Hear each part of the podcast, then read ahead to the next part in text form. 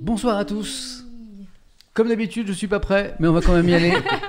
C'est fou ça. En fait, ça fait, ça fait- à 20h, à 20h, j'étais prêt, on était prêt, tout le monde était prêt.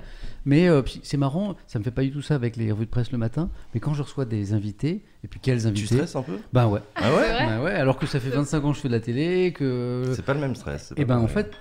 Oh, pardon. Alors la, la- la tradition, c'est qu'il faut décrocher en live. Moi, à chaque fois que ma mère m'appelle en live, je Ah, décroche toujours. mais c'est mon plombier. Euh, Bah, Non, mais c'est justement, marrant, c'est le me dis moment. je vous rappelle, tu vois. mais- Je, Tu- tu je peux- décroche ou pas Ah, Tu peux si, décrocher, vas-y. bien sûr. Monsieur Guedes Bonsoir, vous allez bien Mais Très bien, je suis, je suis en- je suis avec des amis, je suis en direct sur internet, mais, euh, je vous- mais comme c'était important, je voulais vous prendre quand même euh, euh, vite fait. Euh, oui, oui, bien sûr. Moi, je suis sûr que je suis plus calé plomberie que 49.3 de toute façon. hein, donc, euh, Oui, oui, ça, on va parler J'arrive, hein. Les, les- les nouveaux modèles PVC, là, euh, de relations toilettes. euh, Non, c'est vachement bien. hein. Surtout si on parle d'écologie, maintenant, Hmm. tu sais, le gouvernement, il permet d'avoir des, justement Absolument. des aides. donc Absolument, il y a des aides pour rénover son logement. est-ce et, que ce serait pas des toilettes euh, japonaises qu'il y a là-bas Excusez-moi, hein, en parlant ouais. de plomberie, C'était j'ai donc trouvé ça, le vent ouais. C'était donc ça le jet sais d'eau plus, il a un Sani broyeur ou pas. Surprenant, mais intéressant. On en apprend hein, sur Samuel Etienne. J'étais très surprise. Mm. mais, Je euh, comprends qu'il soit agréable. détendu maintenant. Oui, oui, c'est bon. Quand, quand on vous dit qu'il est pas prêt, il est pas prêt. il- voilà. Ça va vous sinon? Vous avez des choses à dire sur Samuel Il est pas là. Vous Normalement, hein. c'est notre métier, donc on devrait savoir occuper l'espace. Ouais, mais quand c'est pas ton euh, truc, c'est moi je me sens pas. Ouais. Ou alors on fait comme avec Bagara, on attend dans le silence le plus gênant. on avait fait ça aux The Event, c'est. C'est vrai. Il faudrait éteindre toutes les lumières. on avait éteint toutes les lumières, on avait attendu comme ça et les gens étaient Mais morts de rire. fait, d'habitude, on a un chat. oui, on n'a pas de chat là. Ah si, si, si, si, moi je vous vois. Ils disent quoi Ah, attends. Est-ce que c'est du oui. vin? Non, c'est du jus de raisin euh, à la française, Hmm, fermenté en fût de chêne. Oui. Exactement. Euh, comment ça va vous? Ça va? Ouais, ouais, non, mais ça va, Imhotep. hein. Imhotep? Imhotep. Let's go. Euh, on est en concurrence avec Zerator ce soir qui est chez France Culture. Ah. Voilà. Ah Bah, il voulait m'inviter en même temps que lui, mais il dit, je peux pas, je suis chez Samuel Etienne. Oh bah. Il a pas choisi le bon endroit, qu'est-ce que tu Bah non, Bah, bah non, bah non, ça. il s'est trompé. Et c'est pour parler de quoi? Euh, que c'est que France Culture lance sa chaîne Twitch aujourd'hui Oh. et ils font un festival qui s'appelle Les Demain où j'étais ce- là en début d'après-midi, du coup j'ai fait un stream avec eux. Euh, un festival de France Culture, la maison de la radio ouvert à tous pour discuter de plein de trucs. Voilà. Mais est-ce qu'ils ont des macarons Non, ils ont pas de macarons. non. Bah, ah non, on est très voilà. mal reçus, hein, j'en reviens, on est très très mal reçus. J'adore. Ah, c'est formidable, mais j'aurais jamais décroché sinon. Il mais faut ce- toujours décrocher en live, c'est marrant. hein. Ah, donc là, c'était mon, con- c'était mon, pas mon, con- mon plombier, donc voilà. Il va bien? Oui, c'était une histoire de fuite de WC, donc euh, voilà. euh, mais bon, c'est, on, est sur, on est sur de l'important, on est sur du, Ah bah, quand même. Voilà. Mais ça, j'adore. Imagine, je pense, je sais pas, des gens euh, de France Télévisions, par exemple, qui regarderaient, qui disent, ah bah tiens, j'ai jamais regardé Twitch, euh, paraît que c'est sympa, etc. Et tout. Il est pas déçu là. Il tombe là-dessus, ouais, c'est ça. il l'intro. disait, Non, mais c'est qu'est-ce Hein que c'est que ces conneries Tu ouais. me dis ça, mais euh, la première fois où euh, on t'a parlé de moi sur le chat, Oui. t'es allé, le pire truc à faire, t'es allé de façon random sur mon live. Tu Oui. sais, t'as cliqué et t'es arrivé à un moment donné où j'ai dit une connerie ou un truc comme ça. Et je me rappelle que la réaction, c'est en mode. Ah oui, alors, alors, du coup.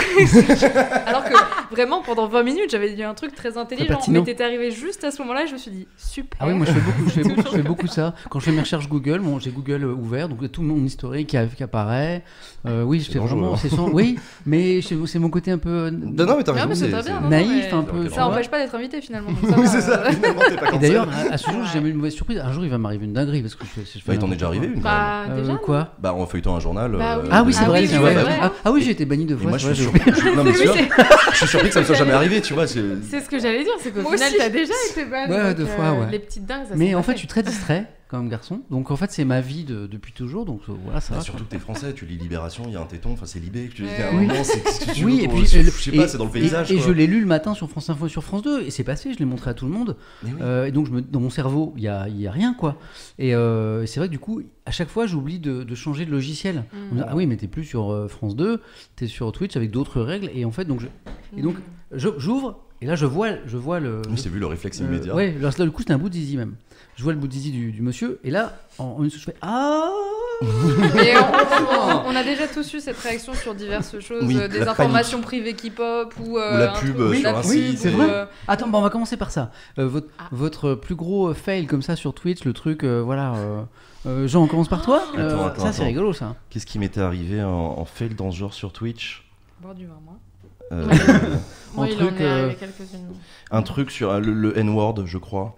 Euh, le N-word que j'avais dû lâcher en parlant du Monténégro ou de. Ah oui. Tu vois, ce genre de trucs comme Ouais, ça. Et les gens peux- commençaient à m'emmerder avec ça. Mm. Et, euh, et voilà. Ouais. Ok. Ça, ça arrive régulièrement sur euh, les gens qui essayent de te piéger avec leur pseudo et tout. Ah, ça m'est ouais, déjà arrivé de lire des pseudos et de faire. Mais et oui, il y en a plein la comme ça. boule, tu sais, Et t'as beau le savoir, t'as beau le Ouais. savoir, tu, tu te fais régulièrement piéger quand même. Je me rends compte que j'ai failli le faire à Trivia sans faire exprès. C'était quoi ton pseudo. T'as un pseudo troll, c'est ça Tu te pointes non, sur non, chats non, des gens Ah ouais T'as un J'ai des. Je vais t'expliquer. Un jour, je vais sur le chat de Trivia et je lui demande de chanter une certaine chanson. Je ne sais plus laquelle c'était. Et euh, du coup, elle me dit ouais, pourquoi pas Chanson de machin. la Wehrmacht. Et non, non, C'était Rihanna. c'était Rihanna. Je me souviens. Et, Et, au dans milieu la de la chanson, je vois le NOA, je suis en mode oh non Et là, je vois, Ouais, elle, par oui, oui. instinct, elle, elle arrive à le voir avant et, elle- et je me dis oh mon dieu, j'ai failli. Une bonne trivia. C'est moche. Je hein. m'en souviens très bien, juste ça, qu'elle ça allait très vite. Ça allait très vite et je vois le N et je vais ni. Écoute, on élimine la concurrence comme on peut. hein, je- Pas mal. Joe ah, ah, bah, Joe, alors Joe, Joe, normalement, on devait installer un micro pour que Joe soit avec nous. Ah. Joe est de retour parce que. euh, bah, Tu as envoyé des nudes à qui? et, et donc, et donc J'essaye de, de, de traduire on, ce on qui voulait est installer un la pièce. micro à Joe, on n'a pas réussi, Voilà. mais normalement, il y a- l'idée c'est que Joe existe dans ce stream, il a une caméra, un micro, on n'a pas réussi ce soir. Joe voulait nous dire un truc, vas-y Joe. Premier stream que je lance ever. Premier stream qu'il lance ever, ouais. J'ai un peu de monde, je lance le noir parce que mauvais, mauvais pseudo, pas l'habitude. Ah ouais. Merci pour le follow. Merci pour le Je me follow. rends compte de merde.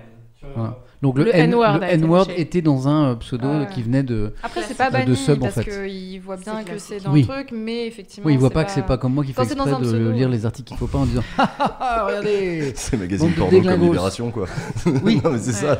Alors donc, Ava, donc toi, tu, c'était Moi, plutôt le fail de. Ouais, non, Toi, moi quoi ça a été. euh, En fait, c'est pas un fail qui est très grave, mais juste j'ai j'ai une habitude le matin que quand je suis un peu en retard, je me finis me maquiller dans mon retour.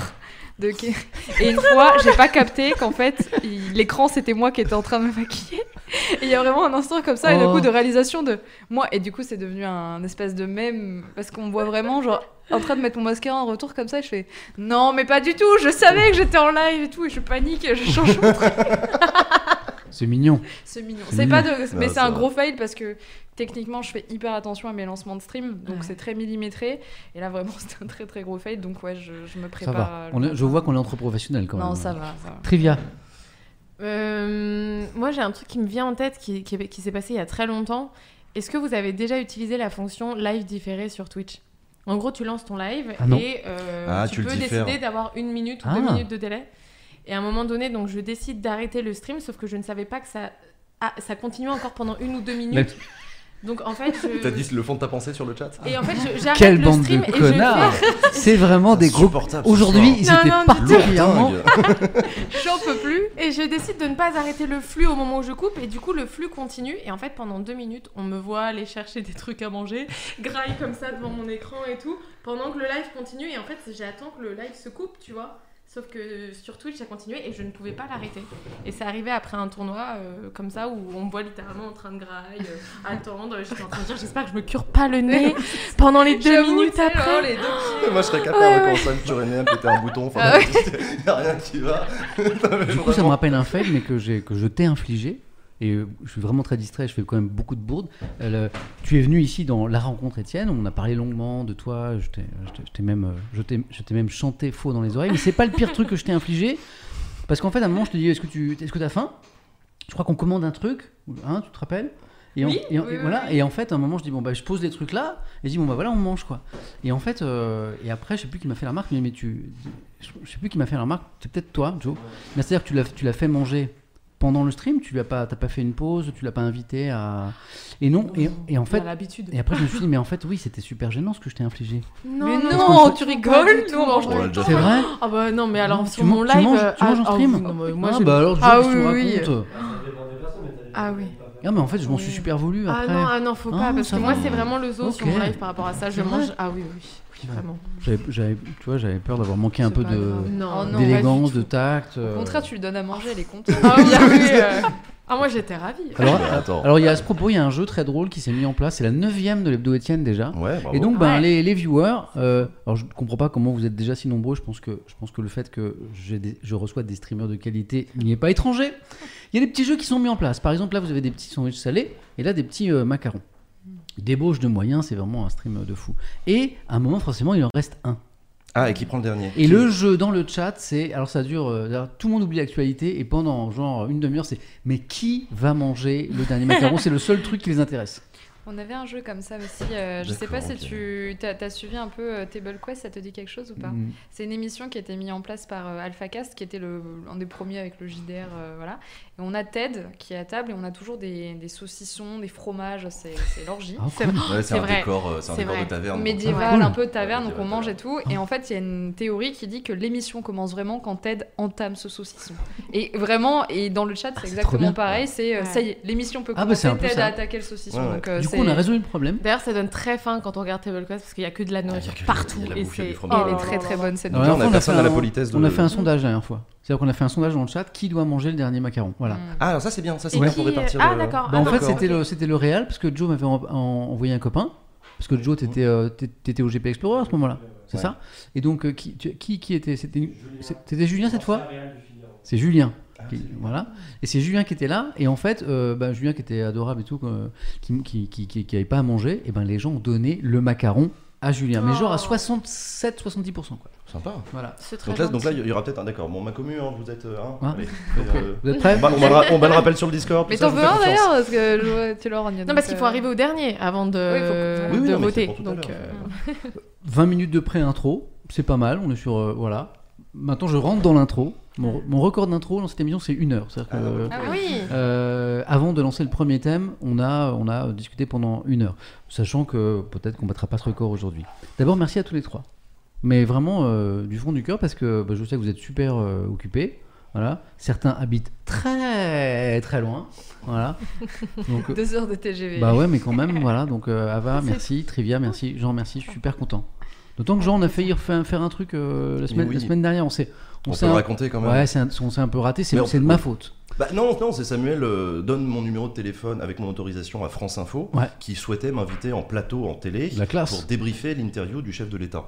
Donc sympa. Euh, l'émission euh, l'événement avec Ouais, l'émission l'événement, la fameuse. Et donc j'accepte avec plaisir. c'est recommandé par Samuel, donc j'y vais. Et, j'étais super content de l'avoir. Et le jour J, oui, oui. Et le jour J, Samuel m'envoie un texto pour me dire Ah, au fait, Jean, j'ai les droits de diffusion ce soir, est-ce que tu veux venir avec moi commenter Macron? Et moi, je me dis Bah non, j'ai déjà dit oui à France Info, ça se fait pas. Du coup, je vais aller sur France Info pendant que Samuel était en train de faire un stream super bien, en train de commenter l'émission. super. Et, euh, Et moi, j'étais dans le couloir de France Info, en train de regarder sur mon téléphone en disant Mais pourquoi je suis pas je avec suis débile. Samuel là? En, en fait, France Info m'avait demandé genre le vendredi ou le samedi euh, pour Jean, tu vois. Ils, s'y prennent avant, c'est des, des professionnels. Ouais, ouais, hein. Et moi, le matin de la de l'émission avec Macron, je me dis Putain, ça pourrait être marrant sur euh, Twitch quand même. Donc, je envoie un texto à ma direction. Je dis Est-ce que je peux streamer ce truc ce soir? C'est cool. Et là, ils me disent Oui, tout de suite. Et là, je dis oh, Putain, avec Jean, ce serait énorme. Et là, et là, je dis Mais non, Jean, je l'ai calé ailleurs. Je suis débile. Je suis totalement débile. Voilà. Donc, on a failli faire un truc. Voilà, la, prochaine fois, la prochaine fois, j'inverserai. on se calera un peu, ouais. J'inverserai. Je penserai d'abord à nous. Oui, voilà, c'est ça. Voilà. La télé arrive en seconde, t'as raison. Donc voilà, merci à tous les trois. C'est super cool de vous avoir. C'est ma première euh, hebdo Étienne 100% streamer. On a fait des 100% journalistes. On a mélangé les deux univers. Et à un moment, je me suis dit, ah, ce serait cool aussi d'inviter que des streamers streamers. Voilà. C'est cool. C'est grâce à Ouais. vous. Voilà. Et puis euh, on est 1, 2, 3, 4, on est 5 même avec Joe. Voilà. C'est beau, non? Bah ouais, c'est chouette. beau, hein. Mais non, c'est Très chouette. Donc ben, comme d'habitude, j'ai euh, sélectionné dans l'actualité de la semaine des, des thèmes qui me semblaient des thèmes un peu incontournables de l'actu de la semaine. Comme d'habitude, je les ai soumis à mes invités parce qu'il est hors de question que je leur impose des thèmes. euh, en leur disant, bah, vous, vous pouvez aussi m'en proposer. Vous avez même des cartes blanches, c'est-à-dire qu'à un moment, si dans l'actu de la semaine ou même dans l'actu globale, il y a un truc dont vous avez envie de parler, même au débeauté ce soir, hein, pof, vous me dites, ah bah non, Sam, j'aimerais aussi parler de ça. Bon. Ça donne quoi pour l'instant? Ça donne des, des thèmes qui sont genre. euh, qu'on- on pourrait passer euh, un mois à en parler non-stop, on n'irait pas au bout. Macron peut-il tenir 5 ans? Bon, ça c'est le premier. Toujours une petite explication. Euh, non, je, je, je ferai développement tout à l'heure. Mais euh, c'est une histoire de 49.3 qui a été, ça y est, utilisé. Euh, euh, alors c'est pas vraiment une surprise, et Jean nous le confirmera, qu'on n'a pas de majorité absolue à l'Assemblée. Utiliser le 49.3, ça coule de source. Mais ça pose plein de questions. D'abord de démocratique, Mm. et puis aussi sur la durée, est-ce qu'on peut gouverner pendant 5 ans comme ça? C'est la question que je, que je pose. Un sujet qu'on a rajouté aujourd'hui, euh, c'est le deuxième. Regardez la qualité de la réalisation. Il y a Joe qui suit ça avec le petit truc rouge qui. Ah, c'est beau. Twitch et ONG, la réponse de Zerator. Alors, une petite explication. La Misera, euh, il a été invité cette semaine. Euh, là aussi, j'ai un peu joué le rôle de Go Between. Je, je suis Là aussi Ouais. Ah, Euh, Puisqu'en fait, c'est. euh, Élise Lucet de Cash Investigation qui m'a appelé, qui me dit Ah, je fais une émission qui parle des ONG et, et des dons aux ONG, notamment via les entreprises. Ça soulève plein de questions. Est-ce que tu crois que Zerator, qui justement gère cette problématique pour le The Event, est-ce que tu crois qu'il voudrait bien venir? Je connais le- la- la- l'appétit de, de tu Zera répondu non a priori. pour les médias traditionnels. je fais, tu sais, les streamers, ils sont un peu méfiants vis-à-vis des médias traditionnels. Euh, Zera, euh, il, il va quasiment jamais sur euh, les médias mainstream. Donc, je vais lui poser la question. Je passe par la Midash, bien sûr, comme d'habitude. Mais euh, je t'avoue, je suis pas sûr. Eh ben, euh, j'apprends très très vite que euh, Zera et euh, Elise se sont tapés euh, la- dans, la, dans la main. Sachant qu'elle est peut être très convaincante aussi. Ah bah elle est très forte, Elise, je sais. Voilà. Ouais. Et donc, euh, je- Zera est venue chez Elise euh, il y a, Hier soir il y a deux jours. Avant-hier soir. ouais. Avant-hier soir, je crois. Je- ouais. je crois. Bon. Et, euh, et ça s'est très bien passé. C'est-à-dire que bah, il a, il a vraiment- que t'es surpris. Non, bah, C'est vrai. bah, disons que Cash Investigation, c'est Oui. c'est une émission qui a une image euh, qui où parfois les invités sont un peu rentre-dedans, mal. ouais. c'est rentre dedans, donc c'est le côté un peu. euh, euh, elle y va quoi, Elise. Et donc ça s'est très bien passé. Euh, on- il a l'habitude là. Oui. Ouais, Il est rodé, hein. Je pense que, mais, j'allais dire, enfin, on en parlera, mais je pense que c'est aussi une volonté de vouloir Ah, clarifier, soir. euh, Ouais. clarifier Pardon, les c'était. Jean qui avait raison. Voilà. Je pense que c'est une volonté de clarifier les choses parce que justement cette année a été vraiment particulièrement compliquée au Ouais. niveau justement de tout ce qui était ONG et tout ça. Donc je trouve que c'est bien qu'il y soit allé, même si c'est effectivement du média mainstream, pour Mm. plein de gens qui connaissent pas et cet univers-là et euh, la transparence qu'il y a autour. Donc, euh, Mais le chat me dit que donc c'était hier soir et tu as raison en fait. ah, voilà, les gens disent mais euh, euh, Zera il adore en fait Bah cette oui. émission, il adore le côté rentre dedans euh, Ouais. d'Élise et il l'a dit d'ailleurs dans l'émission. Il aime bien Cache Investigation. ouais. Maintenant, je comprends pourquoi. Donc ça c'est fait. Mm. Bah, ce que je vous propose, c'est qu'on regardera le petit extrait Mhm. ensemble. Voilà, ça dure quelques minutes. Ouais. Que- comment, et ça, ça nous permet de revenir sur le The Event et cette Mhm. question euh, du financement, puisque tous les trois, vous Oui, c'est étiez. vrai ça, oui. C'est vrai. Ah, donc c'est parfait. Et on était euh, à côté. tous les trois. On était tous était les côte à trois côte, côte tous à les trois. côte. en C'est vrai ouais, le ouais. meilleur coin du The Event. hein. L'ambiance, elle était là. Les cool kids. En fait, je vais faire ça maintenant. Je vais inviter des lignes de The Event. c'est ça. Alors, euh, alors aujourd'hui, les, les chaises euh, 4 à 7. Voilà. Ça, c'est le deuxième thème. Le troisième thème, la fin de l'auto, point d'interrogation. Alors, c'est très général, je vous explique. Ça parle du Mhm. mondial de l'auto. C'est l'actu de la semaine. Ça a commencé lundi jusqu'à dimanche. Le mondial de l'automobile, porte de Versailles à Paris. Euh, C'était il y a 4 ans la dernière édition, parce que c'est tous les deux ans, puis il y a eu la crise sanitaire. Donc, c'est un rendez-vous important. Et en même temps, c'est important, puis ça sent un peu la fin de quelque chose. Alors, évidemment, il y a tout le débat sur la fin de la voiture thermique. Euh, on va la remplacer pour des raisons écologiques évidentes, a priori, gros a priori, par la voiture hybride et surtout euh, électrique. Et puis, il y a de plus en plus de voix qui s'élèvent pour dire Ah ouais, mais la voiture électrique, en fait, elle n'est pas si clean que ça. Mhm. En, en tout cas, certaines voitures électriques, notamment les plus grosses. Et puis, euh, et puis il n'y a pas forcément les matériaux euh, pour construire toutes ces voitures électriques qui, à terme, vont, euh, devraient remplacer les voitures thermiques. Donc, on est en train de se, se diriger vers une équation un peu compliquée. hein. Donc, la question que je pose, c'est est-ce qu'on va, tout- on va pas tout simplement vers la fin de l'auto Puisqu'il y a aussi des gens qui tiennent ce discours en disant euh, l'auto individuelle pour se déplacer, c'est dead, notamment pour des raisons écologiques. Et donc, il va falloir aller vers d'autres systèmes. Vaste débat. Ouais. Mais euh, je sais que Trivia doit s'acheter une voiture, je crois, ou changer sa voiture. Donc euh, je Bah, me suis je dit, me- euh, c'est ouais, le- moment ou jamais de parler de tout ça. Une Tesla Et je suis C'est gentil d'avoir pensé à Et moi. non, je suis sûr que tu te poses plein de questions par rapport à ça. Je me suis posé beaucoup de questions, ouais. J'ai fait pas mal de recherches ces derniers temps. euh, Les flexi-fuel, les trucs, euh, c'est c'est ça, y est, c'est dans ma tête un Ah. peu, mais... Tu vois Ouais. Donc Alors que moi j'ai pas mon permis quoi. vraiment. Ah ouais, t'as même pas ton Non mais ceci dit, ceci dit, je m'y intéresse sur l'aspect écologique par contre, parce que moi j'ai un vélo électrique etc. Donc, euh, mais c'est vrai que si on va me parler vraiment technique euh, voiture, euh, ça va être le moment de sortir la carte. euh. de faire les 5 portes. ou- Non, mais t'as raison, c'est une dimension écologique très forte. Donc là, tu oui, vois, bien sûr, bien sûr. Et le dernier, euh, alors souvent je mets le, le- le sujet que je préfère à la fin exprès, Ah. pour que les gens restent. Ouais, t'as bien raison. Qui gagnera la bataille des écrans? Donc là, je vous parle pas de tout le développement, mais c'est parti d'un article que j'ai lu cette semaine qui est passionnant, une étude qui dit que les, les jeunes, les 15-35 ans, non seulement ne regardent pas la télé, euh, la regardent plus ou l'ont jamais regardée, mais commencent à moins regarder les chaînes de streaming, les Netflix, les Disney+, les Amazon Prime, etc. Ils sont en train de se détourner non seulement de la télé traditionnelle, mais même de cette nouvelle télé, euh, avec cette offre pourtant surabondante et assez séduisante des chaînes non streaming, pour passer du temps, ou parce que ce temps n'est pas perdu par tout le monde, sur euh, TikTok, sur YouTube et sans doute aussi un petit peu sur, euh, sur Twitch. Voilà. Donc, d'où la question qui gagnera la bataille des écrans? D'abord, est-ce qu'il y a bataille? Est-ce qu'il y a vraiment guerre? Ça, c'est une Mm. vraie question. Euh, mais est-ce que non seulement la télé traditionnelle va pas continuer à perdre des téléspectateurs, mais aussi cette, cette nouvelle télévision qui en plus investit des sommes folles parce que pour produire les séries et les films qu'on voit sur euh, tous ces opérateurs à même d'amener des nouveaux abonnés et de conserver ceux qui sont déjà là, parce que les gens bougent aussi très vite, ben, en fait, les modèles économiques de ces chaînes sont peut-être être, en, sont peut-être en train d'être remis en cause. Ouais. C'est passionnant. hein. Enfin, moi, je trouve ça Mhm, assez, ouais. assez Ah fou. oui, quoi. Clairement. Puis c'est un Après, peu si- au cœur de notre métier, quoi. Mais oui. Parce que si tout le monde vient sur. Twitch ou sur YouTube, c'est très Mm. intéressant aussi. Ouais. N'est-ce pas? Qu'est-ce que vous en pensez? On, a- on fait maintenant le débat Non, non, mais de tout ça. Ah non, ça des, des- des ça sujets, ça non, mais c'est ça super sujet. C'est Attends, on est, on est au cœur de l'actu. euh, non, c'est vachement bien. Vous pouvez rajouter des trucs au dernier moment. hein. C'est hyper varié, puis même ça bouscule un petit peu. Alors, euh, moi de mon côté, je pense peut-être Trivia aussi, un peu nos habitudes de discussion, dans le sens où nous, il y a certains sujets d'actualité qu'on va effleurer un petit peu de loin aussi. Macron, j'en pas- parle tous les jours, perso. Je sais pas toi, mais. Tu vois, il y a des- y, a des sujets aussi sur la qu'on. bagnole, moi je, je suis mais parisien tu, donc. tu euh, vois, il y avait l'exemple de. Bah, concrètement, euh, Jean m'avait proposé de venir sur Backseat à une époque, et moi j'avais refusé parce que j'étais euh, encore peut-être pas assez à l'aise pour euh, parler de politique en général.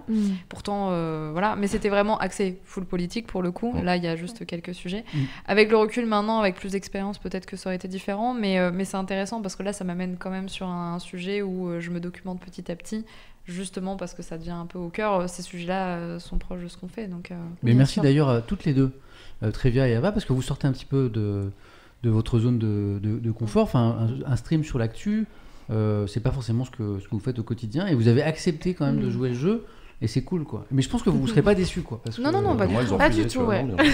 Hein, Jean quoi? Là, elle vient de chez toi, mais pas chez moi, donc bien joué, j'avais Non, essayé. euh, je me suis pris des vents. euh, non, non, mais non. Non, mais ce que dit euh, Ava, c'est que si tu la réinvites maintenant, C'est ce que j'ai cru comprendre. dira ouais, sans doute oui. Le Après, message est reçu c'est- Après, c'est différent. Il y a une question de, de public aussi, dans le sens où quand tu brasses de l'actualité au sens large, je pense qu'il y a aussi des gens qui sont moins euh, peut-être à cran sur certains termes lexicaux, sur certaines façons de dire certaines choses, tu vois, qui peuvent être peut-être un petit peu plus abordables pour moi. Donc, du coup, quand tu m'avais invité, je dis, ah bon, c'est vrai que c'est quand même un public qui, je pense, reste quand même exigeant parce que tu as l'habitude de faire de la revue de presse, mais qui sera peut-être un poil moins exigeant euh, que Backseat où c'est vraiment full politique. Et euh, j'avais pas envie, tu sais, d'avoir le classico, euh, mais pourquoi on l'invite alors qu'elle est pas Ouais, du tout dans le délire politique et... Mais en Mm. même temps, c'était un peu ce que Y a voulaient pas les gens. C'est exactement ce que je voulais. C'est ce qu'ils mais- voulaient, mais, mais, mais moi j'avais pas peur de moi j'adore Jean, mais j'avais plus peur de la réception la du public, Mm. euh, sachant que bon. Quelque- Alors, Ouais, j'essaie de lire un peu le chat. C'est vrai que quand je reçois des invités, c'est plus dur pour moi de lire le chat parce que je suis beaucoup vers vous. Ouais, c'est normal. Et donc c'est c'est une difficulté, mais j'essaie de vous lire. Bon, très, bon, déjà très bonne réponse, me dit Wings à propos de ce que tu viens de dire. Et alors, il y a les gens qui, à qui ça n'a pas échappé. euh, euh, on est en train de dire que Ava pourrait répondre à une invitation de gens donc, euh, dans le futur, ce qui voudrait dire qu'il y a un backseat 2. Il y a plein de gens qui disent What? What Ça y est Oh, oh J'ai leak un truc qui, qui ne. Alors que pas du Donc, tout. Jean, tu veux en parler ou Mais ou non, pas je, je peux en parler. Non, euh, J'y travaille. J'y travaille. Je suis, je suis celui qui veut le plus que Backseat revienne. Euh, ma communauté aussi, et c'est trop cool. Beaucoup clair. de messages d'encouragement. Tout le monde en parle. Euh, les journalistes aussi, les politiques aussi, je reçois des textos Ah, et tout. Ça revient quand ton émission? Oui, bah, ça revient quand ça revient.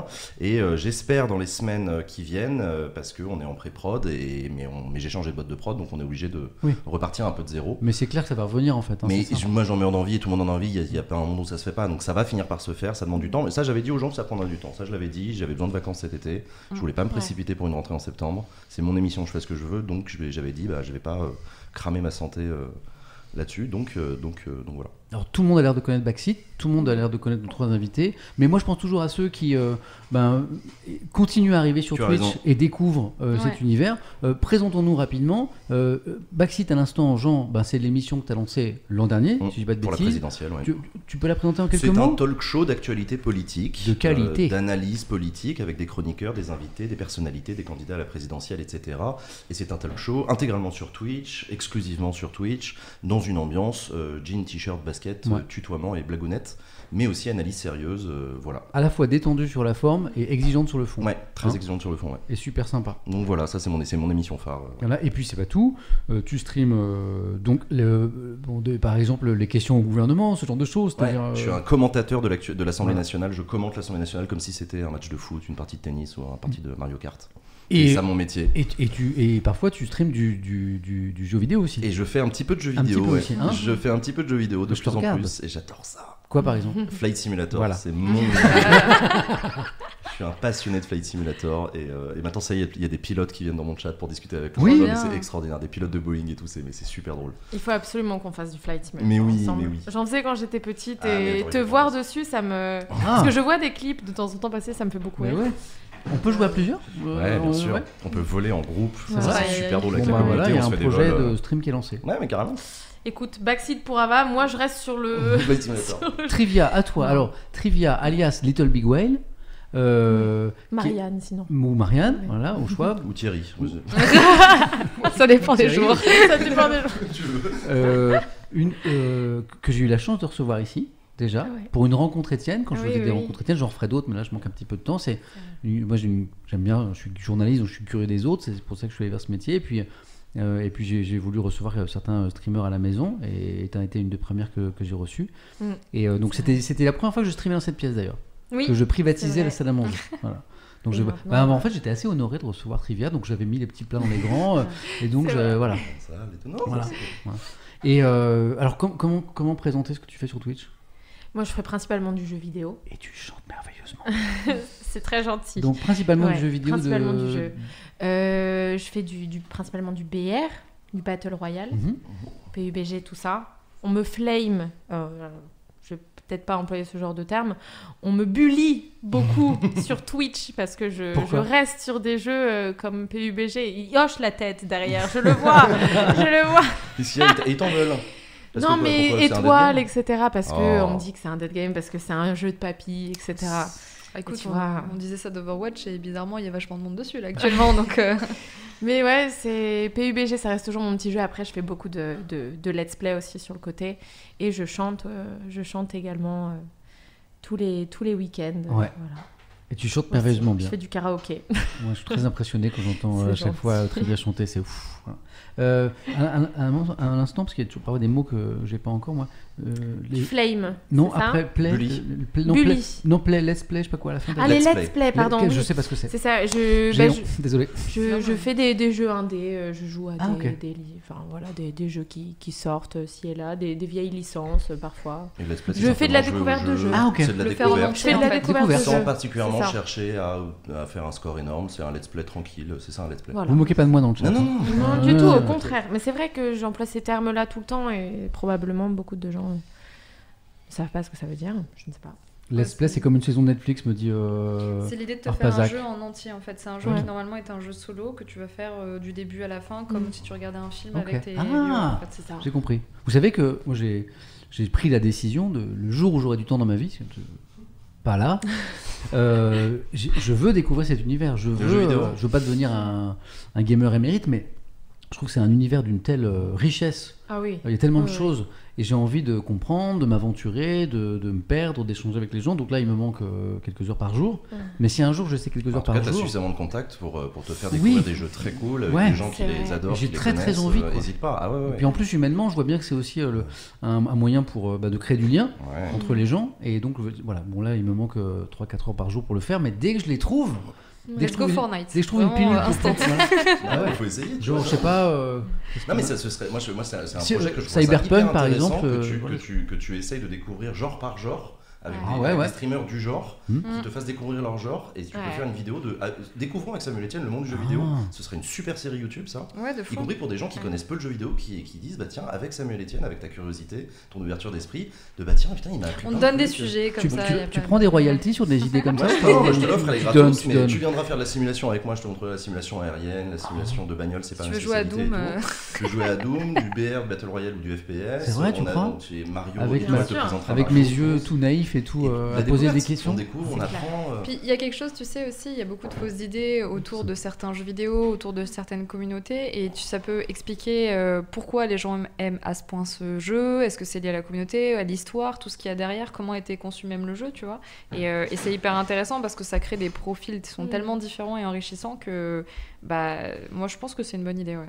En tout cas moi j'ai très envie de partir à, l'assaut de cet univers Ava. Oui. alors comment quelqu'un qui oui mon ami?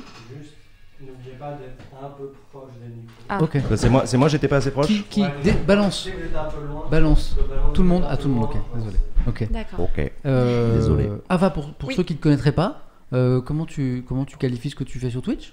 Euh, le bordel. Euh, j'adore- J'adore cette définition Non, en, en- en fait, j'ai pas de, j'ai pas vraiment de ligne conductrice. Euh, quasiment, je fais 50% de, on va dire, de jeux chatting et 50% de jeux vidéo. Ok. Donc euh, quasiment pareil. Euh, je suis plutôt du matin et euh, bah, le matin, je brasse des sujets qui sont hyper larges. Ça La peut être des matinale sujets. euh, simulator, on me dit dans le chat. Ouais, bah, parce que je suis réputée, bah, comme toi aussi, d'être du matin. On n'était ouais pas si nombreux que ça à la base. Maintenant, on commence à être un petit, un petit, un bon paquet. et C'est cool. C'est quoi ce bol Euh, Sbeul, c'est euh, dire que c'est le bordel, quoi. C'est le bazar. c'est le bordel. Mais J'apprends tellement de nouveaux mots. Non, mais en gros, il y a plein de trucs qui me passionnent. Il y a plein plein de trucs qui me passionnent, donc du coup je parle euh, bah, comme ce qu'on est en train de faire là, c'est-à-dire euh, je parle à mes viewers comme si c'était une fin de soirée et on, ils me disent t'as vu ce qui s'est passé ça? Et donc on brasse aussi de Ah, l'actualité, mais aussi du développement personnel, mais aussi des sujets de vie. En fait c'est vraiment une discussion euh, qui va un peu nulle part et partout en même temps. Et ensuite l'après-midi je fais du jeu et moi je fais surtout du jeu solo, euh, indé. donc euh, Est-ce live qu'il a mis Joe en synthé Je vois dans le chat parce que j'essaie de lire un peu le chat. Il dit, euh, regarde le synthé et tout. Le live du Zbul, j'adore. J'adore. Ce soir, ça va être ça. Ouais, On va ouais. faire le live du Zbul. à Bravo, deux bien doigts de lâcher de la grosse dubstep. On dit bonjour à tes collègues de France Télé qui tombent sur ce live. Salut les gars. si je peux choisir la musique, il y a moyen de faire fuir une partie de l'audience. mais- Imaginons, imaginons que je suis sur le point de brander, de sponsoriser cette, cette, cette émission pour qu'elle se développe, pour faire plein de trucs de dingue. Imaginez le, sponsor de là ce soir en train de regarder et de, et dire ah ouais d'accord le oui ben le Zbul je sais pas en fait je- non Écoute, moi j'en ai deux trois fait, sponsors, donc fait, ça se oui, fait. Hein. oui, Ça fait. fait. Ils connaissent. Non, non, mais oui, voilà. Et en fait, ils disent Bull, juste pour un dernier truc, c'est que hum, en fait, je suis connue entre guillemets pour ma culture musicale sur certains points. Ah. Et du coup, il y a eu un truc qui a été mis en place sur ma chaîne où pour récompenser les gens quand ils étaient très généreux, on faisait la fête. Vraiment, on faisait la fête, on mettait de la musique, etc. Et je l'ai fait notamment aux events. Il Mais y a attends, ça fait- ça- visuels. comment c'est comment c'est une fête sur Twitch? Comment Ah, tu fais c'est- ça? Elle le fait Comment tu- incroyablement bien. Ah, Ah non, mais tu peux t'ambiancer seul dans ta chambre Comment en regardant le stream d'Ava, mais Bah, vraiment. en fait, si tu veux, quand tu Ah vas en soirée, par exemple, regarder des concerts, on a ce qu'on appelle des espèces de mapping. Donc, ça, c'est des effets visuels qui sont souvent à l'arrière de gens qui mixent ou qui sont dans les Ouais. concerts. Ouais. Et ben, je l'amène, mais sur Twitch. C'est-à-dire que par-dessus mon image, il y a beaucoup d'effets, c'est calé en fonction de la musique. Euh, voilà, tu pars, euh, c'est un voyage un peu. euh, Et tu ressors avec le mal de crâne. hein. C'est- c'est- Ah non, mais vraiment. les gens c'est- tu connais Moi, je connais, j'adore. Non, mais c'est vraiment. le soir c'est le C'est soir une capacité à mettre Bah, l'ambiance sur un stream. En vrai, tout le temps, mais là, il va y avoir des streams qui seront beaucoup plus axés sur la musique parce que je vais commencer à mixer. Il y aura au moins un minimum un samedi par mois où, euh, comme tu vois, Trivia par exemple, elle chante. Moi, une fois par mois, je mixerai et j'enverrai C'est des, sélections de sons. Joe Hein on peut on peut regarder ou pas? Bah, il y a plus. Non, bah, en fait, sur YouTube Alors, on peut retrouver sur YouTube ou il n'y a pas? le son euh, dans les rediffs. Donc Ah, ça bah risque d'être très cringe. C'était la piste 6, ouais. Non, mais ça, ça, sur du silence. ça, ça va être. voilà. Non, mais euh, en gros, euh, ça arrivera bientôt. Dans tous les cas, ça arrivera bientôt. J'adore. Merci à Twitch. je J'apprends que Twitch vous a mis en home page euh, ce matin, euh, en front page pardon. Ah. Euh, là à l'instant, c'est cool. C'est Ah, le droit à la front page quand tu parles de politique, toi Ben, euh, Tu es règlement Mm. Twitch. Salut Twitch, hein, euh, on- euh, c'est-à-dire que c'est. Coucou Yob. J'en discute avec eux justement. Enfin, je veux dire, On va a- en parler, ouais. ouais. Non, mais on a des échanges là-dessus. Ouais, on va en Euh, discuter toi et moi aussi. Mais je pense qu'on a les mêmes échanges. Ouais, ouais, c'est certainement. ouais. Ah, Ah, j'adore, j'adore, j'adore. Ah, c'est intéressant. Ah, ben oui, bah, j'aurais, dû te. Oui, j'ai un. On en Je reparlera. te ferai lire un truc. bah merci euh, Twitch, c'est super sympa de mettre Jean en, front page euh, qui va nous parler de politique. Tu vois Jean, tout arrive. Merci, oui, c'est ça. Bon bah merci à tous les trois, c'est super. Alors cette intro aura duré combien de temps?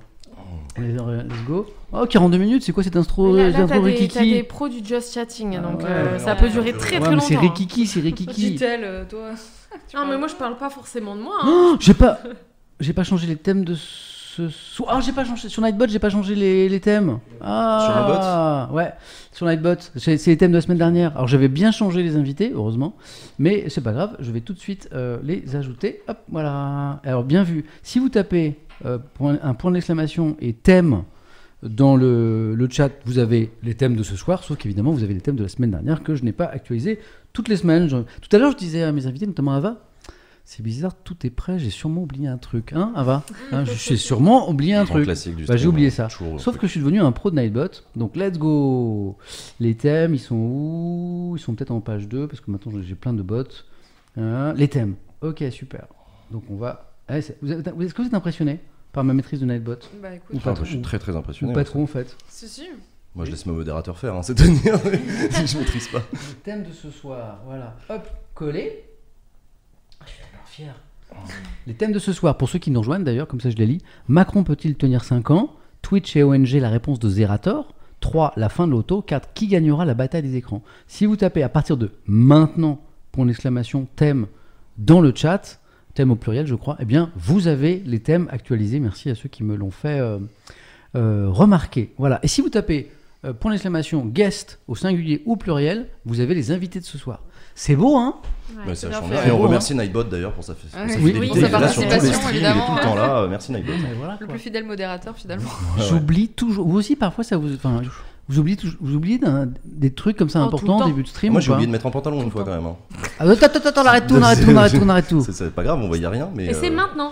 Mais j'ai Mais, euh, mais j'ai percuté en- une fois que le live était déjà lancé. T'étais comment Ah, J'étais en caleçon euh, sous mon bureau. euh, J'ai interviewé un sénateur en visio. Et tu, à un moment, tu l'as dit dans le stream ou pas Non. Non. Ah. Mais Je l'ai maintenant, dit le lendemain savez. en disant Eh, Vous savez quoi hier Je caleçon en fait. On s'en fout. Mais c'est euh, ça Twitch. Faut Mais oui, que, c'est ça, Tu vois, Twitch. c'est enfin, En fait, c'est si la ça se trouve, le liberté. sénateur il avait pas de caleçon non plus, il avait pas de froc non plus, tu vois. Oui. Non, mais t'en sais rien, je, je voyais vrai. rien, tu vois. tu- Bon, c'est- c'était le confinement. Qu'est-ce que tu peux oublier, euh, toi, Trivia, sur, en début de stream comme ça Plein de choses. Genre. euh, Oh là, moi je lance mon stream. Je... rien n'est prêt, c'est C'est ça 10-15 minutes d'intro. Oui. Je vérifie vite fait les commandes si j'ai des trucs importants, genre des OP et tout. Puis Ouais. en attendant, je vais me brosser les dents, tu sais. Enfin, je fais ma petite ouais. vie. Et puis quand je reviens, je fais Ah mince, j'ai oublié de faire ça. Et c'est toujours comme ça. Tout le temps. Ils ont la- ils ont l'habitude. hein. Donc, c'est pas grave alors. Euh, ça, Ava, Non. ça t'arrive aussi d'oublier Mais des C'est un trucs peu pareil, c'est quand on commence à être un peu surchargé avec des, bah, des fois des OP, des trucs comme ça. Souvent, les marques nous demandent justement au dernier Ouais. moment de changer des liens, des machins, des De giveaways, des trucs. Ah oui, Donc, c'est ça. heureusement, on a des modérateurs qui nous aident un peu. Mais c'est vrai que euh, on peut avoir un peu la tête partout entre euh, parce qu'on est une régie et en même temps l'animateur. En général, on n'a pas des gens Mhm, derrière. c'est ça. donc, euh, Les modos dont vous parlez, on va, les, on va les saluer d'ailleurs ce soir. Merci à vous, les amis. Euh, Anonyme 31, Captain McBernick, Joe Coco, c'est lui qui. Euh, Francis, euh, Gugo 72, Julo 18, le Nightbot bien sûr, Petit Dragon Vert de Rage, Takayov, Xineko. Voilà. Mm. Et parfois je me rends compte que on, a des, on peut avoir des, des modos en commun. Euh, Ah oui. la- Ouais, la, alors- la semaine, là c'est pas le cas. La semaine, il y a semaine dernière, il y avait, euh, hein? Et Gandalf Listari avec euh, Clément. Ouais, il y avait Clément Viktorovitch Ah qui oui, était là et on avait, partage certains avec Clément. il y avait ouais. Gandalf Listari qui Mm. était, euh, Mm. qui était, euh, on s'est rendu compte qu'on avait des modos en commun. Ouais. Voilà. mhm. Donc évidemment, j'ai- écrit à, à ce modo le soir même, je lui ai dit, dis donc, il va falloir choisir. Ah, non mais attends, euh, c'est qu'est-ce que c'est que je demande une espèce de- d'exclusivité? Non, évidemment que non. Merci les amis d'être là, c'est cool. Merci à toi. Bon bah on y va, vous en pensez quoi? Ouais, ouais, ouais, Allez, on y ouais. va. ouais. Macron peut-il tenir 5 ans? Je mets le truc en place, voilà, je vous campe le décor et puis après, let's go. Donc sans surprise, le gouvernement a décidé d'utiliser le 49.3 euh, cette semaine. Je parle sous le contrôle de Jean, tu corriges Jean si je dis bêtises. L'article de la Constitution qui permet donc d'adopter, de faire passer euh, un projet de loi, un texte, une réforme sans euh, le vote du Parlement. Donc ça, c'était pour faire passer la loi de finances, Le hein, budget, ouais, le ouais. budget. Et dans la foulée, le projet de budget de la sécurité sociale aussi. Donc de 49.3, euh, sans doute, et on en reparlera avec Jean, le début d'une longue série d'ailleurs de Oh. 49.3. Alors c'est pas le premier gouvernement qui a utilisé cette procédure, certains l'ont même beaucoup utilisé, gouvernement Rocard hein, par exemple, Qu'on embrasse. voilà, qu'on embrasse très fort. le, le contexte est peut-être un peu différent. Ouais. Euh, outre la majorité relative, pour ceux qui n'ont pas tous les concepts en tête, on les expliquera, euh, les oppositions sont très remontées, sont très actives, se font entendre, notamment euh, à l'Assemblée. Les dissensions peuvent même venir du camp présidentiel. Vous savez que le président Macron ne peut pas se représenter euh, dans 5 ans, donc il y a des appétits, des ambitions qui s'expriment dans son propre camp. Ouais. Donc euh, voilà, le contexte est un peu différent. Euh, D'où ma question de ce premier thème, au-delà même de l'utilisation du 49.3, est-ce que le président Macron peut tenir dans ces conditions 5 ans? A-t-il les moyens politiques de mener sa, sa- ses, ses- ses- ses projets, euh, ses réformes, sans être empêché, soit par l'opposition, Mm. soit par son propre camp, soit par la rue Rappelons-nous les Gilets jaunes notamment. Vaste débat, Ouais. mais euh, on était obligés, Jean, d'avoir ce débat cette semaine. C'est mais vraiment la vrai. grosse actu. Quoi. Mais, mais, mais vous, les filles, par exemple, c'est quoi la perception que vous en avez vue de l'extérieur? Parce que là, il y a une tempête au Parlement, mais est-ce que ça. Vous en avez entendu parler? Euh, C'est un truc qui est venu jusqu'à vos oreilles? Euh, vous, vous, vous sentez qu'il y a une crise politique gravissime ou vous avez l'impression que, que ça roule comme d'hab Ben, en fait, c'est plutôt global. Moi, c'est si on parle au niveau mondial, j'ai vraiment l'impression, ça, ça fait quelques années où j'ai l'impression qu'il y a une espèce de tension euh, globale qui monte, et pas que en France. Ouais. Mais si on s'intéresse uniquement à la France, c'est vrai que de toute façon, au niveau des élections, j'ai vraiment eu cette sensation, euh, encore plus que d'habitude, que quelqu'un avait été élu par défaut, quoi, vraiment Mm. pour éviter certaines situations, plus que vraiment. Alors, ça a toujours, j'ai l'impression que ça a toujours été un peu le cas sur plein d'aspects souvent au dernier tour. Mais là, je le sentais encore plus, même moi qui suis pas forcément la personne la plus informée sur tout ce qui est politique. euh, en vieillissant, et puis je, l'ai vraiment senti, même, même moi, en fait, finalement, en le faisant, tu vois. Et, euh, et effectivement, j'avais déjà entendu parler du 49.3. Euh, je me suis un peu plus informée dessus récemment, du coup, parce que forcément, Forcément. déjà, Ava a bossé sur le 49.3 pour cette émission, mais comme euh, vous pouvez pas imaginer, et c'est vrai. Mais parce que je voulais pas dire de bêtises, parce que en fait, Bah euh, je, je vais pas, je vais pas raconter des cracks. Je suis pas du tout quelqu'un qui est aussi instruite sur le sujet que vous pouvez l'être, par exemple. Mais euh, pour autant, ça m'empêche pas d'essayer un petit peu de comprendre. Et pour autant, euh, effectivement, j'ai compris un peu le fonctionnement autour de tout ça. Et ce que j'en retiens, moi, de façon très euh, basique, c'est qu'effectivement, c'est une forme de forcing par la peur de la rue aussi. C'est-à-dire qu'il y a une question où ils n'ont pas envie d'un gilet jaune bis euh, encore plus et qu'il n'y a absolument pas la majorité actuellement euh, dans leur camp. Donc. Je sais aussi que le 49.3, c'est pas un truc qu'ils vont faire plusieurs fois aussi parce que maintenant c'est beaucoup plus réglementé. Et Mm. effectivement, la question se pose de se dire est-ce que euh, bah, c'est le premier d'une longue série et en même temps ils vont pas pouvoir le faire? Est-ce qu'ils vont devoir faire un remaniement complet parce qu'ils savent qu'ils vont être dans une impasse trop souvent? Et effectivement, je comprends que euh, pour les gens en tout cas qui sont euh, sur le sujet, bah, ce soit. euh, on est un peu bloqué quand on sait pas trop où on va. En tout cas, moi, c'est comme ça que je vois les choses. Juste une remarque. Elle vient, Ouais. de dire, j'ai pas la culture que vous avez sur euh, la politique. Mm. Euh, euh, Ava, pas, ton analyse du 49.3, elle est juste parfaite. Je sais pas si tu te rends compte, mais enfin, t'as as bossé quoi. non, non, mais- mais Non, mais- c'est vrai. non, non, mais en fait, tu as, une vision de la situation politique aujourd'hui que euh, j'ai que plein de confrères euh, Oui. n'ont- pas au- aussi, aussi, aussi net, quoi. Donc au-delà de ce que non, mais au-delà de ton boulot sur le 49.3, ça induit bien que, à mon avis, tu suis, tu suis l'actu, quoi. Ça se voit. Je- en fait, je Ça suis l'actu. C'est juste la précision vraiment politique Mm. et quelque chose que je trouve assez abstraite parce que bah, personnellement, c'est un truc avec lequel j'ai un peu de mal dans le sens où tu es obligé de t'y intéresser parce que bah, c'est ce qui fait que tu régis un pays et tu vis dans ce pays et il y a plein de choses qui vont t'impacter en fonction de ça. Pour autant, vraiment, j'ai un peu de mal avec le principe des hommes politiques ou des femmes politiques Mhm. parce que Ouais. j'ai beaucoup de mal avec l'aspect de pouvoir en fait de, manière générale C'est intéressant.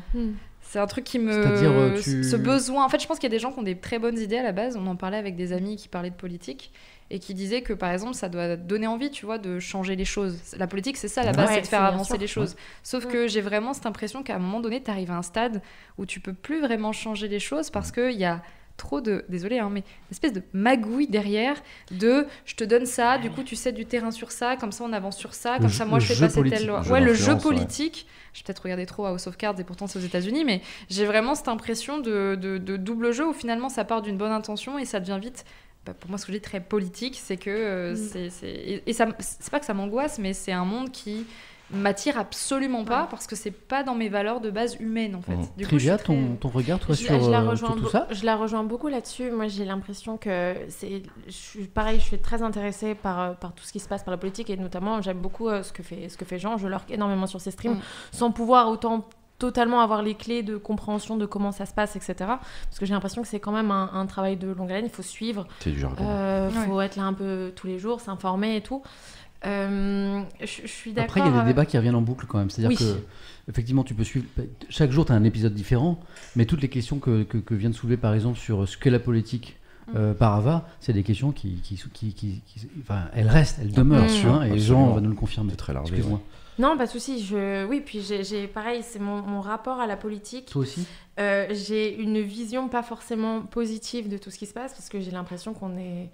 Quand, quand j'écoute euh, les politiques, j'ai plus l'impression d'un point de vue extérieur que ça sert des intérêts personnels Mhm. plutôt que des intérêts voilà, pour le peuple. tu Mhm. vois. Euh, et alors, c'est ça paraît- c'est très, très résumé, très. euh, voilà, je pose ça là, mais c'est pas forcément tout le temps le cas.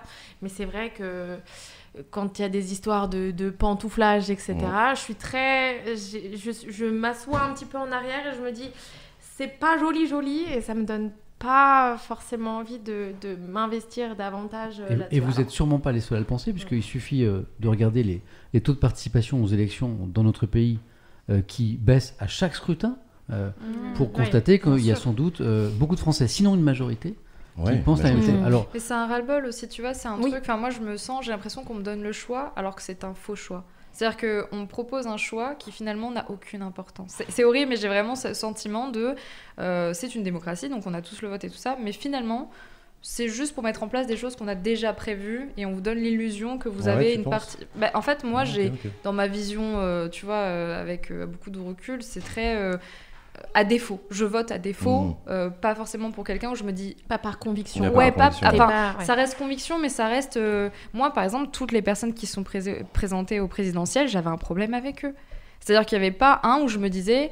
Je me sens euh, safe en votant pour cette personne, soit parce qu'il y avait un qui avait un ego démesuré, mais en même temps des valeurs humaines qui me représentaient, un ou alors pas absolument marrant, je- horrible en termes du, de ce qu'il disait sur les autres, ça me paraît complètement aberrant. Euh, tout, tout ce qui est trop extrême, vraiment pareil, je, je ne comprends pas dans, dans mes valeurs à moi que ça puisse exister, tu vois, en plus. Donc du coup, c'est hyper euh, à défaut, tout le temps. Ouais. Jean, qu'est-ce que Non, toi, je- toi qui te passionne pour cette matière, qui la commente au quotidien, qu'est-ce Ouais. que tu penses de- du regard d'Ava et de sur il est- euh, il est la chose politique? Il est très répandu, et tu l'as dit toi-même. En fait, c'est moi le- la personne bizarre autour de ce plateau, c'est moi. Si tu réfléchis bien en termes de masse, les Français, c'est vous qui la présentez mieux que moi. Moi, je fais partie de ceux qui m'intéressent au sujet. euh, et tu as utilisé tous les mots que la plupart des Français utilisent en disant on se sent obligé de suivre la politique. Une espèce de devoir un peu moral, de, Oh, je serais un meilleur citoyen si je m'informais, etc. Alors qu'on devrait aimer suivre la politique, ça Mm. devrait être un désir en fait.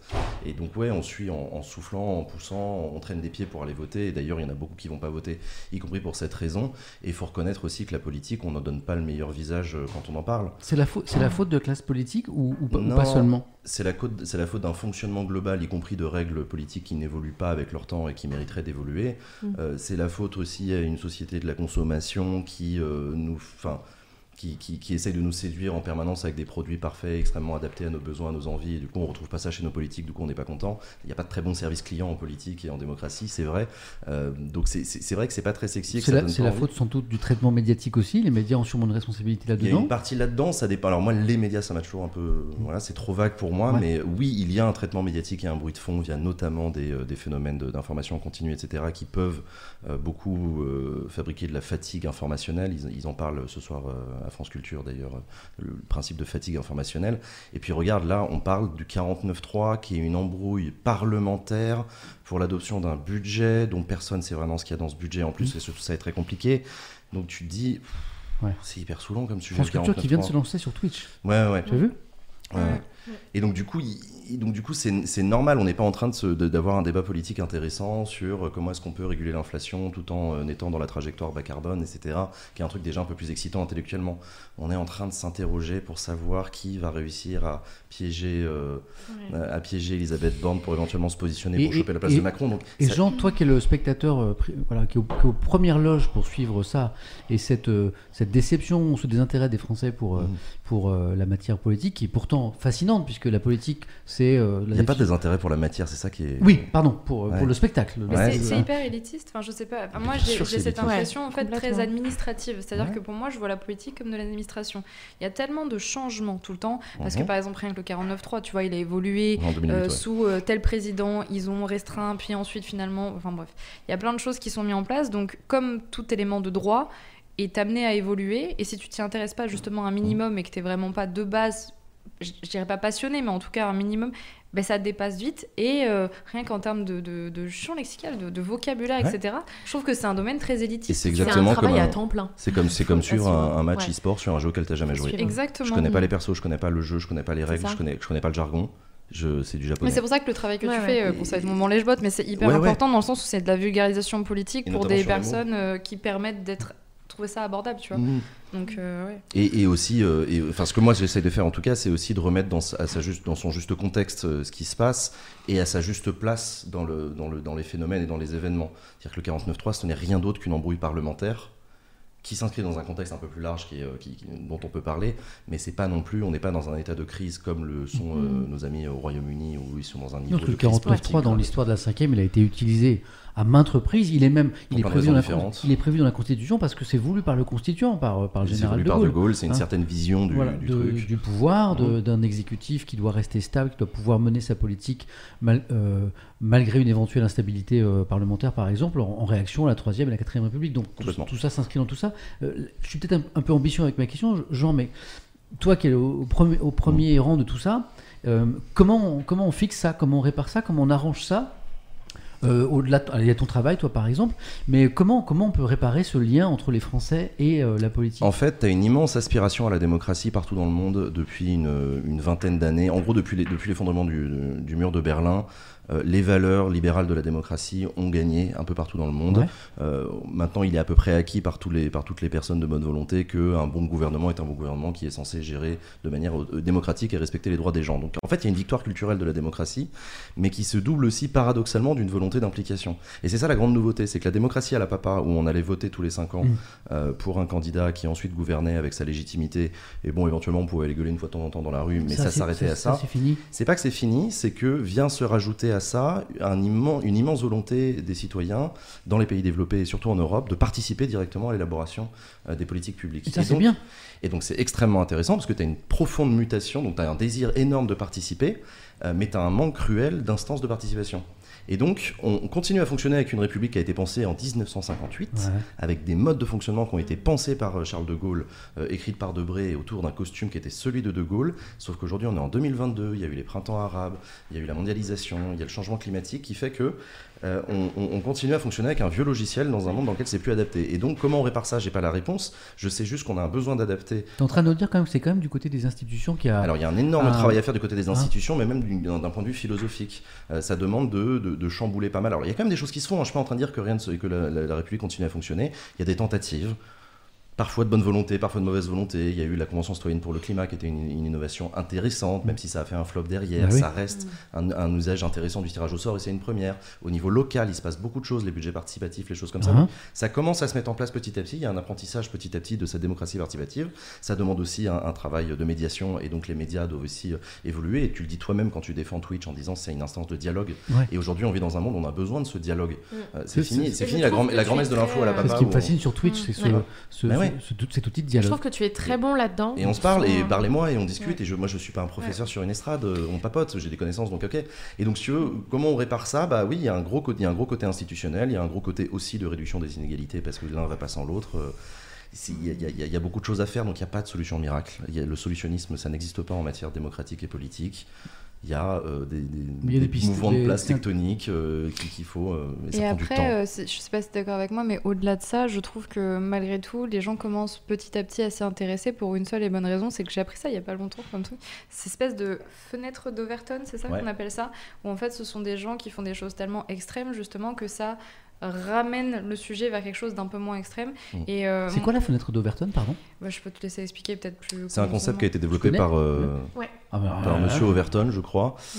euh, qui expliquait qu'en gros, dans les médias, dans le débat public, essentiellement via la fenêtre des médias, il y a une fenêtre de l'acceptable. Il y a des choses que tu peux pas dire euh, sur les médias, de- de- sur un plateau de télé, ça Ouais. ne se fait pas. Mais même dans un dîner en ville entre gens euh, normaux, il y a des choses qu'on ne peut pas aller jusqu'à dire. Donc il y a de, de- de l'extrême droite, euh, des, des- des saillies racistes, antisémites en Europe avec l'histoire qu'on a, euh, ça ne se fait pas. Ça se faisait dans les années 30, ça se fait plus maintenant. Et à l'extrême gauche, pareil, il peut y avoir des trucs, euh, des appels à tuer les patrons, etc. Ça Mm. ne se fait pas non plus. Donc il y a une fenêtre de l'acceptable. Ah.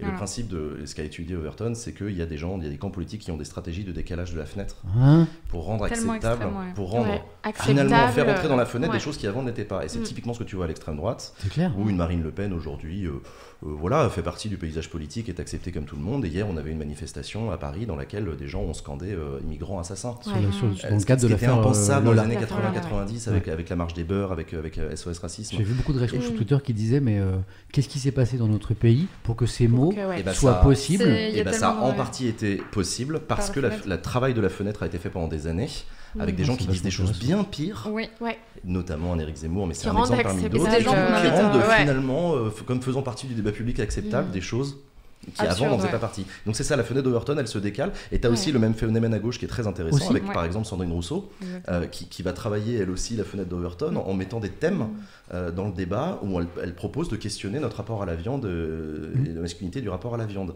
qui est un truc qui est jugé intolérable par des gens, mais par tout un camp politique. L'histoire du barbecue. L'histoire des barbecues, tu Ouais. vois. Euh, mais elle le fait aussi avec, euh, avec, des thématiques très intéressantes sur la valeur travail, qui serait un truc euh, naturellement de droite. Elle, parfois, à son corps défendant, euh, Sandrine Rousseau, elle travaille l'opinion publique en écartant la fenêtre d'Overton et en rendant acceptable des discussions que tout un camp politique, la gauche de la gauche, Mm. aimerait bien voir discuter plus souvent. Donc tu vois, il y a un travail intéressant cette fenêtre. Mm. Donc, voilà, ça permet de, de- d'Overton. de réajuster. Et si tu veux, ce que je voulais dire par ça, c'est que ça a ses côtés négatifs, forcément, parce que justement, quand on bouge d'une fenêtre d'Overton vers des choses qui, humainement, sont absolument pas acceptables, eh ben, au million, on va accepter des choses. Mais ça va, je pense, alarmer des gens, justement, comme moi, qui disent Mais attendez, on en est où là? À quel moment on est arrivé dans un pays où ça, c'est devenu acceptable? Et du coup, il y a des gens qui vont commencer à se politiser, je pense. Et moi, je, je parle de gens avec qui je traînais, que ce soit au niveau, par exemple, de discussions de genre, des choses comme ça, où il y a des choses absurdes qui ont été entendues, de se dire attends mais là c'est trop grave ce qu'on entend, il faut qu'on comprenne ce qui se passe. Parce que là on voit des choses, on entend des choses à la télé, on n'est pas vraiment instruit sur le sujet mais on sait que c'est grave, il faut qu'on comprenne ce qui se passe. Et du coup moi j'en fais partie par exemple. J'ai commencé à m'instruire sur certains sujets en me disant là j'entends des choses qui sont trop graves pour pas comprendre ce qui se passe Ah, autour de moi tu vois. Et en bougeant cette fenêtre donc des fois négativement mais positivement ça a aussi permis à des gens de se dire ok il se passe quand même quelque chose qui fait que là on a normalisé quelque chose que moi je ne trouve pas normal donc je vais commencer à m'intéresser à ce qui se passe et du coup potentiellement il y a, me il y a politiser. Défacateur officiel dans le chat qui est un habitué de, Ah, salut des de la chaîne, euh, Mm. qui doit être chez, chez toi, Jean aussi, qui dit euh, ne, cache- ne nous cachons pas que les médias jouent aussi un rôle important dans l'ouverture euh, de cette fenêtre Bien en sûr, surinvitant ah bah, oui. Ah bah, des gens qui ont un évidemment. dis- discours Ça fait du spectaculaire. clic, on le Ça sait, c'est pas. pas- Là, la- moi, je, je bats ma coupe en tant qu'acteur de ces médias. C'est vraiment c'est un truc de- qui ne fonctionne, qui ne va pas dans les médias. La recherche du, de- du buzz, donc de l'audience, et en surinvitant, et Défécateur a raison, des gens qui, qui vont, euh, qui vont, qui vont, qui vont créer un, un incident ou euh, de l'audience en tout cas.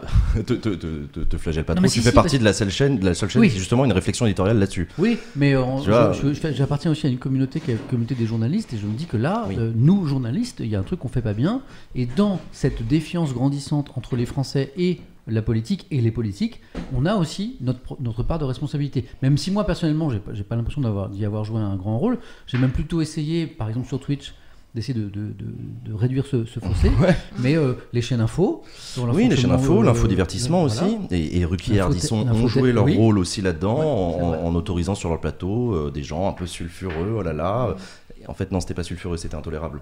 Mais- D'ailleurs, des- des- certaines des personnes dont tu parles qui, euh, après, ont regretté en disant ben, j'ai- Absolument. J'ai Il y, a, merdé. il y a eu des retours très intéressants de De Chavannes notamment qui avait fait aussi un retour en disant franchement on a déconné à un Et certain moment. Ruquier aussi a dit par Ruquier rapport à. Zemmour, euh, j'ai merdé. quoi. On est allé trop loin et tout, et c'est très intéressant. Et eux-mêmes, ils ont, ils ont une réflexion là-dessus. Donc, ouais, ouais, non, je suis d'accord avec toi. Bien sûr, évidemment, il y a un modèle économique, il y a Et puis un c'est très français. hein. Enfin, je veux dire, de base, il y a, tu sais, à chaque fois qu'il y a des sujets compliqués, il y a ce côté très, euh, enfin, la liberté d'expression, la France, le fait de, voilà, tu vois, tous ces trucs-là. Alors que, du coup, quelle est la limite entre ce qui est acceptable et ce qui euh, dénote de la liberté d'expression et ce qui est intolérable? C'est toujours pareil. Ça évolue avec le temps. Je veux dire, il y a des choses, c'est terrible à dire, mais que on entendait à une époque, on les entend plus aujourd'hui. Quand j'entends, euh, c'est pas normal, euh, on peut plus dire. Non, c'est juste que les gens ont réfléchi au sujet, en fait.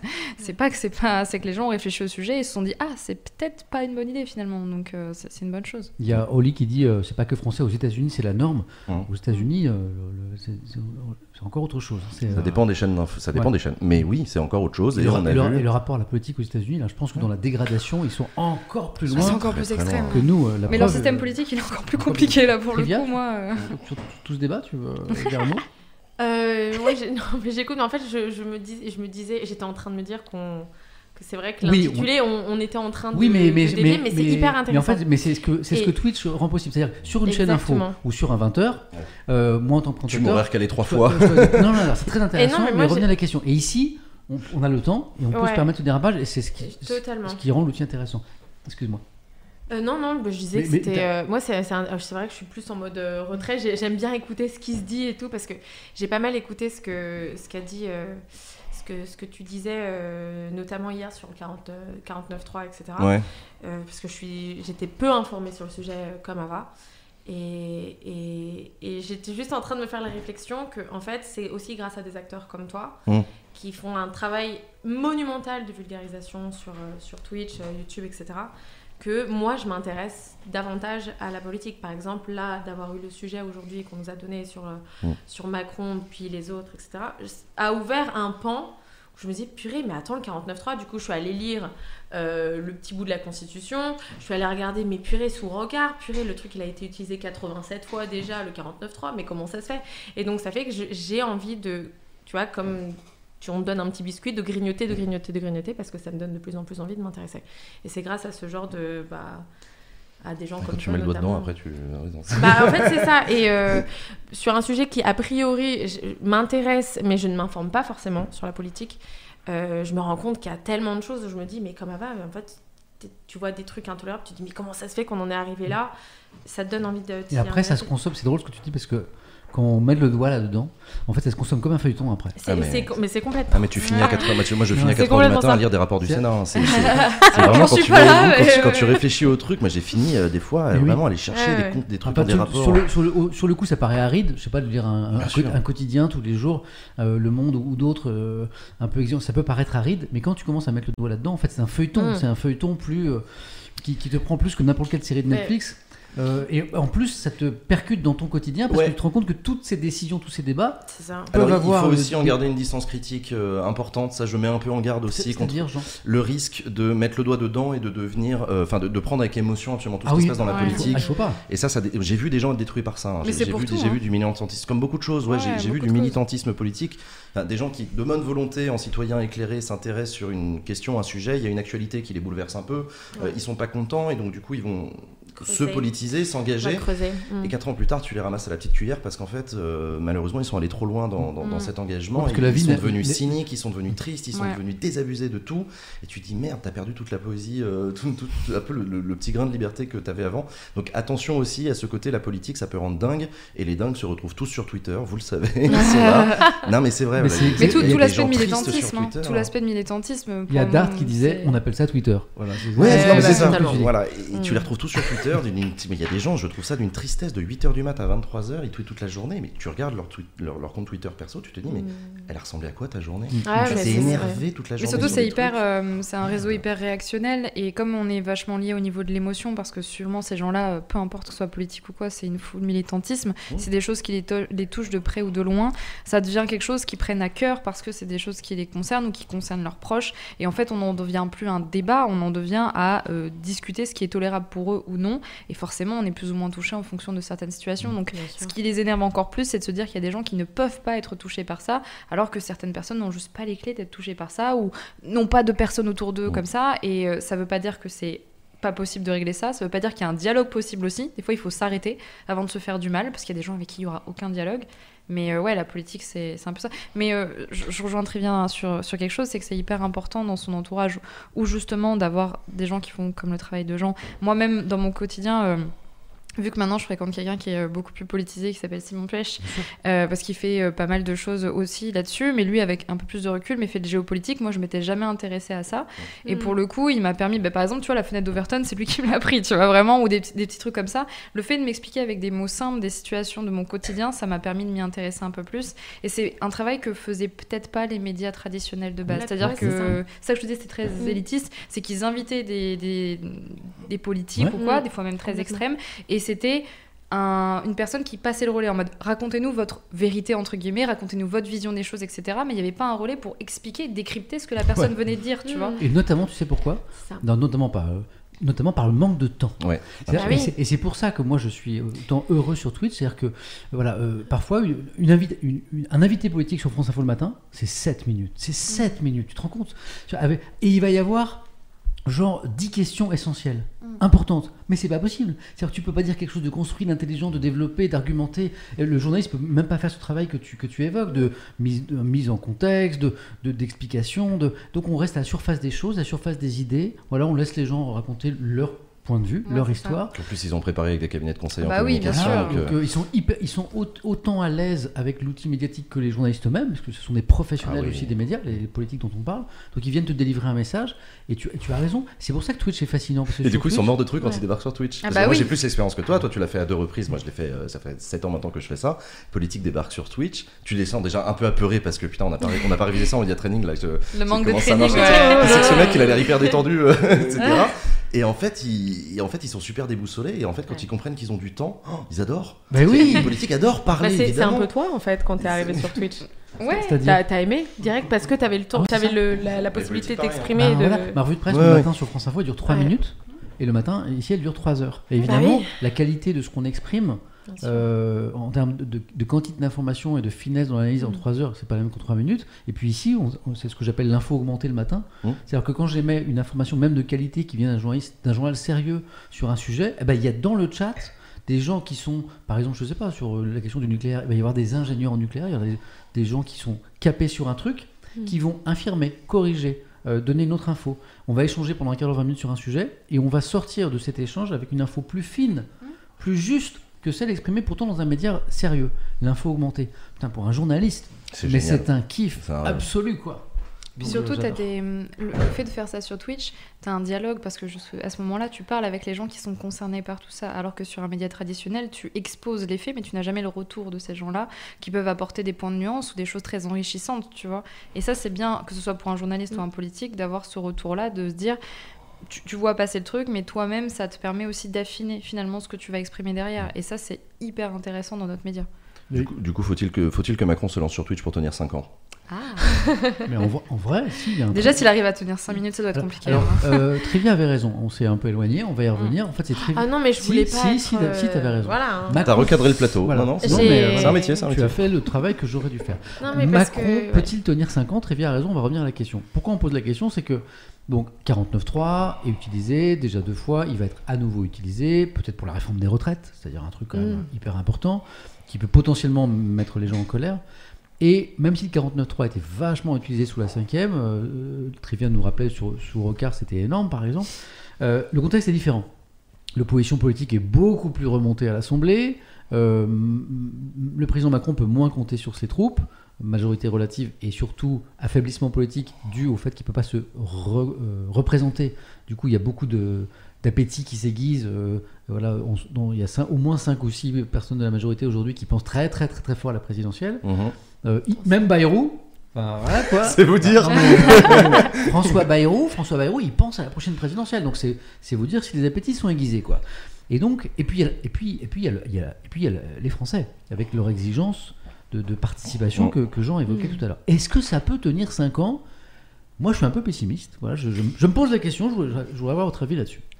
Moi, il y a un truc, pareil avec, euh, avec ce que j'en sais, c'est que il me semble que le budget, c'est un peu la base de tout. C'est-à-dire, quand tu arrives avec le budget, c'est ce qui ouais. va prévoir l'année. Ouais. Si tu tapes un 49.3 sur un budget, c'est quand même. euh, tu vois, ça annonce quelque chose de pas ouf pour la suite, quoi. C'est-à-dire, c'est la, Ouais. la première discussion la plus importante pour la suite. D'entrée de jeu, c'est un passage en force. Donc, euh. C'est inquiétant. Moi, je trouve qu'effectivement, euh, c'est inquiétant pour la suite. Après. euh, Bah ouais. Non, non, mais je, je- je suis absolument d'accord. Quand Mm. tu as introduit tout à l'heure le sujet, tu as posé deux questions. Tu as dit Macron peut-il tenir 5 ans et peut-il euh, mettre en œuvre la politique qu'il souhaite Ouais. Et En fait, c'est deux questions différentes parce que est-ce que Macron peut tenir 5 ans? Oui. La, la- la- la Constitution, il n'y a rien de plus planqué comme job que président de la République de la 5 République française. C'est Personne ne peut rien contre le président. Il est tranquille, il n'est pas responsable devant le Parlement, on ne peut pas le virer. Même aux États-Unis, ils ont des procédures d'impeachment qui sont plus régulièrement invoquées que chez nous en France. euh, La haute cour de justice, ça n'arrive jamais. Euh, vraiment, président de la République, c'est la planque parfaite. Donc, est-ce que Macron peut tenir 5 ans? Oui, oui, Oui. Macron va bien. Macron peut continuer à s'amuser sur le théâtre international. euh, Là où En fait, la vraie bien, question, c'est quoi j'en sais Et La vraie question, c'est la 5 ans deuxième. en, en- en réformant? Et ça, la réponse Ouais. est non. Et là, on est en train de le voir de toute évidence. Si même le premier budget de son deuxième quinquennat, il n'arrive pas à le faire passer à construisant une majorité de projets avec les Républicains, si même ça, il n'y arrive pas, je ne vois pas comment il réussira à faire euh, d'autres réformes, notamment la réforme des retraites en janvier, etc. Donc 5 Donc- années euh, Donc ça va être cinq d'immobilisme. années de blocage, d'immobilité, euh, de difficultés euh, pour lui. Il y a des techniques possibles pour quand même tenir la barre euh, et gouverner le pays via le domaine réglementaire avec des décrets. Les ordonnances, ça va être très compliqué, mais il va quand même pouvoir réussir à la négocier dans certains dossiers un peu techniques. Euh, passer moins de lois par an, mais Mm. beaucoup plus politiques, avec Ouais. moins d'articles, mais très très politiques. Voilà, il y a des techniques qui vont pouvoir être utilisées, mais Mm. en termes de réforme, non. Non, non. Et en plus, Emmanuel Macron est un grand réformateur. En tout cas, il se rêve comme un grand réformateur. Donc c'est pour ça que je trouve que c'est une ironie extraordinaire. Enfin, moi, je- moi j'ai dit ça hier en stream en disant je trouve que les Français ont beaucoup d'humour. Parce que élire Macron président de la République, mais ne pas lui filer une majorité derrière, c'est le truc le plus drôle que tu puisses faire. C'est vraiment, mais c'est le pire truc qu'on pouvait faire à Macron, c'était de ne pas lui donner une majorité. Parce que là, c'est Monsieur Réforme se retrouve à ne pas pouvoir réformer. Mais C'était prévu un peu avec ce qui s'est passé au niveau des élections. Ouais. Juste, euh. Ouais, non, mais surtout que là, euh, il y a eu deux motions de censure, c'est ça Qui ont été déposés, oui. Qui ont été lundi. Surtout que là, euh, si, si, euh, si je suis pas trop à côté de la plaque, euh, il compte un peu aussi sur le fait que les républicains ne puissent pas, ne s'engagent pas, Ouais. parce qu'ils n'ont pas de chef de parti, enfin, ils ont pas de. ils- Ils ont pas la flemme de se relancer dans un truc, ouais, ouais. sachant que ça se passerait peut-être pas forcément bien après. Euh, donc, tu te dis qu'en fait, le 49.3, il passe sur ça. Mmh, Genre, ouais. ils se disent, bon, bah, les républicains, de toute façon, euh, on les a dans la poche pour ce- cette fois-ci, et euh, voilà, ça passe. On peut aussi se mettre d'accord. Je me dis, pour les fois d'après, comment ça va être? Mais Tu veux- tu veux dire la, tu penses à la prochaine présidentielle?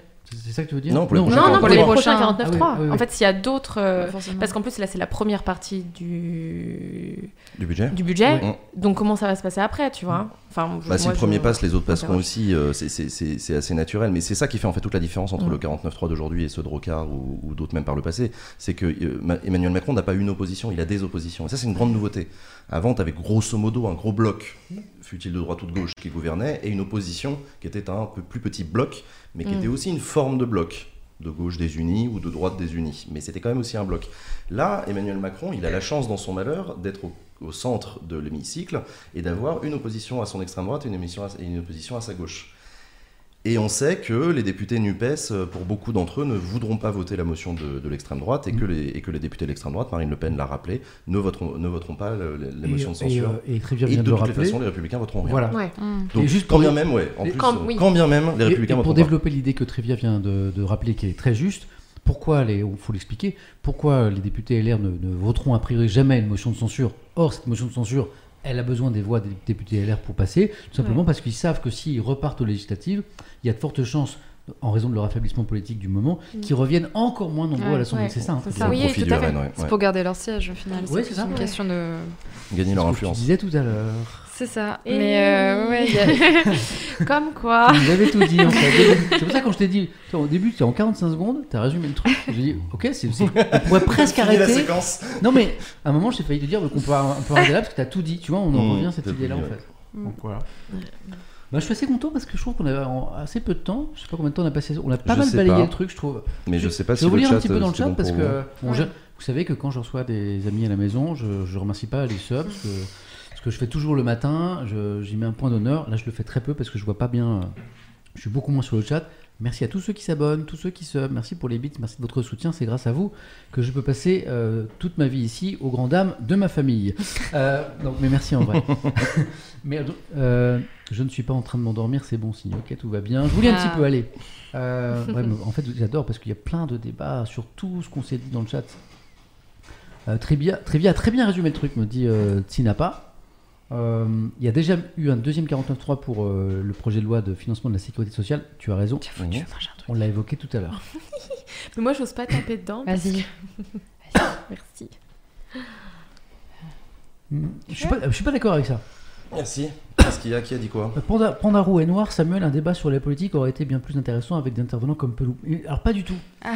En fait, je, vais- je vais, je vais vous dire- en fait, c'est, euh, on est, on est, tout le monde a euh, un regard à apporter sur euh, le, le- le pays dans lequel on vit. En fait, la politique, c'est ça. La politique, c'est ça. La politique, c'est pas réservé aux politiciens, c'est Mm. pas réservé aux spécialistes de la politique, aux politologues, aux journalistes. et qui- Non, le, la, la police, la politique, c'est le débat dans la cité. C'est comment on s'organise pour vivre ensemble. En fait, ça devrait être ça, la, la politique. C'est comment, alors qu'on est tous différents, comment on arrive à déterminer des règles qui fait qu'on arrive à vivre ensemble et se mettre d'accord sur des trucs, euh, souvent en se rangeant à la vie de- d'un moment d'une majorité qui a dit bah, on, voudrait que ce pays. C'est ça la politique, c'est super noble, c'est super beau. Et tout le monde doit, pouvoir exprimer un avis. Et moi, je fais le pari que là, par exemple, et je trouve qu'on l'a fait sur le 49.3, eh ben, on peut inviter des gens qui ne sont pas des spécialistes de l'actu ou de la politique et qui arrivent tout simplement par leur intérêt, leur sensibilité, leur bon sens à dire des trucs totalement carrés. Est-ce que vous avez dit euh, euh, toutes les deux? Je ne parle pas de Jean parce que Jean, c'est un peu spécialiste de la question.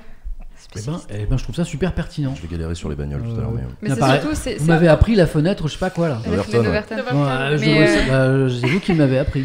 Mais après, moi, c'est vrai que je suis plus. euh, enfin, c'est la culture Twitch, mais le fait d'être de, d'être là et de montrer que, bah, qu'on n'est pas forcément super calé sur le sujet, mais qu'on s'y intéresse et Mhm. qu'on est avec des acteurs pour le coup qui sont beaucoup plus instruits que nous, euh, ça peut, en- oui, comme tu dis, ça peut encourager certaines personnes qui, derrière leurs écrans, trouvent que justement c'est un peu trop élitiste et que c'est un peu trop inaccessible parce qu'il y a trop de concepts et de mots et de champs lexicaux à connaître, etc. Ouais. Et peut-être de se dire, ah bah ouais, euh, bah là, du coup, euh, vu que ces filles-là, elles l'expliquent comme ça, elles essayent de le comprendre, bah c'est que moi aussi, je peux le faire. Et euh, Mais ça revient dans le côté élitiste qu'on Et disait. c'est que, exactement ce qu'on disait tout à l'heure. C'est encore une fois l'anomalie, c'est ça. oui. Moi, je suis Ouais, le symbole de cette fait. anomalie. Ça devrait pas être réservé à des mecs sortis de la Sorbonne, ouais. euh, Et surtout, ce qui est, ce ça. qui est- ce qui est Mm. complètement, euh, je trouve, euh, un, peu, un peu bizarre là-dessus, c'est qu'on dit justement que la politique concerne le peuple, et dans ce cas-là, effectivement, le peuple va pas. Enfin, je vais pas apporter des clés de réponse, c'est pas le but de toute façon. Mais par contre, en discuter, ça semble normal dans le sens où c'est des choses qui nous concernent tous. Alors- Mais effectivement, il va y avoir différentes façons de le faire. Et dans notre cas, à nous, c'est très ingénu, c'est très. Voilà. Et puis c'est Mais, bienveillant aussi. La, Ouais, la- ouais, y a notre- pas de- euh, Oui, oui, oui. Il n'y a pas une volonté de, de- En fait, je pense, mais même pour nous, il n'y a pas une volonté de. euh, comment dire, de, de- de valider des choses ou non, ou de persuader. Ou En fait, c'est juste Mm. d'aller euh, franco en disant ce que je pense avoir compris de tout ça, c'est ça en fait. Mm. juste. Et on euh, est là pour, et on est là. Je pense que c'est la différence entre Twitch et euh, ce qui se passe euh, euh, sur les plateaux avec des hommes et des femmes politiques, c'est qu'on est là pour euh, essayer de comprendre, oui. pas pour essayer de convaincre à tout prix, pour dire que Oui, hein, oui, c'est là. mais c'est déjà un énorme travail parce que ça a aussi été étudié par des, par des sociologues. Et il y avait euh, Habermas, notamment en Allemagne, qui a beaucoup travaillé sur la le rôle de la, dé- de la délibération en démocratie, en disant que une décision politique issue d'un débat qui a été rondement mené et qui a permis à chacun de comprendre l'opposition, de comprendre ses arguments, de comprendre sa position, ses difficultés, euh, et de comprendre pourquoi est-ce que la décision a été prise quand même, elle ne lui convient pas. Et ben ça, c'est extrêmement important pour l'effectivité de la loi derrière.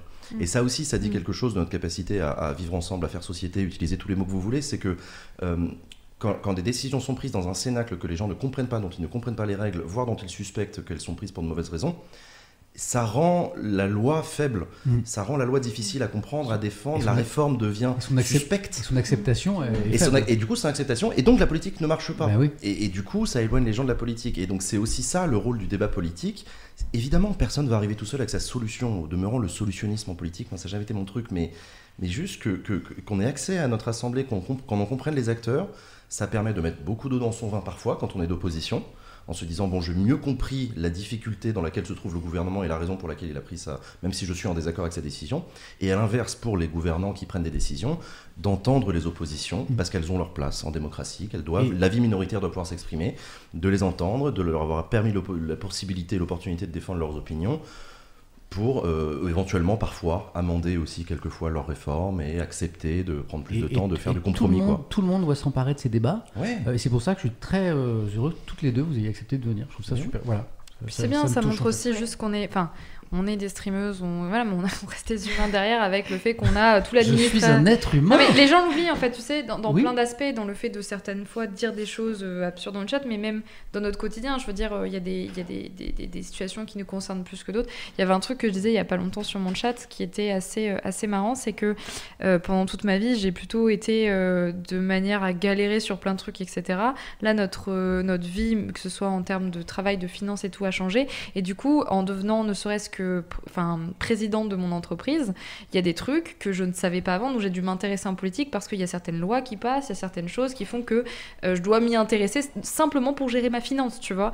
Et du coup, il y avait des trucs, par exemple, sur certains pans politiques que je n'avais jamais vus parce que ça concernait que la droite, tu vois. Non mais du coup, il y avait vraiment des trucs où moi, j'ai jamais caché, mais tu vois, il y avait vraiment un, un cœur humain sur des, des valeurs, des fondements de gauche. Et d'un coup, je me disais, oui, mais j'ai un portefeuille de droite, quoi. Clairement, maintenant, aujourd'hui, c'est le cas. Je suis plus dans le côté. Et du coup, même si je suis absolument pas d'accord sur euh, beaucoup d'oppositions qui se font, il a fallu que je m'y intéresse, tout simplement pour les comprendre, en fait, parce que bah, avant, j'étais juste une étudiante qui galérait sur plein de trucs. Et Mmh. maintenant, il y a des choses sur lesquelles il faut que. euh, voilà. il y a Cam qui dit Ava devient de droite. Je pense que ce que Cam nous dit, c'est qu'on peut avoir un portefeuille de Ah oui, droite non, et pas un cœur de gauche. Oui, oui, de fou. Mais il y a même un truc qui est, qui et est- qui est- l'inverse. qui est plus concret que ça, c'est que je pense qu'il y a beaucoup de gens, même Oui, je- que ce soit dans nos milieux ou quoi, qui, qui ne votent pas forcément pour eux. Genre, il y a Ouais. vraiment ce truc de moi, je sais que je vote sur certains trucs pour des choses qui ne me concernent plus. On remercie l'ami Étoile Oui, qui vient nous faire un gros raid. Sérieux, il a raid, le étoile Rayou à l'instant. Merci, bro. Euh, merci. euh, Et ton alerte, c'est une étoile. Oui, oui, et mon alerte est une étoile. Voilà. Et, à, vo- Incroyable. et à votre avis, pourquoi? C'est pour qu'étoile raid, Voilà. évidemment. Non, c'est pour remercier celui qui m'a Merci, fait découvrir cet univers au début. Quoi. Étoile, merci. Merci à tous, Génial. à tous les viewers d'Étoile qui nous rejoignent. On est dans l'Hebdo Étienne. 100% streamer, streameuse ce soir avec euh, Avamine, Little Big Whale et Jean Massier. On vient, on vient de, de tuer le débat, voilà, mieux que n'importe quelle assemblée politique sur euh, le président Macron peut-il tenir 5 ans à coup de 49.3. Voilà. Voilà. Euh, et là, bah, puisque vous nous rejoignez, bah, je pense que c'est un bon moment pour passer au deuxième thème, alors qui, qui concerne beaucoup Twitch. Regardez, Twitch et ONG, euh, la réponse de Zerator. Il faut que j'explique un petit peu ce titre, parce qu'un titre, parfois, c'est un petit peu, euh, un petit peu court. Puis on va écouter Zerator, d'ailleurs. Zerator, invité, je présente pas Zerator, hein, Non, non, ça va. invité cette semaine de l'émission Cache Investigation sur France 2 avec euh, Élise Lucet. Euh, le thème de l'émission, entreprise, mécénat, association, les liaisons dangereuses. Le constat de l'émission d'Élise Lucet, c'est qu'il y a de plus en plus d'entreprises qui donnent à des associations, voilà, à des ONG. Alors ça pose des questions parce que parfois c'est pas les entreprises forcément vertueuses sur le plan écologique ou autre, sur le travail des enfants par exemple.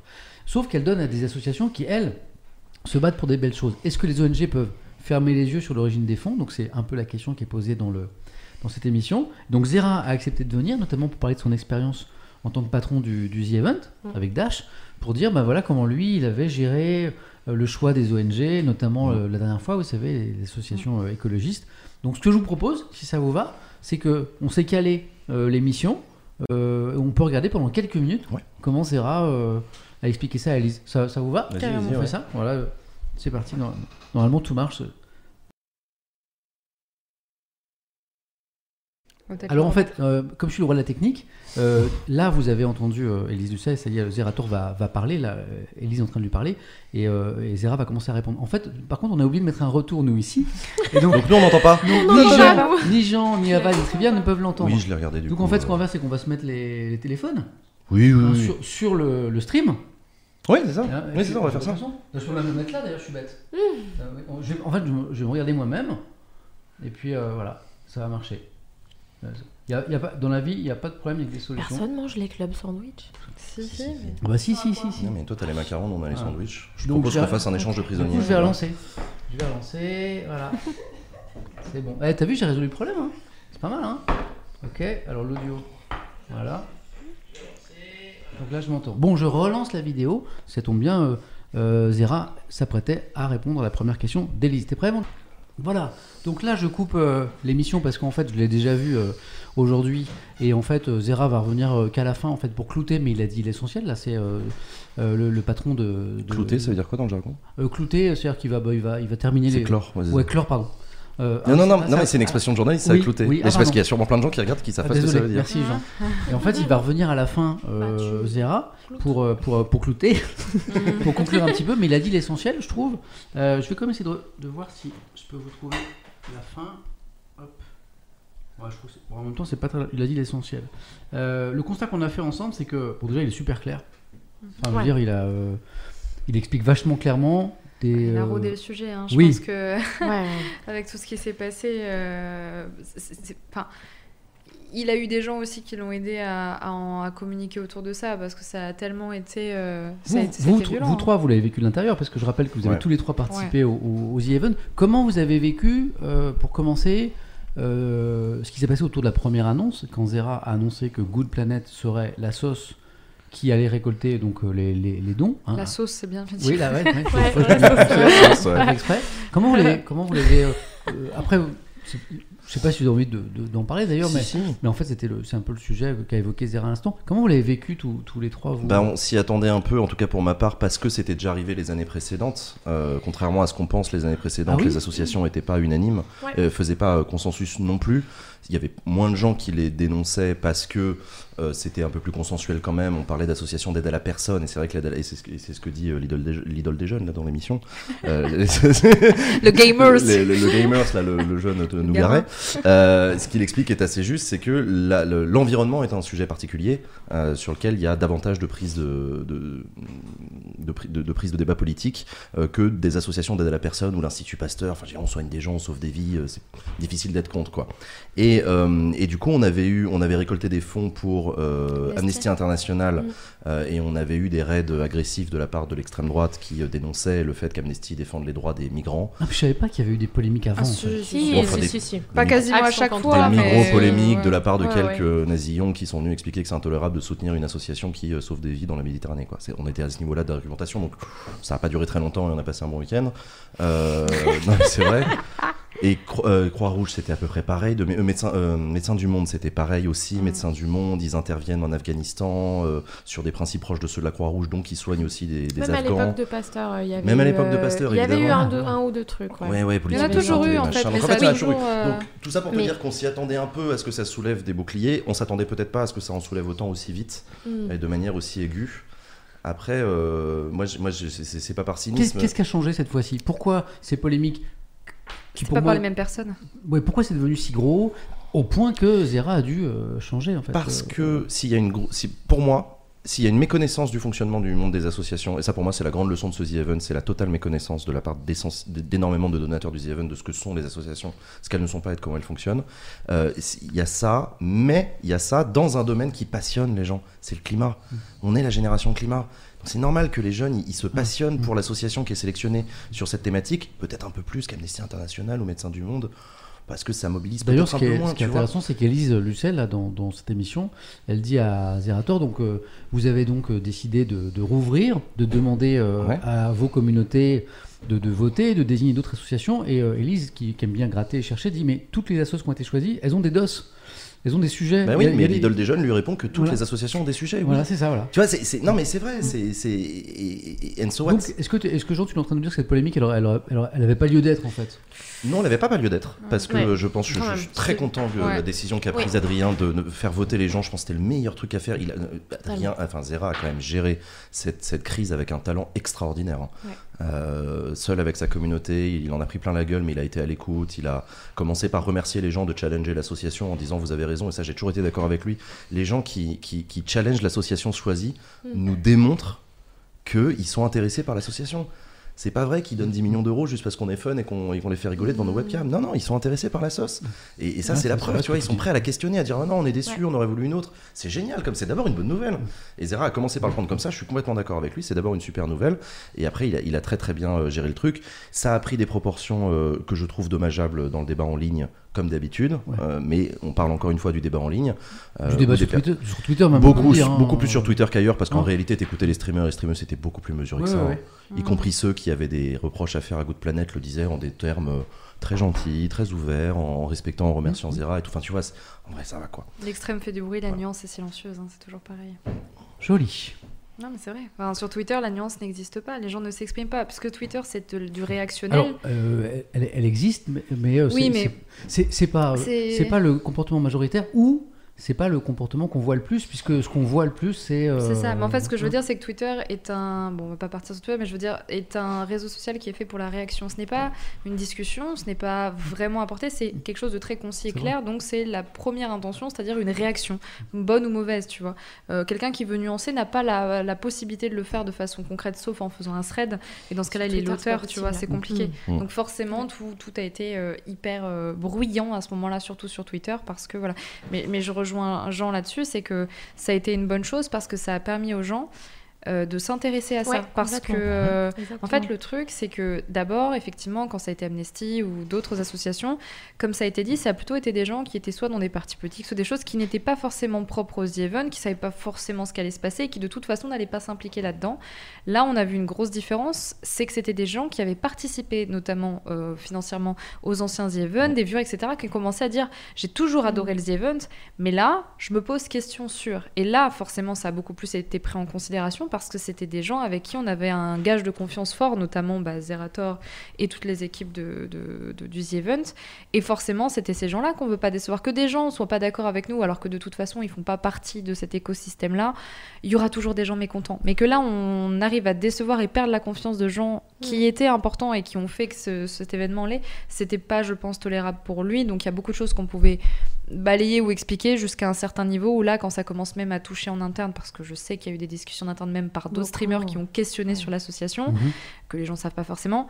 Effectivement, bah, il y a eu euh, un- des, des choses qui ont été faites et des choses qui ont été décidées, et c'est bien, c'est c'est une bonne chose. Comment tu l'as vécu, Trivia, tout, tout cet épisode-là, toi? Bah, et, pff, pareil, je pense un peu pareil que qu'Ava et Jean. Je pense que de toute manière, euh, c'était. On peut pas dire que c'était pas justifié, le questionnement des gens et tout sur, euh, sur Good Planet.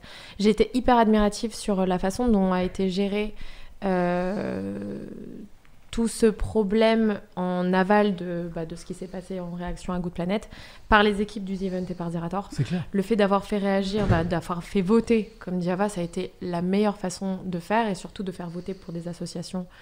Euh, Et puis ça a, apais- ça a tout apaisé. hein. Enfin, ça a été, quoi. ça a été la meilleure Ouais. solution à. C'est la gestion de crise, ça Ouais. devrait être enseigné dans les écoles, hein. vraiment. hein, Non, mais Ouais. c'était. Ça a été euh, la me- meilleure solution. Et puis les gens, je pense, ont aussi euh, eu peut-être tendance à oublier que c'est vrai que toutes les équipes derrière, moi j'ai des amis qui, qui travaillent sur le, sur le The Event euh, dans l'ombre, etc.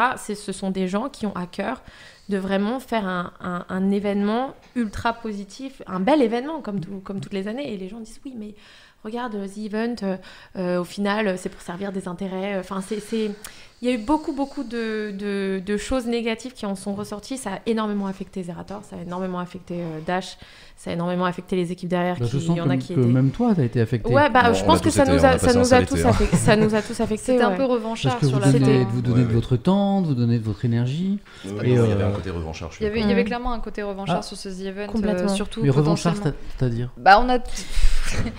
en vrai, je, vais vous laisser exprimer mais Je suis au là-dessus. courant mais de rien, moi je suis toujours le dernier au courant. Il y, a- il y a plusieurs choses. Là, là, là, on parle Je- vraiment du. je te fous de ma gueule. Je suis le journaliste le moins bien informé de France. C'est comme ça. C'est comme ça. Non, mais en fait, il y a surtout le truc. des- Il y a eu plusieurs choses. La première chose dont on parle ici, c'est l'aspect associatif, Mm. forcément. Mais il n'y a pas eu que ça. Il n'y a pas eu que ça. Il y a eu une remise en question globale euh, au Oui, niveau des streamers qui étaient invités. C'était la ça. dernière édition, le choix de l'association, les choix et les questionnements autour du The Event, des gens qui ont toujours été présents puis qui du jour au lendemain retournent leur veste sur plein de trucs. Je parle en termes de viewers qui sont hyper durs parce qu'ils suivent la masse aussi. Donc il y avait vraiment ce côté.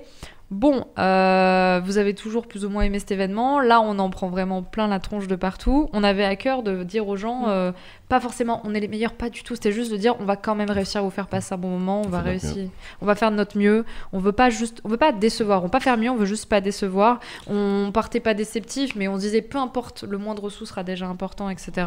Et quand on a dépassé, et quand on a vu que l'événement était cool, et quand on a vu qu'on a vu le- le- le- l'effervescence entre les streamers qu'il y a eu, que c'était Mm. tout Et, aussi et bien. vous avez été bon, dit-on dans le chat, notamment à Stasis à l'instant, et vous avez été bon. Et, le, et le- Ouais. et le- ce The Event était magnifique. Ouais. Et c'était un très bel, Hein une très belle Ouais, édition du The Event. tu vois, c'est aussi une analyse qu'a Zerator. Je sais pas, je sais pas s'il l'a dit dans cette émission, il a eu l'occasion de le dire à plusieurs autres reprises, euh, quand il rappelle par exemple que le The Event le, le dépasse complètement. Il, Ah il le dit, moi il, il- moi, il m'a Ouais, plusieurs fois il dit The il a- Event il me a rappelé dans l'émission que Ça c'était m'écrase. le dernier sous cette forme, Oui, Oui. qu'il allait revenir, il dit dans l'émission d'Élise Lucet, à quelque chose de plus simple. Quoi. Bah un ouais. truc un peu plus simple et tout. Et en fait, quand il, quand il dit le The Event me dépasse, il le dit pour beaucoup de raisons, y Mm. compris en termes d'organisation, parce que c'est, c'est- il ne fait qu'éteindre des incendies. C'est un devenu enfer. énorme. Mais c'est aussi, et, et- et on peut aussi l'analyser comme ça, pour, cette, pour ce débat sur l'ONG choisi, Zerator, le pauvre, n'a rien fait d'autre que de refaire sortir un truc qui existe depuis très longtemps et dont le débat existe dans le milieu associatif depuis très longtemps, qui est la proximité entre les associations et les entreprises, etc. Et le pauvre Zerator se retrouve, un gamer qui veut bien faire, à mettre ça sous la lumière, à s'en prendre plein la gueule à cause d'associations qui font des trucs pas nets, etc.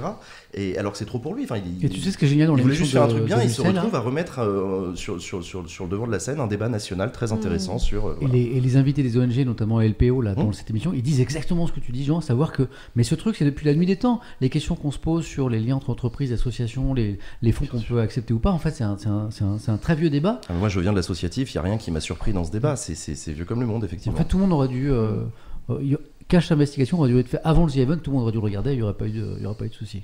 Bon. Alors, juste un truc sur le, le- la nouvelle forme du The Event. euh, ça, c'est un, c'est un grand mystère quand même. Euh, parce que- Pas d'infos, c'est vraiment. enfin, Alors moi j'ai l'info. Non, c'est pas vrai.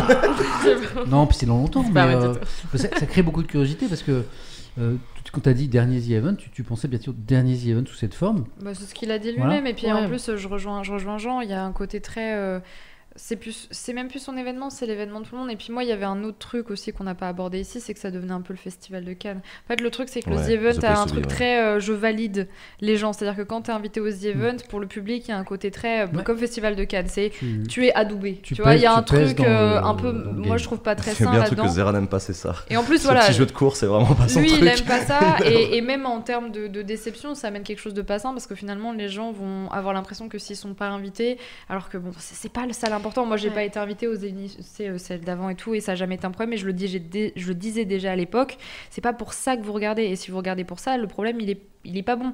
Et quand justement, il y a plein de gens qui n'ont pas été invités et d'autres qui sont venus, moi, j'en fais partie. hein. En gros, j'ai été invitée euh, en dernier. Sur les- Donc, c'est parce qu'il y a quelqu'un qui a refusé.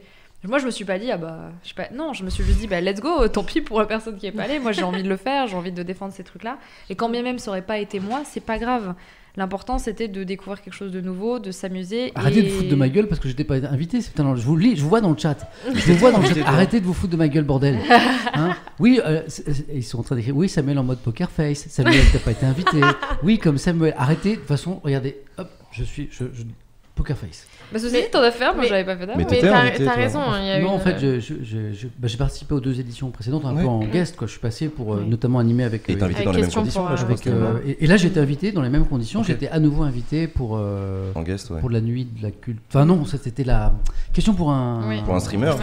Et puis je Mm. pouvais pas venir. Ouais. Et, et, et, et tant mieux parce que du coup ils ont ils ont coup, il y a eu réussi Shabba. à me remplacer par quelqu'un de quand même incroyable. C'est-à-dire qu'Étoile a réussi à faire venir Shabba quoi.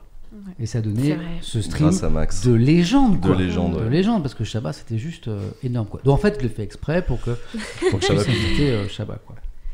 Ouais. Donc, euh, c'était quoi la question? C'était euh, Je me à, souviens plus. à quoi pourrait ressembler le prochain Ah, Zelda je sais pas. Ah. Alors, vraiment, ça, c'est la décision de Zera Ouais. euh, souveraine. Tu sais, il y a un truc qui fait que. tous. Il faut, il faut. À l'arrache 3 PC. Non, mais, je, Mais en tout cas, c'est vrai, énorme ce qu'il a génial. fait. C'est énorme. Mais il faut leur laisser. Enfin, tu sais, il y a un truc aussi, c'est que c'est pareil dans les jeux vidéo, dans les films, si tu crées trop d'attentes, trop de marketing autour de quelque chose, il y a forcément quelque chose de déceptif. On veut pas leur rendre cet événement. Genre, tu sais. On, limite, on repart de zéro ou quoi que ce soit. C'est juste qu'il y a eu tellement de choses. Justement, ils ont été dépossédés d'un truc. Il serait pas temps de leur laisser faire juste. Même si c'est dans 5 ans, même si c'est dans 3 ans, faire quelque chose qui leur ressemble à nouveau et que ça leur plaise comme au début, tu En vrai, il devrait faire un The Event surprise. Mais oui, tu vois, non, mais c'est un week-end, il déclenche la plus cam, il fait bah, je d'annonces, pas dit, on est en The Event là. vient On est dire dans ma cave. Il y a Ouais. Millie et Mimi, vaut mieux être dans la surprise, ce serait Ah bien ouais. mieux. Mais bien Surprise. sûr. C'est ça. Tu l'annonces et- 24 heures avant Et ce serait un carton. Et ce serait un carton. C'est comme ça. J'en sais rien, j'ai aucun conseil Ce à donner à là-dessus. Non, mais- pas du tout, mais ce que je veux dire, c'est que. Après, c'est à eux de voir ce qu'ils un- ont envie de faire et dans quelles Bah oui. conditions ils ont envie de le faire et dans combien de temps, etc. Je pense que ça a Ouais. été un énorme plaisir de le faire euh, sur ces cinq années. Mais c'est. Enfin, euh, combien d'années Je ne sais plus, pardon, j'ai dit 5, mais c'était 2000. C'était 2016. Donc 6 ans. Donc 6, ouais. Six, ouais. Euh, ouais, ça les a complètement dépassés. Il y a eu énormément de. À chaque The Event, c'est des mois de gens qui, depuis le l'annonce du The Event jusqu'au The Event, c'est oui, mais il n'y a pas tel streamer, etc. Ouais. C'est très fatigant. Le plan de Ça a table. été. euh, Ouais. Il y a énormément de gens qui sont frustrés, comme tu disais, de la- l'absence de certains streamers et qui, du coup, vont voir les autres streamers pour dire oui, euh, Ah, ça c'est chiant. un tel n'est Ah, pas ça, là, etc. Ça, pendant plusieurs semaines, on- bon, ça a été ça sur les chats. Pourquoi il vient Jean Massier C'est même pas un gamer. Ça, ça je l'ai vu plein de fois. Mais c'est vraiment. Il prend la place de quelqu'un de plus légitime. Je l'ai vu plein de fois. Il y a quelqu'un qui le fait coucou dans le chat que j'aime beaucoup, s'appelle Sarah Copona. Sarah la Ah, meilleure, la Sarah meilleure, extraordinaire, Sarah Copona. Ah. Elle vient de nous faire En concert à. Marseille la semaine prochaine d'ailleurs. le dis, Le, hein. le 29, si vous habitez à Marseille ou dans les alentours. On lui fait sa promo, on adore Sarah. Sarah Copona, donc euh, qui sort un album. Hein, euh, Ah, C'est cool, hein, ça fait plaisir. vois. Sarah.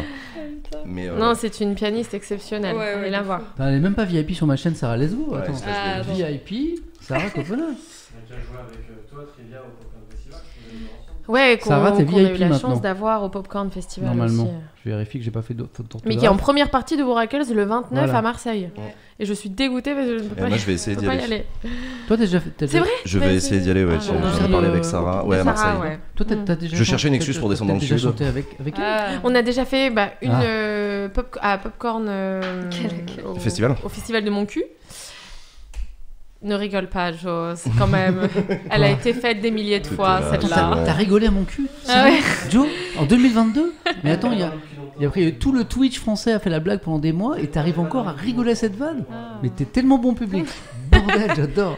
Donc t'as chanté avec euh, Sarah. Oui, oui, mais ça a été vraiment. Mais elle euh, était, ça a été à... un truc. euh, elle était à mon cul Fait un peu large. Ah. Oui, oui, tout à fait. J'ai tout loupé. je- Le... Eh, le journaliste le moins bien informé de France. C'est incroyable. Après, vraiment, aller la voir euh, sur scène, etc. Ou sur Twitch. c'est ça- Ou Ou- même sur Twitch. euh, Ouais, du coup, elle, elle- elle- elle regrette pas d'avoir fait coucou. Ah Ah bah bah là. non, euh, la pub du siècle. Hein. Continue à dire coucou dans les streams, Sarah. Des bisous, raison. Sarah, des bisous. T'aurais pu, t'aurais pu raid, bordel, une vidéo comme ça. Alors, regarde, regarde, même Joe il s'y met ça, comme on a sur Twitch, j'adore. Ah, il y a de la Exclusif. Sinon, je vends une Fiat. euh, Joe il se lâche tellement. Et on est sur une superbe une transition. Clio 2. euh. Ah, c'est vrai ça. La transition de malade. La transition de La malade. malade. Ava qui vend une Fiat. C'est un métier, messieurs, dames. C'est un métier. Euh, exactement. Mais une transition comme ça, c'est incroyable. Et vous allez comprendre. Ah bah voilà, Joe nous a mis. Là, le troisième thème, il est là. La fin de l'auto. Ouais. Bon, alors ça fait un petit peu comme ça, ça fait un peu apocalyptique. On va tous euh, mourir et, le- et les voitures avec. Non, c'est plus, c'est plus chill que ça. L'actu, c'est euh, le mondial de l'auto, parce qu'on est que sur des thèmes d'actu la semaine, hein, parce que le, le premier thème c'était le 49.3 euh, utilisé deux fois. Le deuxième, euh, c'est Zera. On parle de The Event. Pourquoi? Parce que Zera a été invité hier soir, donc c'est de l'actu chaude quand même. Euh, d'Élise Lucet dans Cache Investigation. Troisième thème, c'est le mondial de l'auto. Toute cette semaine, lundi c'était pour les professionnels, à partir de mardi pour les visiteurs, jusqu'à dimanche pour ceux que ça intéresse mondial de l'auto, grande fête de l'auto, et pas tant que ça en fait. Euh, pourquoi? Parce que euh, donc le mondial de l'auto, si vous y allez, ça va être l'occasion de constater que ça y est, tous les grands constructeurs ont pris le virage de la voiture électrique. Il en a plus dans les rayons, dans les, dans les travées, vous avez quasiment que des voitures électriques, sauf les amis de Villebrequin là, qui ont mis leur, euh, Ouais. Leur leur- leur multiplat à 1000 leur chevaux. ouais. multiplat à 1000 chevaux. Samplon 95 Voilà. exclusif, ouais. Ah bah Mm. ils en parlent dans le chat bien sûr. Alors, dès, que je, dis, dis- dis- dès que je dis mondial de l'auto, c'est Villebrequin. Ah, c'est le festival de. Villebrequin, c'est ça C'est ouais. l'expo Villebrequin, c'est ça c'est énorme. Oui, oui, où ils euh. invitent Renault et tout à présenter quelques modèles. Oui, c'est ça. Ils ont pris un Oui, stand de, je sais plus, 500 mètres carrés. Bah, après le GP, j'avoue que bon, ça, Bah ça ouais, forcément. Donc, tous les constructeurs, sauf euh, les amis de Villebrequin, se mettent aux, aux véhicules électriques. Euh, les véhicules les plus polluants, bon, sans doute demain, tous les véhicules thermiques vont être interdits de nos villes. hein. On est en train d'en prendre le chemin avec euh, euh, les, les ZFE, les zones. euh, de- À faible fort- émission. à faible émission, voilà, avec les- le système de vignettes critères, hein, dont on parle de plus en plus, dont on a parlé ici déjà. Euh, mais pourtant, par rapport à ce truc qui semble vertueux, tout ça c'est pour bah, l'environnement, sauver la Mm. planète, faire que nos enfants dans les villes respirent un air un peu plus pur. Aujourd'hui dans les grandes villes, il est dégueulasse, et pas seulement à Paris. mais vraiment, Ouais. il y a des milliers de morts en France chaque année à cause de la qualité de l'air. quoi. Ah oui. Donc il y a un truc à faire. Mais il y a des questions qui se posent au-delà de ce constat sympa. Est-ce que les véhicules électriques sont vraiment moins polluants que les véhicules thermiques? Qu'est-ce qu'on est en train de constater? D'après les études En fait, c'est que la- le véhicule électrique, pour être moins polluant sur une durée de vie qu'un véhicule thermique, il faut que ce soit une petite voiture. Une petite voiture électrique. Parce que euh, la, la- la manière dont, il est, dont une voiture électrique est produite, en fait, fait que elle est, la manière de produire est plus polluante Oui, bah oui. qu'une voiture thermique, hein, notamment en raison des matériaux utilisés. Et donc, des pour, batteries. pour ouais. amortir ça, Il faut que la durée de vie de la bagnole soit très longue Il et faut qu'elle que- soit très légère. ouais. Voilà, exactement. Et Le genre le dit parfaitement. Il faut que la durée de- de- de- d'utilisation de, vie de la bagnole soit longue, qu'il y ait beaucoup de kilomètres et que la voiture soit petite. Ouais. Voilà. Donc c'est un changement de philosophie complet par rapport à ce qu'on fait aujourd'hui. Euh, et puis l'autre question, c'est est-ce que le prix élevé de ces nouvelles voitures, je sais qu'il y a Trivia qui veut acheter une nouvelle voiture. Ah. Euh, donc, Bah, justement pour passer sur une, une option plus, euh, propre. plus propre. Voilà. Et la question c'est qu'est-ce que propre? Le prix élevé de ces nouvelles ça. voitures hybrides électriques fait que il y a des gens, il y a des gens, les, les foyers, les, les plus mod- les foyers les plus modestes en France, qui vont demain être interdits de venir dans les villes parce qu'avec des véhicules trop polluants, qui n'ont pas les moyens de changer leur voiture.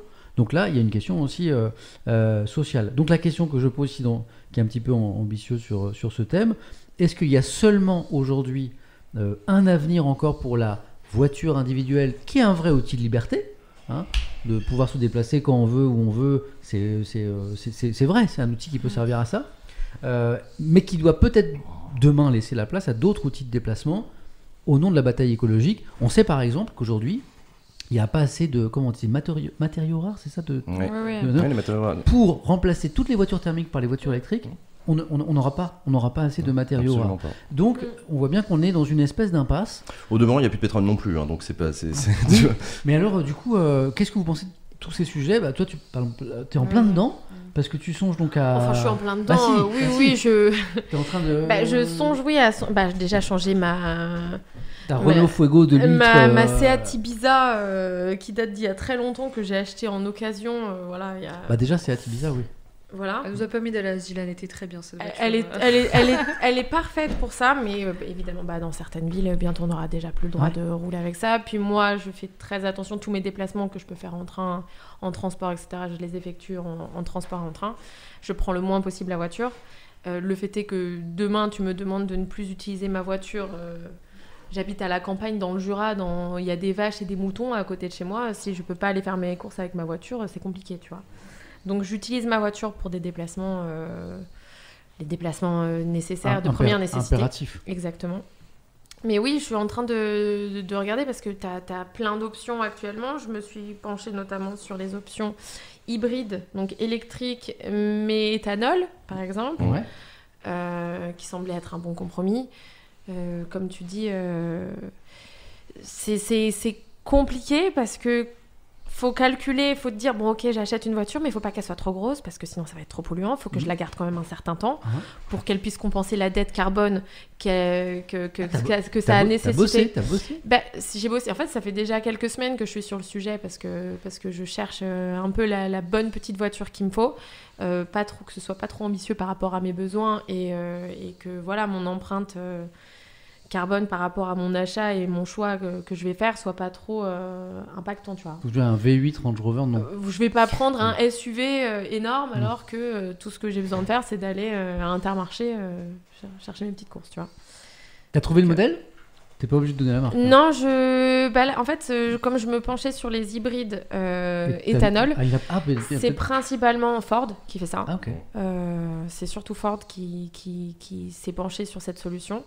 Donc, euh, je regarde davantage euh, de, de ce côté-là. Euh, passer sur du full électrique, je trouve ça compliqué sur des longs trajets. J'ai des amis qui ont des électriques et tout ce qui est système de recharge, etc. Je trouve ça un brin compliqué pour le moment. Euh, T'en fais souvent des longs trajets? Je suis amenée à en faire Ouais. euh, de temps en temps. ouais. Ouais. Notamment parce que je déménage, donc bon, bah, les- des fois les, les trajets de Paris au Jura, je peux pas amener mon meuble euh, Là- en passant par le train. Là, quoi. là, tu déménages. Ouais, en ce moment, euh, bah, je déménage, ça fait plusieurs mois que je déménage, mais, j'ai encore des affaires. Pour le euh, Jura Oui, J'ai encore loupé cette info. Mm. Vrai, encore une info, je mets. si, ma si, oui, Ah oui oui. Mais ça veut dire que pour, je pour me, t'inviter je dans, des- je me pour suis- je à dans la des campagne. streams, tout ça, Ouais, je viens toutes si, les semaines, euh, Ah toutes oui. les semaines à Paris. T'avais envie de de- d'air C'est deux heures en train, euh, comme, C'était- comme avant. T'avais envie d'air pur Pour revenir à notre débat Ouais, je- en fait, je retourne habiter. euh, petite parenthèse euh, pour sortir du débat, mais ouais, je retourne habiter euh, avec mon, mon papa. euh, Cool. donc ouais. Et c'est la campagne, et j'adore, en vrai. J'aime bien pouvoir revenir à Paris. Mais ça, la notion de campagne, elle est très importante dans ce débat parce que quand on dit, quand on est, on se met un peu en mode euh, Robespierre vertu, on dit oui bon c'est simple, on arrête la bagnole, etc. Il y a tout de suite dans le chat et vous avez raison de le dire, Attendez, t'es gentil. Moi je suis à la campagne. Concrètement, comment je fais? C'est fini. Mm. Non mais c'est vrai. Donc c'est une, Mm. c'est une- c'est une vraie Mais c'est question. c'est la notion de la campagne qui est intéressante. Il y a des gens dans le chat qui disent qu'on entend ma respiration, c'est pas vrai Qu'est-ce que vous racontez? Non, mais je sais pas depuis tout à l'heure, ils disent ton nez, Jean. Je pas à savoir lequel de vous deux entend respirer. Mais en fait, c'est- c'est très bizarre parce que j'entends cette respiration et, Ah je, bon? et je fais attention depuis tout à l'heure et c'est personne. Ah, regarde, attends, je fais un test et je vais muter le micro. Ouais. attends. Je pense que c'est autre chose, c'est un bruit J'ai regardé, moi j'ai rien d'autre que vous. et c'est personne d'autre. Ouais, mais du coup, moi j'ai pas d'autre micro que vous. Regarde, on n'entend plus là. Non, regarde, déjà, regarde. Pas Jean. Et là, on l'a plus? Donc c'était bien moi. Bah ouais, je pense. Non, c'est pas Jean. Non, Jean- c'est pas Ava. C'est pas Trivia, c'est pas Jean, c'est pas Sam, c'est super bizarre. À tel point, je me suis demandé si t'avais un micro. Mais non, mais Et non, tu l'as- tu l'as pas branché. pas, Et la webcam n'a pas de son. En Je suis fait, en euh, train de stresser parce que de base, je respire très non, fort. non. Du coup, je Et, me dis. et pour ceux qui, qui, qui comprennent pas le débat qu'on vient d'avoir, qui est surréaliste et que j'adore parce que t'es tellement Twitch, en fait, depuis tout à l'heure dans le chat et moi aussi, Oui, on entend quelqu'un respirer fort. Et du, du coin de l'œil, je surveille tout le monde depuis tout à l'heure et personne ne respire. Et donc, je sais que t'aimes pas ça, mais j'ai mis un Ah, noise mince. gate sur le micro de Jean pour me dire je filtre son son. Non, T'as mais c'est pas gaité mon Jean. micro en plus Mais moi j'ai rien fait en Mais plus. c'est pas Jean, mais c'est dingue, pas ça. Jean. Parce que, parce moi, que, je- ouais. parce que j'ai entendu ce bruit alors que Jean était comme ça. Depuis le Mais début ça, oui. ça me fait. Je sais pas. Ouais. Moi je pense que c'est Sarah Copona. Ah oui, c'est Attendez, on va, attends, on va demander, on va demander dans le chat. À votre avis, c'est qui? Allez, balancez les noms, C'est qui C'est qui C'est qui Non mais c'est vrai. c'est- Oui, je sais J'ai vu beaucoup de gens hein, dans le chat. C'est Jean? Mais, non, mais Jean Oh parfois. là il- là, cette ambiance des Jean, années il- 40 là. Jean, il était à côté de son micro et j'entendais la respiration et Jean, il était à 10 mètres de son micro. Donc j'y crois pas hein. du tout. En fait, la respiration, ça me fait penser à la mienne, mais je suis beaucoup trop loin pour que vous m'entendiez dans le micro. Là, c'est- j'entends, là, j'entends là. Non, c'est moi alors. Mais non, c'est pas toi. Mais si, là je suis pas loin du micro. C'est- Jean là, c'est toi, Jean? J'adore ce débat qui est surréaliste. Qui respire ici? Arrêtez Non, mais, je pense toujours à quelqu'un qui vient sur Twitch pour la première fois qui dit Ah, on m'a dit que c'était intéressant. C'est C'est ça. Samuel C'est Euh, et Tu tout. rigoles, mais la SMR, c'est vachement en vogue. On t'entend pas respirer du tout. Mais je non, comprends mais euh, pas. je comprends pas, c'est un vrai mystère. C'est un homme qui respire. Qui. Non, la vie, après, c'est euh. vrai que je clope, donc je peux avoir une respiration. Mais non, en plus, c'est une respiration rapide, c'est pas une respiration bruyante. Non, et puis c'est. et je- Non, mais ça commence à me gêner Mais là. c'est pas toi, Euh, mais ça va maintenant. Mais non, mais je t'ai observé, ça Mais n'est je pas sais que c'est toi. pas moi. Ça n'est pas toi. Bon. C'est très drôle. Ouais, laissez le chat, voilà. C'est- Non mais euh, oui, le but c'est pas d'être, je pense, c'est pas d'être moralisateur sur ce sujet-là. Mm. Moi, j'ai, je, je peut me permettre de changer de voiture et de, de- je me dis de d'avoir euh, les moyens de changer pour une solution euh, plus euh, plus écolo et tout. Merci les C'est subs. pas le cas pour tout le monde. Merci les subs. hein. Merci les OP surtout. Merci, les, les, les Oh, vous avez de la C'est chance, je pas dopé, moi. Putain, vous avez du Voilà. bol. Donc le but c'est pas d'être moralisateur sur ça parce que ben, quand t'as quelqu'un qui habite à la campagne qui a besoin d'utiliser sa voiture qui n'a pas les moyens de se payer parce qu'une voiture électrique ou une voiture hybride c'est pas donné actuellement donc Bah, ça, on euh, dit que c'est euh, 20-30% plus cher. ouais, c'est bah, c'est un certain coût donc euh, oui c'est un vrai problème pour les gens qui ne pourront plus circuler parce que dans certaines villes bah un moment tu pourras plus mais qui sont obligés d'avoir leurs moyens tu vois leur, euh, Jean, voiture toi- parce qu'ils habitent euh, ils habitent excentrés etc. Toi qui es venu, euh, non pas en Ford éthanol, mais en Ford Mustang, parce que je sais que t'aimes les grosses voitures thermiques. Tu m'as entendu dans la rue là, quand j'ai fait mon Euh, c'est très très cher. Qu'est-ce que tu. Parce que nous, on a un regard En fait- de, de, de citadin à Paris. Ah oui, oui, moi je suis on- parisien. On, je- peut, on peut se passer assez facilement de voiture. Ouais. Hein, moi, j'en avais, j'en avais pas jusqu'à très longtemps. C'est-à-dire que je viens d'acheter ma première voiture parisienne pour, pour emmener un peu les enfants en forêt parfois. Donc elle va aller au garage, euh, elle va servir. Mais tu t'es baladé en deux roues pendant longtemps, je crois. En Moi, c'est- je suis très moto, Ouais, euh, très, ouais. scooter. Et, et ça me pose un problème, c'est-à-dire que là, j'ai envie d'aller vers du, de, de l'électrique. Oui, pour les enfants. Mais, mais, mais pour la même. en- euh, Ah, même en scooter. Mais même en me demandant, bon, bah, encore faut-il que l'électrique soit moins polluant. Faut, il faut que j'en sois sûr. Quoi. Donc je suis aussi dans cette réflexion. Toi, Jean, tu en penses quoi? Euh, moi, j'en pense qu'en fait, le problème de la voiture, c'est un problème un peu plus structurant que seulement le besoin de déplacement. Mm. C'est que la bagnole individuelle, donc le modèle de la voiture individuelle, Ouais, ça a été le support du développement de la classe moyenne dans les années 50, 60, 70 Et d'une certaine forme de liberté. et d'une certaine forme de liberté, mais d'un désir profond des Français. hein. Je suis pas en train de dire que ça a été imposé par, par des méchants euh, industriels. C'est les, les- encore aujourd'hui d'ailleurs, il y a des enquêtes qui ont, été, euh, qui, ont, qui ont été rendues sur quel est le type d'habitat idéal des Français, et à peu près 70% des Français parlent de la petite maison. Euh, la petite maison pavillonnaire. Ça reste l'idéal de vie des Français Bien et sûr. ce chiffre n'a pas changé depuis les années 50. Mais oui. C'est extrêmement intéressant. Euh, sauf que le modèle de vie et de développement de la France pavillonnaire est lié au développement de la voiture et il ne peut pas se faire sans la voiture. Donc quand on dit la vie à la campagne en désignant le besoin d'avoir un véhicule pour vivre, paradoxalement, c'est pas exactement ça la vraie vie à la campagne euh, historique 19e siècle, etc. Les gens à la campagne n'avaient pas de voiture. Ils faisaient tout de manière très locale, très proche, dans des petits hameaux. C'est pour ça qu'on appelait ça des hameaux. La France pavillonnaire, c'est un autre type de vie que la vie à la campagne et c'est un type de vie qui nécessite absolument la voiture. Donc on a construit un modèle de développement du territoire autour et par la voiture. Et on arrive aujourd'hui à un moment où on se rend compte de tous les effets néfastes de cette voiture, Bien notamment en matière de développement durable, en matière de, de coûts industriels, en matière de euh, énormément de choses. Donc, ça. La mutation vers un autre modèle est compliquée. Moi, effectivement, je suis parisien, j'ai pas de voiture, je peux m'enorgueillir tant que je veux. Euh, c'est surtout que je vis en habitat collectif, Mm. comme toi, Mm. dans un immeuble. Ouais. Et ça, c'est plus écolo que la maison individuelle. Ouais. En chauffage et surtout parce que j'ai pas besoin de bagnole. Mm. J'ai très très peu besoin de voiture. Donc le modèle du déplacement quotidien pour se rendre au travail, c'est un modèle dans lequel beaucoup de gens se sont enfermés. Euh, parce que c'était un idéal de vie et parce que aussi on a construit, encore une fois, on a construit un territoire comme ça. T'as des poules d'entreprises à des endroits, des centres d'activité, des centres de résidence. Il y a une époque, on a dessiné Paris comme ça, ça a été pensé, ça a été théorisé. L'idée que les gens allaient habiter dans des pavillons dans les Yvelines, allaient travailler tous les jours à Paris. Euh, on a recréé le RER pour eux, etc. Mais c'était surtout la bagnole qui était pensée. Et euh, donc du coup, du coup voilà, l'habitat collectif c'est plus écolo. Et est-ce que la voiture va pouvoir continuer? Moi, je pense que le- la raréfaction du pétrole, l'augmentation des tensions autour du pétrole et donc euh, directement l'augmentation du prix Mm. va nécessaire- nécessairement faire évoluer les choses. Et on rentre dans le problème du développement durable, c'est que ça va être de gré ou de force. C'est que soit ça va se passer euh, de manière accompagnée avec des aides de l'État pour Mhm. acheter ton véhicule électrique. En gros, on va aider les gilets jaunes à, à transitionner vers un, vers un modèle où il y a moins besoin de, C'est-à-dire qu'on va pas, faire on va pas refaire l'erreur de la taxe carbone. hein. Par exemple, on va même plutôt faire l'inverse, hein, donner de l'argent pour qu'ils pour qu'ils puissent acheter des, des voitures plus propres. Euh, soit ça va se passer de force, c'est-à-dire que euh, un nouveau choc pétrolier va faire passer le litre à 4 euros, et là on va avoir un problème majeur de, possibilité physique de se déplacer, et, euh, et des gens vont perdre leur emploi, et des entreprises vont fermer, ça va être terrible. Ça va être l'un ou l'autre, ou les deux en même temps malheureusement. Mais, c'est ce qui va se passer. Mais c'est de facto ce qui va se passer. Le, le modèle de la voiture individuelle n'a pas d'avenir. Et il va falloir repasser à autre chose. Donc développer davantage les transports en commun, euh, le bus, euh, le tramway, le trolley, le, Mais ce qui va. le mais- train, les petites lignes de train, etc. Mais, c'est un truc qu'on a, qu'on a, on évoqué les ZFE euh, la semaine dernière, les zones Mm. à faible émission. Elle- elle- la solution, elle semble être celle-ci, Ouais. sauf pour vraiment les gens qui habitent en, ru- en ruralité où ça va être compliqué d'amener le Mhm. transport en commun jusqu'à eux, mais il y aura peut-être d'autres solutions. Mais ça, ça va demander des investissements Énorme, énormes. Énorme. Dans un Oui, pays mais est c'est des, investissements générat- c'est des investissements générateurs d'emplois. Mm. Ça, c'est toujours, alors ça, c'est toujours un débat qui est assez intéressant. Est-ce que, la, est-ce que le- la, la lutte contre le changement climatique, c'est un gouffre sans fin où on va faire que dépenser de l'argent pour, euh, pour sauver les petits oiseaux? En fait, non, on va aussi en gagner énormément de l'argent. Parce que c'est générateur de beaucoup d'emplois, de beaucoup d'activités, de beaucoup d'ingénierie, de savoir-faire. Euh, tu, tu vois, quand on parle de la- de la- la- la- l'industrie de l'automobile qui est en train de transitionner de force, hein, parce que c'est obligatoire, ils n'auront plus le droit de vendre des véhicules thermiques à partir de 2040. De mémoire, c'est quoi la date déjà? 2035, C'est 2035, je crois, ouais. 2035, plus de véhicules neufs thermiques Neuf, ouais. en Europe? En Europe C'est Europe, c'est Europe. C'est Europe, ouais. 2035. Euh, et en fait, donc tout, tout le, tout le secteur industriel est en train d'évoluer euh, vers, euh, vers le modèle du tout électrique.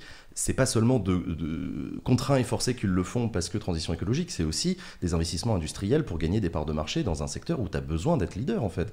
C'est, on peut pas continuer à se laisser dépasser par Hyundai et par Tesla. Il faut absolument que les, les- les leaders allemands, français, italiens de construction de bagnoles réussissent à choper le virage, d'où les grands projets industriels d'Airbus de la batterie, de- de trucs de recherche sur le véhicule électrique de demain. Quoi. Jean, je t'interroge parce qu'il y, a- Ouais. il y a plein dans le chat qui disent sauf pour les véhicules de luxe. Alors j'ai bossé là-dessus, juste une petite précision parce que moi c'est un débat que j'ai évoqué. Euh, le- le- en 2035, les constructeurs n'auront plus le droit de vendre de voitures neuves thermiques en Europe. Et certains disent sauf les véhicules de, de luxe. Et on est en mode, vous voyez, c'est encore les riches qui ont le droit de contourner les lois. Alors j'ai un peu travaillé là-dessus. ouais.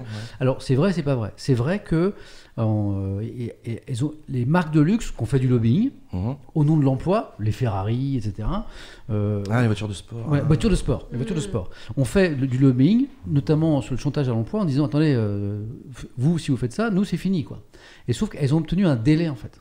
C'est-à-dire qu'elles ne seront pas en 2035. Ouais. Elles ont un délai qui est, vraiment, qui est court. Donc, cherchez dans, sur Internet, vous verrez.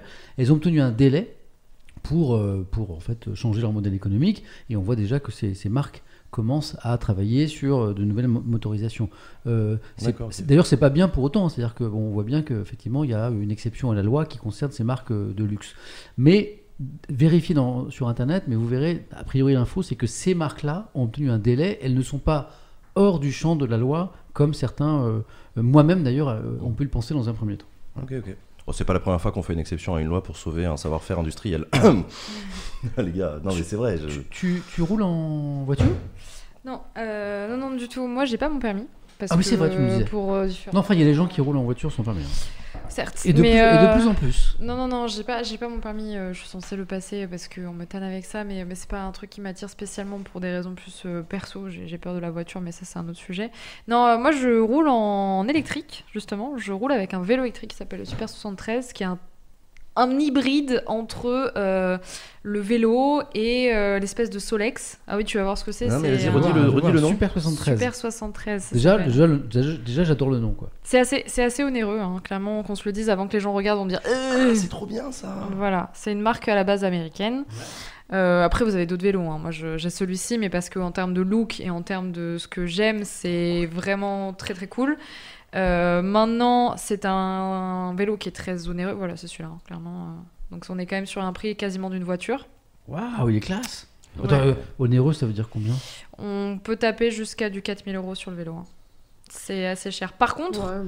par contre, euh, moi, ce que je veux préciser là-dedans, Oui. Voilà.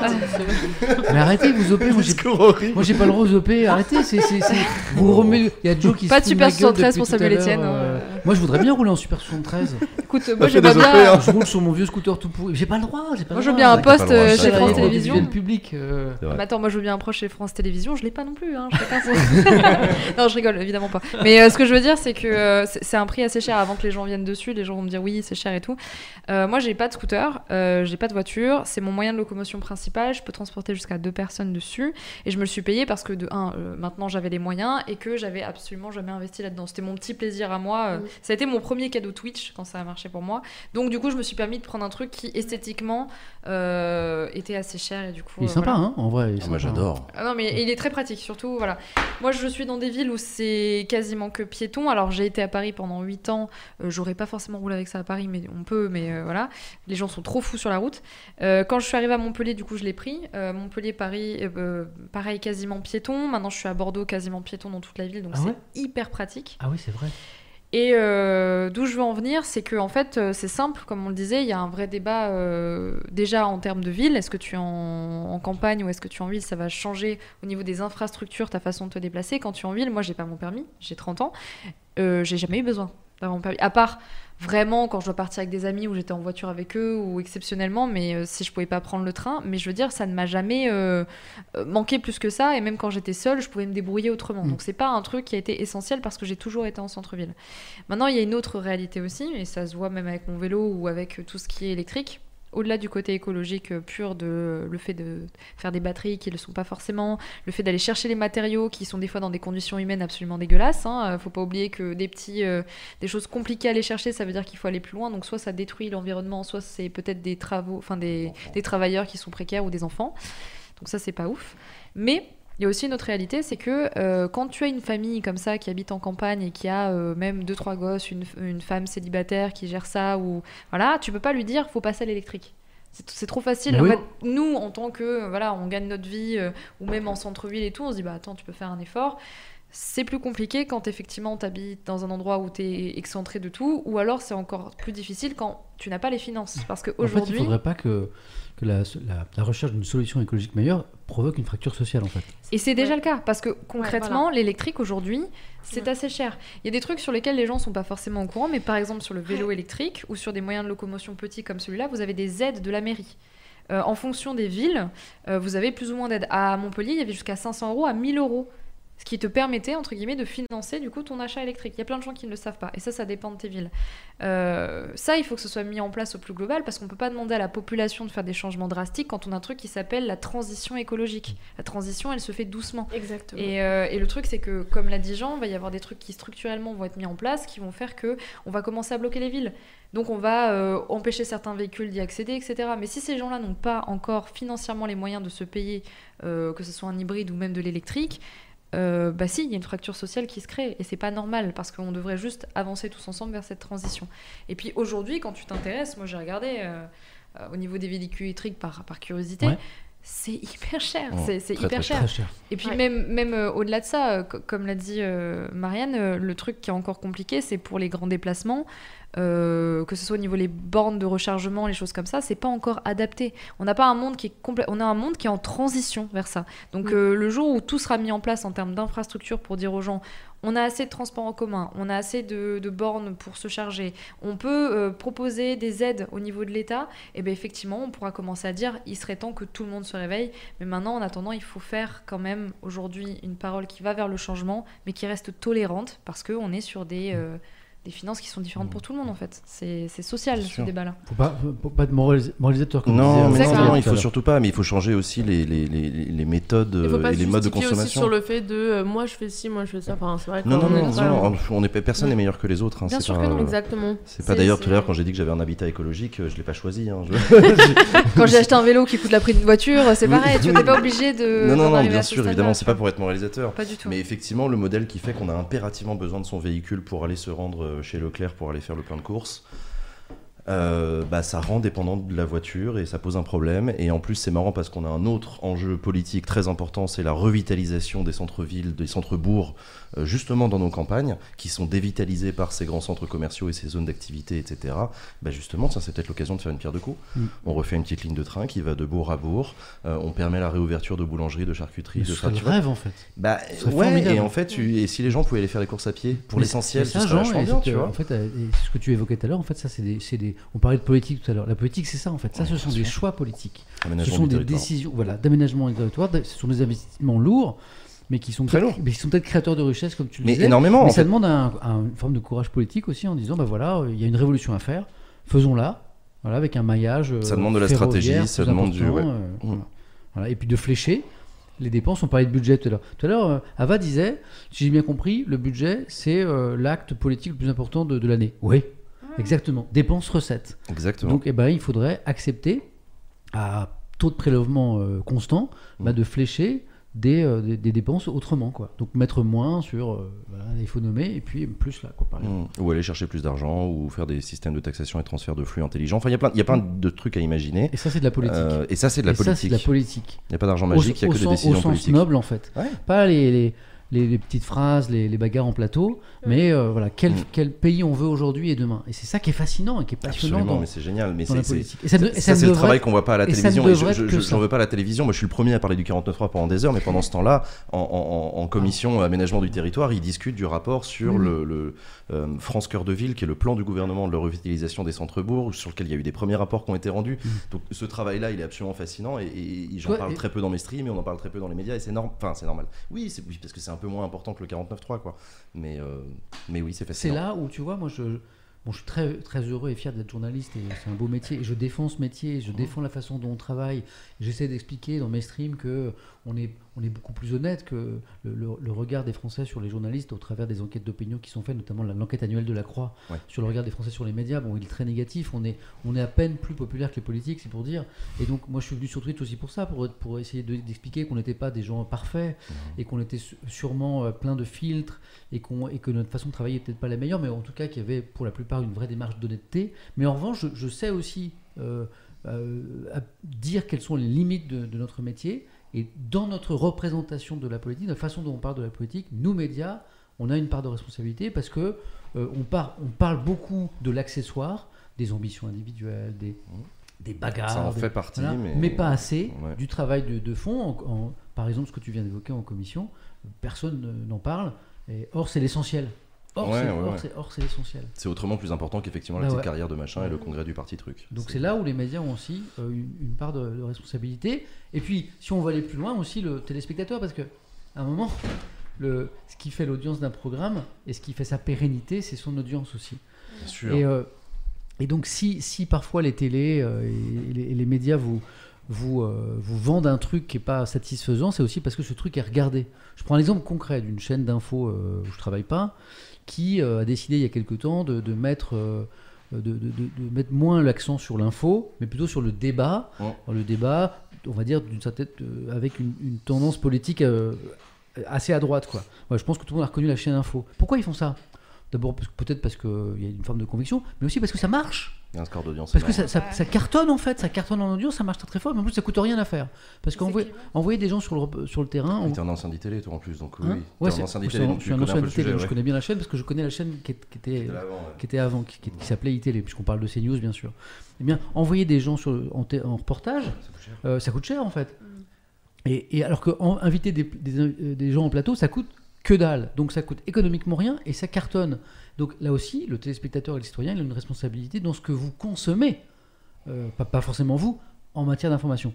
Il n'y a pas que. Il y a les une part de responsabilité. Oui, non, je suis d'accord avec toi. Il ne faut pas reprocher la faute à quelqu'un. Ou à un moment, dans notre consommation aussi d'infos, on a une responsabilité.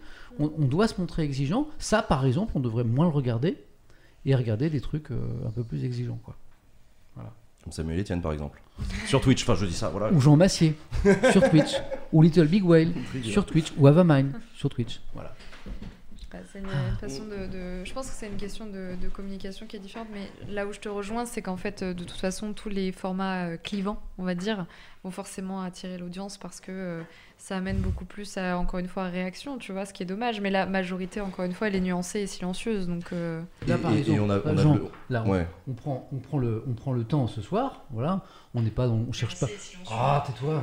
Ah bah super Ouais, Tais-toi, bordel J'ai mis le son et j'ai entendu. Tais-toi, va. Euh, Non, là, on prend le temps, on n'est pas dans le clash, on n'est pas dans le buzz. Non. on essaie- Ah, on peut, si tu veux- si tu veux gagner non, des viewers, on peut y aller, hein. On reconnaît nos limites quand euh, on dit je sais pas, je suis pas sûr, vérifions. Ouais, ouais. Et, et on, est, euh, on est le plus gros stream ce soir sur Twitch. En France? Oui, en France. C'est cool ça. Non, dans le, dans le, dans le monde. Dans le monde. Non, et son- donc ça veut dire que ouais. en fait il y a un public pour. Non, non, je suis d'accord. Et encore une fois, attention, il ne s'agit pas non plus de jeter la pierre à la méchante télévision, etc.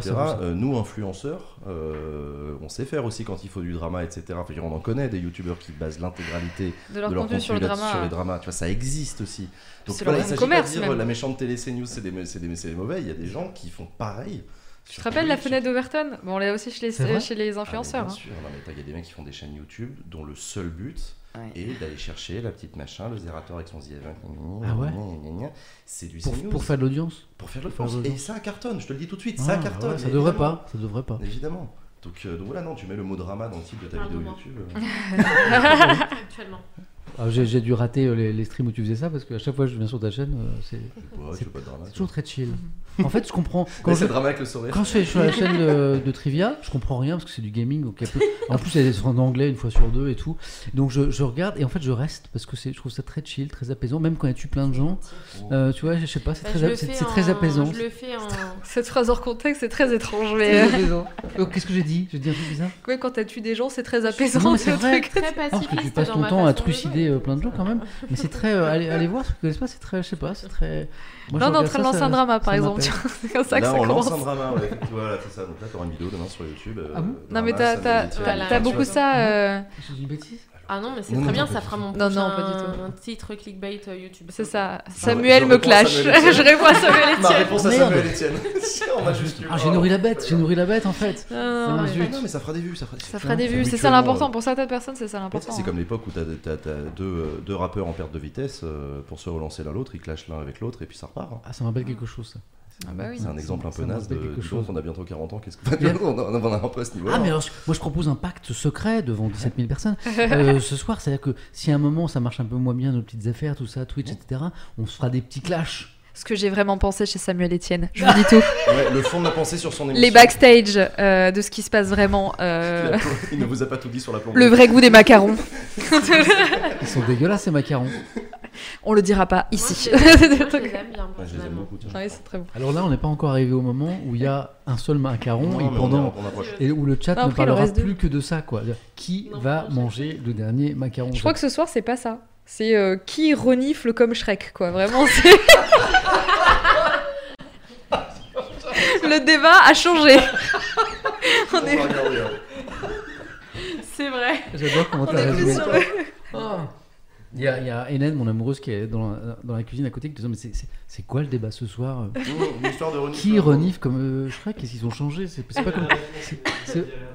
T'as trouvé, moi t'as trouvé? Non, j'ai la réponse. Je dirais pas, je le dirais pas. Oh non. Mais est-ce que c'est quelqu'un à cette table? Ah oui, c'est qui Il y a Joe, il y a, Joe. Moi, je qui pense que c'est dit- moi. hein.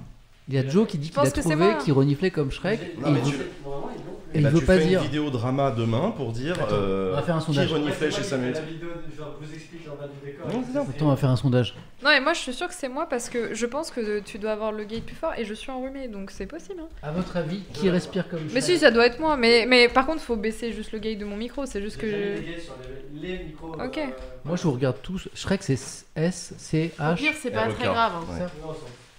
Vraiment. Moi, moi, je, je moi, pense je que vous- c'est moi, je moi. vous regarde du coin de l'œil depuis tout à l'heure. J'ai pas vu quelqu'un qui respirait. Mais je, euh, je- enfin, là, je pense que pour vous, ça s'entend pas du tout. Mais si le truc capte plus, juste. euh, Parce que je suis pas très proche du micro là en plus. Moi, je faisais euh, les fils à Adwin. Ouais. Je, je- je vous assure, c'est pas Mais comme j'ai le nez bouché, moi je pense que c'est moi. hein, C'est possible. hein. C'était pas moi. Tu- Quoi qu'il en soit, si c'est moi, je nierai euh, devant le juge. Alors, j'ai mis. Être responsable. Je lance un sondage, deux minutes. vas-y. Euh, à votre avis, qui respire comme Shrek? 1. Avamine 2. Samuel 3. Trivia 4. Jean 5. Joe qui a pas de micro. Let's go. Oh. J'adorerais que ce soit Joe en fait. Ah, sans micro. Moi j'ai envie de dire c'est moi et alors? Tu Qui va faire quoi? Non, non, mais je, je, je pense parce que. Enfin. C'est vraiment bon. Mais non, Je- Pour l'instant, c'est. Joe non, qui est en mais tête. là, là, comme ça, vous m'entendez pas. c'est Joe qui est en tête avec 40 49% des voix, 50% des voix. Euh, après, c'est euh, Ava avec 26%. Oui, c'est possible. Jean avec 16%. Tu vois, Jean, c'est pas sur toi que les Je suis pas au regards. second euh, tour. non, non, non. Et, euh, et Tri- alors c'est, Pas assez clivant. c'est- après c'est Samuel et Trivia. en- Vraiment, alors, personne ne soupçonne que ce soit toi. Parce que moi, on- moi je suis la force tranquille, je mange des macarons. Je peux pas respirer drôle. comme Shrek en même temps. C'est pas Non, possible. C'est pas possible. Donc, euh, On peut pas faire donc c'est, c'est toi, Joe, en fait. Les gens pensent que c'est toi. C'est ma respiration en plus. Voilà. En en vrai, c'est Oui, oui. Et à mon avis, tu respires tellement fort. vraiment toi C'est vraiment toi Ah, Ah, D'accord. Mais Joe, il respire tellement fort. Il est, à, il est à 5 mètres de nous que ça, ça passe dans les micros, en fait. C'est ça. Ça respire tellement fort. tu roules en quoi comme voiture, toi En électrique. Bon, bah, c'est bon, le sondage. Bon, bah, c'est toi, Joe. Bon, bah, C'est moi, bon, je- je... je peux terminer le sondage. Attention, deux macarons. On arrive à un Ah, je peux instant pas avoir tout, hein, pas la Très- le reniflement. et très le- important. Très important. Voilà, exactement. Bon, alors, quel est le dernier thème? Oh, ça passe, ça passe trop vite. Ça fait combien de temps qu'on est ensemble? Ça passe trop vite. Deux heures et demie. Oh là là, ça passe trop vite. Alors, le dernier thème ce soir, c'est. Ah Alors, je garde souvent le dernier pour. euh, La bataille. Ah ouais, pour, pour moi, c'est le meilleur en fait. Enfin, c'est celui qui m'a qui m'a inspiré le plus cette semaine. je le garde toujours pour la fin. J'espère que vous serez aussi inspiré que moi. Euh, je l'ai résumé comme ça. Euh, qui gagnera la bataille des écrans? Je vais, je vais vous dire pourquoi je vous propose euh, ce thème cette semaine. C'est un thème d'actualité parce que ça vient d'un article que j'ai lu dans plusieurs journaux, peut-être dans le monde, je sais plus. Euh, Jean, tu l'as vu passer cet article Ça me dit quelque chose Ouais. Alors je, je- je vous dis ce que j'ai lu cette semaine. Il y a des études qui commencent à nous expliquer que les jeunes, les 15-24 ans dans cette étude, non seulement regardent plus la télé, bon ça vous n'êtes pas tellement surpris je pense, mais regardent de moins en moins, et ça ça m'a surpris, les chaînes de streaming, les Netflix, les Disney ⁇ les Amazon Prime. En revanche, ce temps n'est pas perdu pour tout le monde, ils se divertissent, voire s'informent de plus en plus sur YouTube, sur TikTok. Alors l'étude parle pas de Twitch, mais à mon avis aussi sur, sur Twitch. Euh, dernier acteur. Pourquoi j'ai rajouté le métavers? Ah oui, parce que l'étude en parle. Dernier acteur, le métavers auquel croit dur comme faire le groupe Meta, vous savez, ancien Facebook, qui investit des, des milliards de dollars alors qu'il n'y a personne et personne, euh, pour l'instant, la salle est complètement vide. Donc la question est simple, la réponse sans doute compliquée, c'est demain, quels écrans vont gagner cette bataille Voilà. Est-ce que la télé est dead? Est-ce que la, soi-disant la nouvelle télé, celle du streaming, est déjà en train de souffrir? Je vous rappelle que les chaînes dont on parle investissent des, mi- des milliards pour avoir des programmes un peu attrayants. Si les jeunes commencent à plus regarder, c'est pas très bon signe. Mhm. Alors qu'on a des chaînes comme euh, YouTube par exemple ou ou TikTok qui investissent rien, puisque ce sont les, ce sont les, les, les, les- les créateurs de contenu. Ils investissent dans la bande passante. Voilà, exactement. Oui, mais les investissements sont beaucoup moins importants. Ils sont Non, quand même pas à l'équilibre. Ouais, En ils fait, sont- c'est- ouais, c'est- c'est- non, ah, ils sont- ah, non, ah. ils sont pas à l'équilibre Ah, du c'est tout. Ils intéressant ce que tu dis. Les, les, les, les, les bah ça, tu investissements vois, de l'étude le Google disait pas. sont phénoménaux euh, pour maintenir euh, son offre euh, à niveau. Euh, mais il y a toujours un problème de rentabilité du service, ça on le sait. Et Sur quel, sur quel, euh, sur quel outil tu dis? Sur, Google, sur- euh, YouTube. sur- sur YouTube, sur YouTube. YouTube, c'est vrai? Ouais, ouais, même non, Twitch, hein. YouTube, euh, et Twitch Ouais, pareil. Alors Twitch, je le savais, Twitch, ouais, je le Twitch, savais. oui. Et YouTube, c'est pareil. Google, je savais pas. Il y a des légendes comme quoi il commence à être Ah à peu bon? près rentable en Europe, mais en fait en zone géographique, non, non. Ah, c'est vachement intéressant. il- Alors, Bah, ça, ils font les- aussi énormément de recherche et de développement dans les capacités de stockage de l'information dans des nouveaux data centers moins polluants et plus intelligents. Les progrès en la matière sont absolument énormes et travaillent de plus et, et avancent de plus en plus. Mais euh, Google n'a pas encore trouvé la, la recette magique qui permet de euh, d'arriver à un équilibre financier sur, euh, sur YouTube. Et Twitch, vous le rappeliez, c'est pareil. Et Twitch, aujourd'hui, voilà, ne- ce sont des ne géants gagne qui pas d'argent. C'est que pour l'instant, ça n'existe que parce qu'il y a encore des grands investisseurs aux États-Unis, à Ouais. San Francisco, qui continuent à se dire que c'est une bonne idée de mettre de l'argent dedans. Ouais. Le jour où ils décident d'arrêter, euh, Ben, je sais pas ce que ça deviendra, j'en sais rien. C'est- pas, c'est pas nul non plus comme opération, ça a de la valeur quand même, évidemment. YouTube ne vaut pas zéro, je sais pas ce que je suis en train de dire, mais en tout cas, ceux qui aujourd'hui ont de l'argent dans, l'argent dans YouTube continuent à en dépenser, à en cramer beaucoup pour euh, l'infrastructure. Donc voilà. Mais, euh, mais pour autant, tu, ra- tu, tu- tu as quand même raison euh, de dire que euh, c'est pas du tout le même modèle économique, euh, mode de financement Oui. de la télévision, euh, où effectivement les investissements sont colossaux pour donner naissance à des programmes euh, qui eux aussi rapportent beaucoup via des recettes publicitaires, mais qui elles aussi sont en train de muter, et c'est ça qui est très intéressant. Les grands groupes de publicité qui euh, avant achetaient des, des- des heures et des heures d'antenne à la télévision euh, continuent à le faire, mais investissent de plus en plus maintenant et détournent de plus en plus les budgets pour les renvoyer vers, euh, vers, bah, vers nous. Bah, re- bah, regarde le, le GP Explorer. GP Explorer, Euh, c'est ça. la- L'argent que les annonceurs, les marques ont mis dans le GP Explorer, elles ne le mettront pas euh, ailleurs, et notamment dans. C'est des budgets qui vont pas aller. Ah, mais euh, vous les avez jamais vus à la télé vous les avez... enfin, C'était quoi les sponsors Vous vous souvenez? Oui, C'était l'application le- Foot, c'était En NordVPN. fait, c'était déjà des sponsors qui ont l'habitude de Ah oui, travailler avec des influenceurs. C'était pas, pas des, des. marques. euh, Non, mais justement, dans le euh, Ah non, bah non, non, non. il y avait des voitures Non, non. Fruits, donc il y a une application de rencontre. Mobile, Ah. Il y avait NordVPN, il y avait NordVPN, Rhino qui a- Shield. Ce sont déjà des marques Shield. qui ont l'habitude de Ah. travailler avec des influenceurs Vous du les avez web. jamais vus à la télé, vous les verrez jamais. hein. Et voilà, déjà, il y a ça. Mais est-ce que demain, et- les, les, les marques traditionnelles vont pas. au- Et bien ça, Mais si, elles sont en train d'arriver. c'est- parce que justement, il y, a- a un changement à ce niveau-là. C'est-à-dire qu'à la base, c'était des, des marques qui avaient l'habitude de travailler avec des influenceurs justement sur les- la communication web. Et là, aujourd'hui, les, influen- enfin, les, les marques qui boudaient un petit peu ce, ce truc-là commencent à être séduites aussi par ces nouveaux médias. Euh, moi, je le sais parce que j'ai fait des conférences pour Twitch euh, directement. Et ben, on en a fait même avec, euh, avec Marianne. Où on allait chez des publicitaires, où on exposait en fait ce qu'on faisait, quel était notre métier, etc.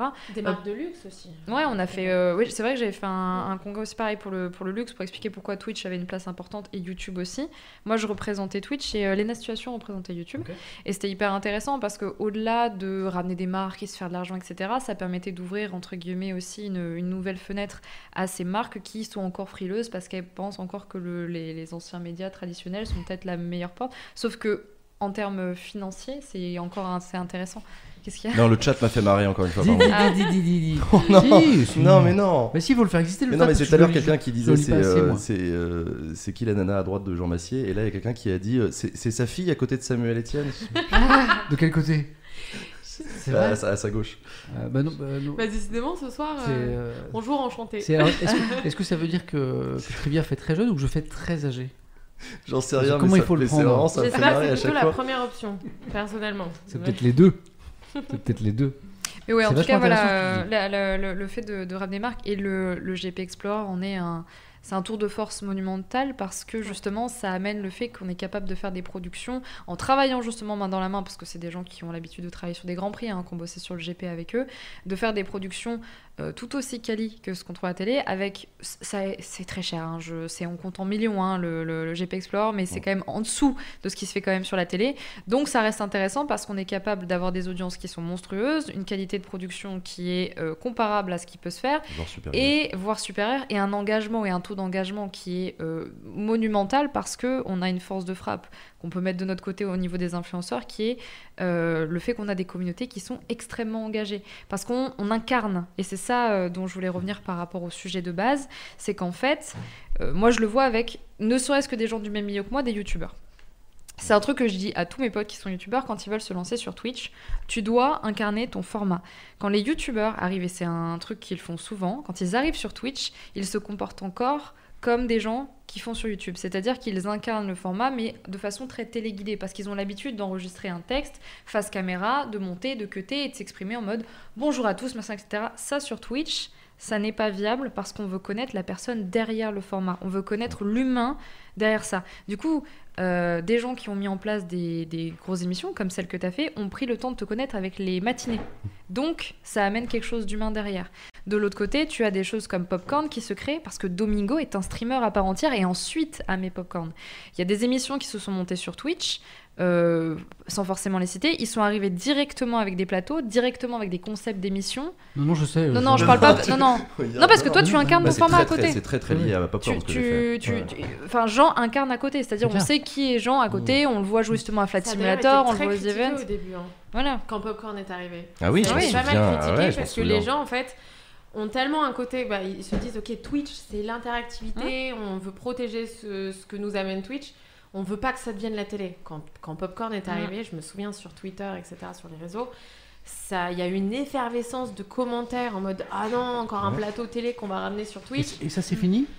Ah oui, Oui, oui, parce oui, que ça, c'est oui, ultra parce que c'est légitime. nécessaire aujourd'hui Ouais. d'avoir C'est les deux. ultra légitime maintenant. Mm. Et c'était pareil sur euh, le stream créé par Squeezie. Ouais. Euh, au début Ouais, aussi, ouais. ça grinçait des dents et tout, et ça a été Mm. un des Vous- vous rares en parlez paris réussis récents de, euh, de, Vous êtes de- nombreux de à en parler. À la fois de le stream et. euh, Et Ouais. le live, par contre, c'est encore une autre histoire. Alors- je crois que tu faisais référence Alors à le Bah, live. en fait, ou- euh, entre autres, mais euh, c'est surtout que voilà, donc du coup, il y a le côté incarné, ce qui fait que tu, ils ne délaissent pas leurs autres formats à côté. Si quelqu'un devient juste euh, bah, tributaire de son émission, c'est sûr que ça va moins plaire à l'audience. Si quelqu'un reste à faire ses formats incarnés et en plus a des gros projets, c'est juste un streamer qu'on aime et qu'on a soutenu au point qu'il en crée des gros projets et on est fier et on les soutient.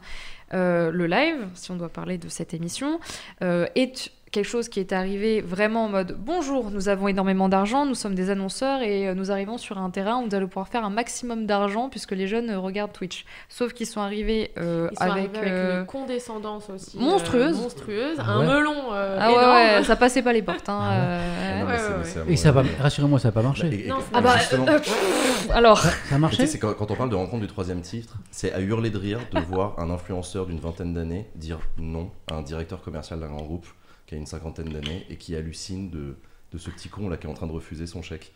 Et Mm. Mais c'est vraiment rencontre du troisième type où l'influenceur il est capable de dire non, ton produit j'y crois pas, c'est de la merde. Mm. Et le mec en face il dit mais, mais pour qui il se prend, je suis en train de le. Enfin, c'est que je, je- t'apporte de l'argent, tu dois dire oui, non. Et ça Mm. vraiment c'est absolument extraordinaire. Cette condescendance elle est, elle est En fait, ils ont pris des gens qui étaient dans le milieu d'Internet, mais qui n'étaient pas forcément tous sur Twitch. Donc, euh, c'était des gens qui étaient, euh, somme toute, très bien en tant qu'influenceurs, mais déjà qui ne se sont pas présentés à une audience Twitch qui n'est pas la même que YouTube. Vraiment, c'est, les mêmes, mais je veux dire, on ne consomme pas la même façon. Et ils sont arrivés. Alors, bon, déjà d'entrée de jeu, il y a eu un N-word qui a été sorti au bout de 15-20 minutes, 15-20 je crois. minutes, ouais. Donc déjà, la chaîne a, a failli- Ah oui, je me euh, Voilà, elle a été ban euh, quasi instantanément. Direct. Il y avait pas mal de problèmes techniques parce que c'était hyper ambitieux dans le sens où ils voulaient absolument streamer sur toutes les plateformes plus ou moins en même temps ou enfin et du 24 heures non-stop. Enfin bon, c'était euh, c'était n'importe quoi. Et surtout effectivement, ils sont avec une condescendance où en fait, quand tu streams, tu entre guillemets apprivoises pas les gens, c'est les gens qui apprennent à te connaître. Et si tu n'intéresses pas les gens, eh ben ils ne viendront pas. Donc tu peux pas arriver en disant nous on est déjà connus ailleurs. euh, on a des annonceurs, on a des émissions, il y a des gens que vous aimez bien là, on les a ramenés, aimez-nous. En fait, pour les gens aiment une chaîne et donc l'âme d'une chaîne et donc de ses projets. Et donc du coup, bah ça a floppé. Et en fait, on était tous, enfin franchement, il y avait beaucoup de streamers qui ont allumé, on était tous derrière notre écran en mode allons-y. Et j'ai mes popcorn, genre on Ah, mais on a passé une des euh, meilleures soirées de. Ah moi j'ai pleuré de rire. À ce que tu dis, ça me fait penser à aujourd'hui quand là, dans les médias traditionnels, il y a, mais aussi sur Twitch, il y a eu ce débat après euh, GP Explorer, Mm. qui était est-ce que et c'est le même débat après Popcorn, c'était est-ce que c'est encore du stream, est-ce que c'est Twitch? Ou est-ce que c'est déjà de la télé? Et, et moi, mon jugement aujourd'hui, c'est que pour toutes les raisons que tu viens d'évoquer, le GP Explorer et Popcorn, c'est du stream. Parce que euh, les, les, les, les va- les- les valeurs, euh, la liberté, l'interactivité, la durée, euh, et le fait que ce sont des personnes qui ont travaillé en amont de tout c'est ça, surtout ça en fait. euh, Mm. font qu'en fait c'est Ce qui c'est- fait que le c'est- GP c'est. Explorer, c'est c'est Twitch, c'est que c'est pas une course qu'on a regardée, qu'on un million à regarder. C'est l'aboutissement gens, de- Voilà. de, plusieurs mois de vidéos YouTube de nos, de nos, de nos influenceurs C'est préférés qui nous ont montré leur entraînement, qui nous ont montré à quel point ils étaient morts ouais. de trouille dans la bagnole, qui étaient drôles, qui étaient sympas, etc. Ah, Et les, les co- euh, Et donc, moi j'ai passé la journée à regarder un, challenge gigantesque. avec une grande en- transparence, avec une grande Ah oui, transparence. oui, avec leurs émotions, avec leurs Voilà. trouilles, avec leurs blagues aussi. Et donc, t'as as, un duel au sommet entre Sylvain Lévy et Despiello pour avoir la première place de ce Grand Prix. Je me fous complètement de la F4, je, je Oui. m'en fous complètement de la Ouais, de base, Le ça duel était était génial. L'histoire racontée était Et extraordinaire. on est Et d'accord que c'est un stream, le on est d'accord. Ah, le storytelling est beaucoup plus intéressant. d'accord. Et ça n'a rien à voir avec la télévision, y compris des- du, du sport. Mais c'est très différent le sport. C'était pas du sport qu'on a vu. Mhm. C'était autre Non. chose. Non, parce qu'il y a des, gens qui sont. il y a des fans, c'est pareil. des gens qu'on fait, qu'on- qui sont exprimés, même sur, euh, dans, dans mon chat sur Twitch, disaient donc j'ai regardé, euh, c'est une course de bagnole, donc c'est comme à la télé. Et non, Ah non. Et non. non. C'est plus compliqué que Hein, ça. on C'est- est d'accord. c'est- si, si des images qui bougent pour vous, c'est de la télé, oui, il y a beaucoup de choses qui ressemblent à la télé. Non, je suis un peu provoque en disant ça, mais, mais, si on rentre dans le détail de ce programme, c'est clairement, hein, on est d'accord que c'est autre chose. c'est pas Moi, je pense télé. que c'est juste, il faut arrêter de, de mettre deux choses qui, pour moi, n'ont rien à voir. En fait, on est sur de l'audiovisuel, très bien, c'est des images qui bougent comme anime, mais en fait, le storytelling qu'il y a derrière, c'est comme si on comparait deux films. C'est-à-dire que tu as un film qui va être tout simplement sur la technique, et tu vas avoir un autre film qui va être tout simplement sur l'histoire. Et du coup. euh, Non, pardon. excuse-moi. Non, non, mais je, je t'en prie. Et, euh, et du coup, le truc, c'est que le GP Explorer était une histoire racontée autour de ces influenceurs qui n'étaient pas des pilotes, qui n'étaient pas euh, prêts forcément à tout ça et euh, sur lesquels on peut s'identifier et ça remet l'humain au cœur du concept où en fait ils auraient fait du poney, ils auraient fait de la voiture, ils auraient fait de j'en sais rien du deltaplane, on aurait regardé quand même tout simplement parce qu'on voulait les voir se Ouais. dépasser. Il y a une, une, une vieweuse qui nous dit Je suis absolument pas intéressé par le sport auto, par la F4. Mais la première. Et, et pourtant, j'ai suivi à fond parce qu'il s'agit de gens que je suis. Voilà. Bien sûr. Mais en fait, c'est un soutien. En fait, c'est toujours pareil. C'est des communautés qui soutiennent les gens euh, dans lesquels ils croient et dans lesquels dans les projets. Alors que la télé, c'est vraiment le contenu avant même et les gens travaillent autour de ce Il y a contenu. Thierry Moreau qui est avec nous, que je salue, Salut qui nous Thierry. regarde. Il y a France Rugby qui est avec nous, que je salue. Salut à vous. Euh, Il y a quelqu'un qui faisait une réflexion dans le chat qui est assez juste et qui disait euh, par ailleurs euh, les audiences Twitch et les audiences télé sont pas comparables et ça c'est Ah oui. vrai et Non, c'est un truc qu'il faut toujours garder en tête. Mm. Et quand les gens me demandent est-ce que Twitch va remplacer la télé, déjà Non. je pense que c'est on parle pas de remplacement, ça n'a pas de sens. Non. Mais par ailleurs oui, euh, il faut il faut on a battu le record français Oui. de- du plus gros stream avec un million de viewers. Un million de téléspectateurs, tu m'arrêtes si j'ai une bêtise, mais c'est ce que fait TF1 à peu près tous les soirs. Euh, plus, plus en fait. Même euh, plus, en le réalité. JT le 20h, c'est 4, euh, 4 millions à peu près. Oui, voilà, ils font un million, c'est un mauvais jour. Mm. Voilà, donc, Voilà. donc effectivement, il faut, faut faire attention. Moi, je suis le premier à être très fier de tout ce qu'on fait sur Bien Twitch. sûr. Ça a beaucoup augmenté avec le Covid et tout. C'est c'est génial, les audiences explosent et, et c'est cool. On est encore très, très, très, très loin de ce que représente la télévision en masse de gens. Pour Euh, l'instant, parce que Pour Twitch, vu de l'extérieur reste encore un média de niche. Pour l'extérieur, nous on le vit de l'intérieur, donc euh, Mm. on, on s'en- on l'oublie parfois. Mais euh, si, si l'outil perdure, puisqu'on on, on se parlait du modèle économique tout à l'heure, si l'outil perdure, Mm. Il va, il va continuer à grandir. Alors, il va continuer à grandir d'une part, et d'autre part, je rajouterais euh, juste une- un bémol à tout ce que je viens d'expliquer, c'est que là, je vous ai parlé simplement de nombre de viewers ou de nombre de téléspectateurs. Mais en fait, il faut qu'on fasse rentrer un petit peu dans le détail, c'est qui sont ces gens. Bien et sûr. là, quand on fait ça, ça devient très intéressant, parce que sur Twitch, on a du 15-35 ans, Mm. qui est un public qui a fui la télé depuis longtemps, et qui du coup rend ce public extrêmement intéressant Mm. et, et très cherché par des producteurs, y compris télé, Et, y qui- compris et qui a un rapport à son etc. programme euh, beaucoup plus intense et beaucoup plus actif. Ouais. Et hein. Mais les Donc, plus euh, engagés, ouais. oui. Ouais, plus engagé aussi. Donc si on commence à rentrer dans les détails télémétrie de euh, médiamétrie pardon de, de- de- de- par tranche d'âge des téléspectateurs, la télé est encore devant Twitch, mais ça commence à dépasser sérieusement, notamment sur pas mal de chaînes de la TNT où on fait des meilleures audiences chez, chez les 15-35. La, la moyenne d'âge des spectateurs en France, euh, toutes chaînes confondues, hein, parce que contrairement à ce qu'on pense, il n'y a pas beaucoup de différence entre les chaînes, c'est euh, un, un peu moins de 60 ans. La moyenne La d'âge. moyenne La d'âge. moyenne d'âge est un tout Et petit quand peu tu regardes dans le 60 détail ans. des émissions et des créneaux horaires, Mm. etc., euh, qu'est-ce que regardent les jeunes Euh, Il y, a des- il y a des émissions Twitch maintenant qui sont devant des émissions télé. Clairement, ouais. Le gage de confiance, il est Clairement. différent en fait. On- comme je disais, on remet le téléspectateur au cœur du contenu parce que, en fait, à la toute base, quand un streamer euh, arrive, parce que nous, on a tous. euh, Je sais pas, toi, Jean, si t'es arrivé ou t'as déjà commencé les petits échelons, pareil, en tant que petit streamer, Ah non, puis t'as monté. tout petit, moi j'ai jamais eu de boost. hein. J'ai- j'ai- ça Et a voilà, donc t'as euh, t'as connu ce truc-là, pareil, euh, Ouais, toi aussi, Marianne. C'est des Oui. gens qui te, qui, qui te soutiennent au tout début et qui en fait ont envie de te voir grandir parce qu'ils croient en ton projet. Donc il y a une forme de fierté, d'évolution avec ton public qui reste ou qui reste pas.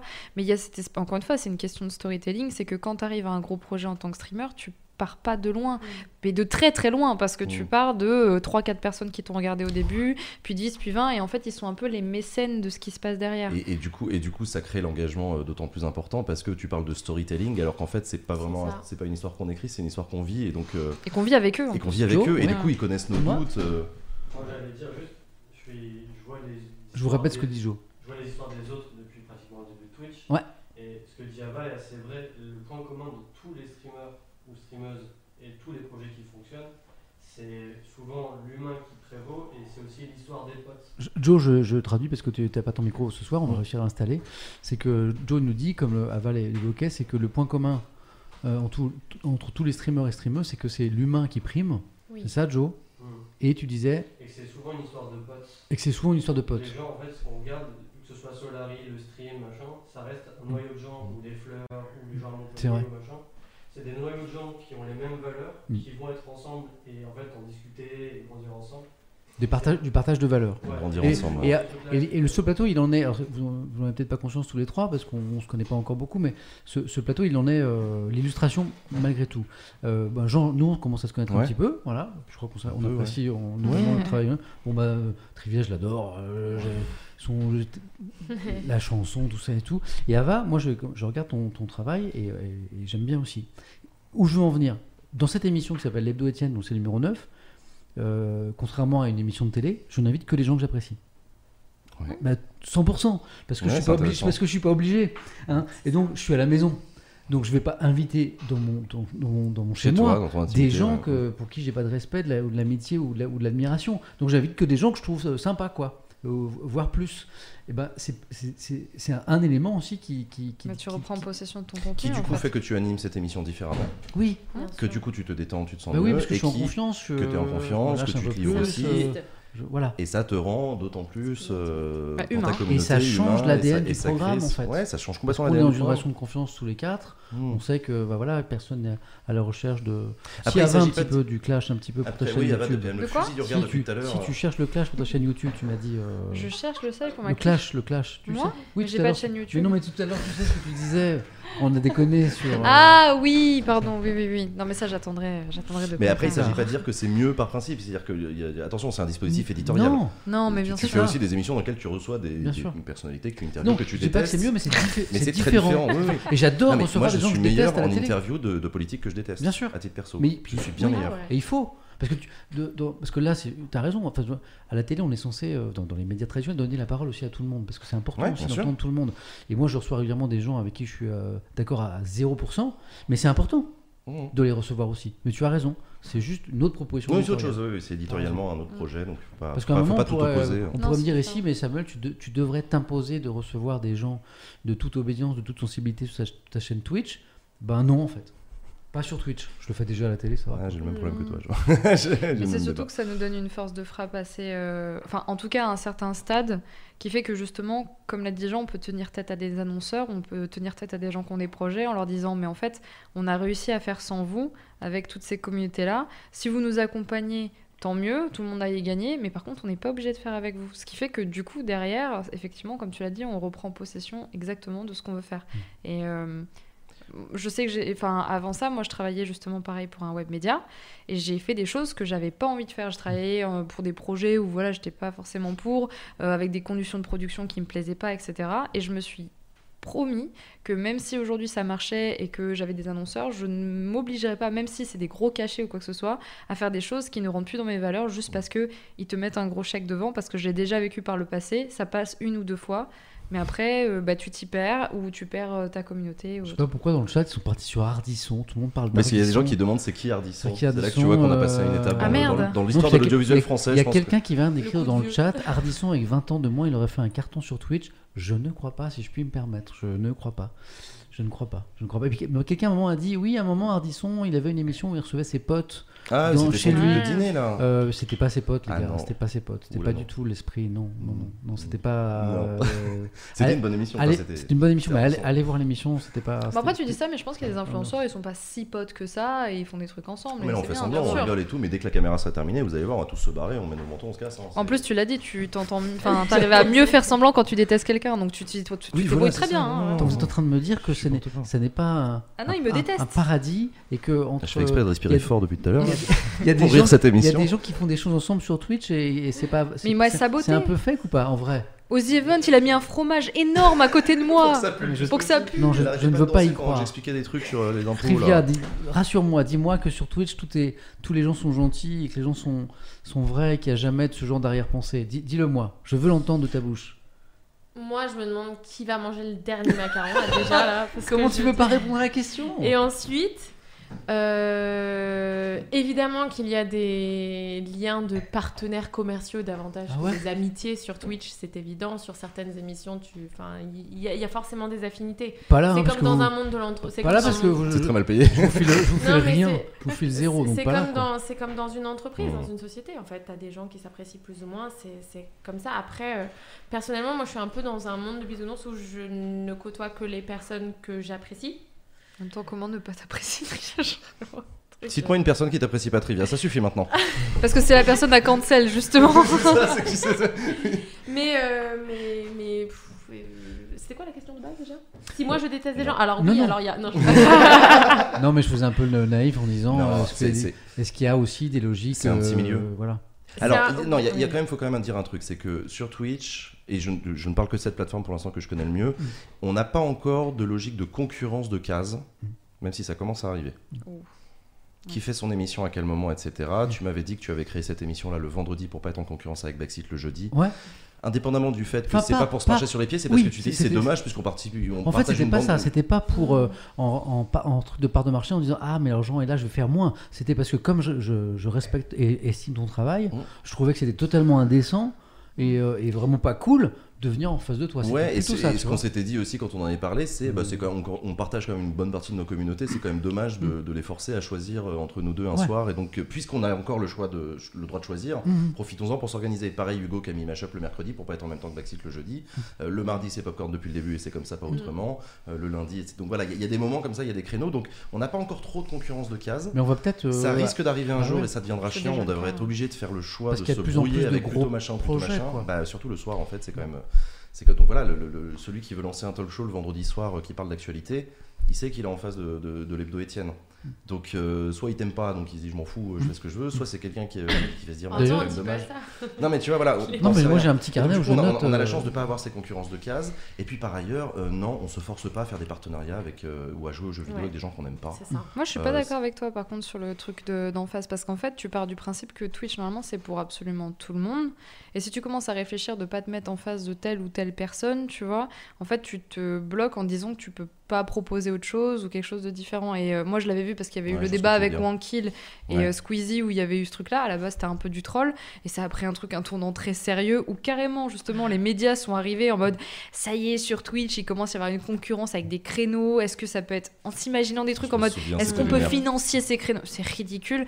Euh, On en parle, donc ça, il y a Tools qui parle de. Ouais. C'est Squeezie qui s'est mis le mercredi, c'est ça Oui, voilà, qui a changé son. Engueuler. Donc, si, si on est donc, ça, honnête. donc ça commence. Bah, c'est Hein pas que ça commence, mais c'est juste qu'on commence à être de plus en plus nombreux et à proposer tous des, des gros trucs parce que l'avancement d'un streamer, c'est. Enfin, je, suis désolée, mais en France, en tout cas, il y a vachement ce truc de quand t'as passé un certain stade, les gens attendent le gros projet.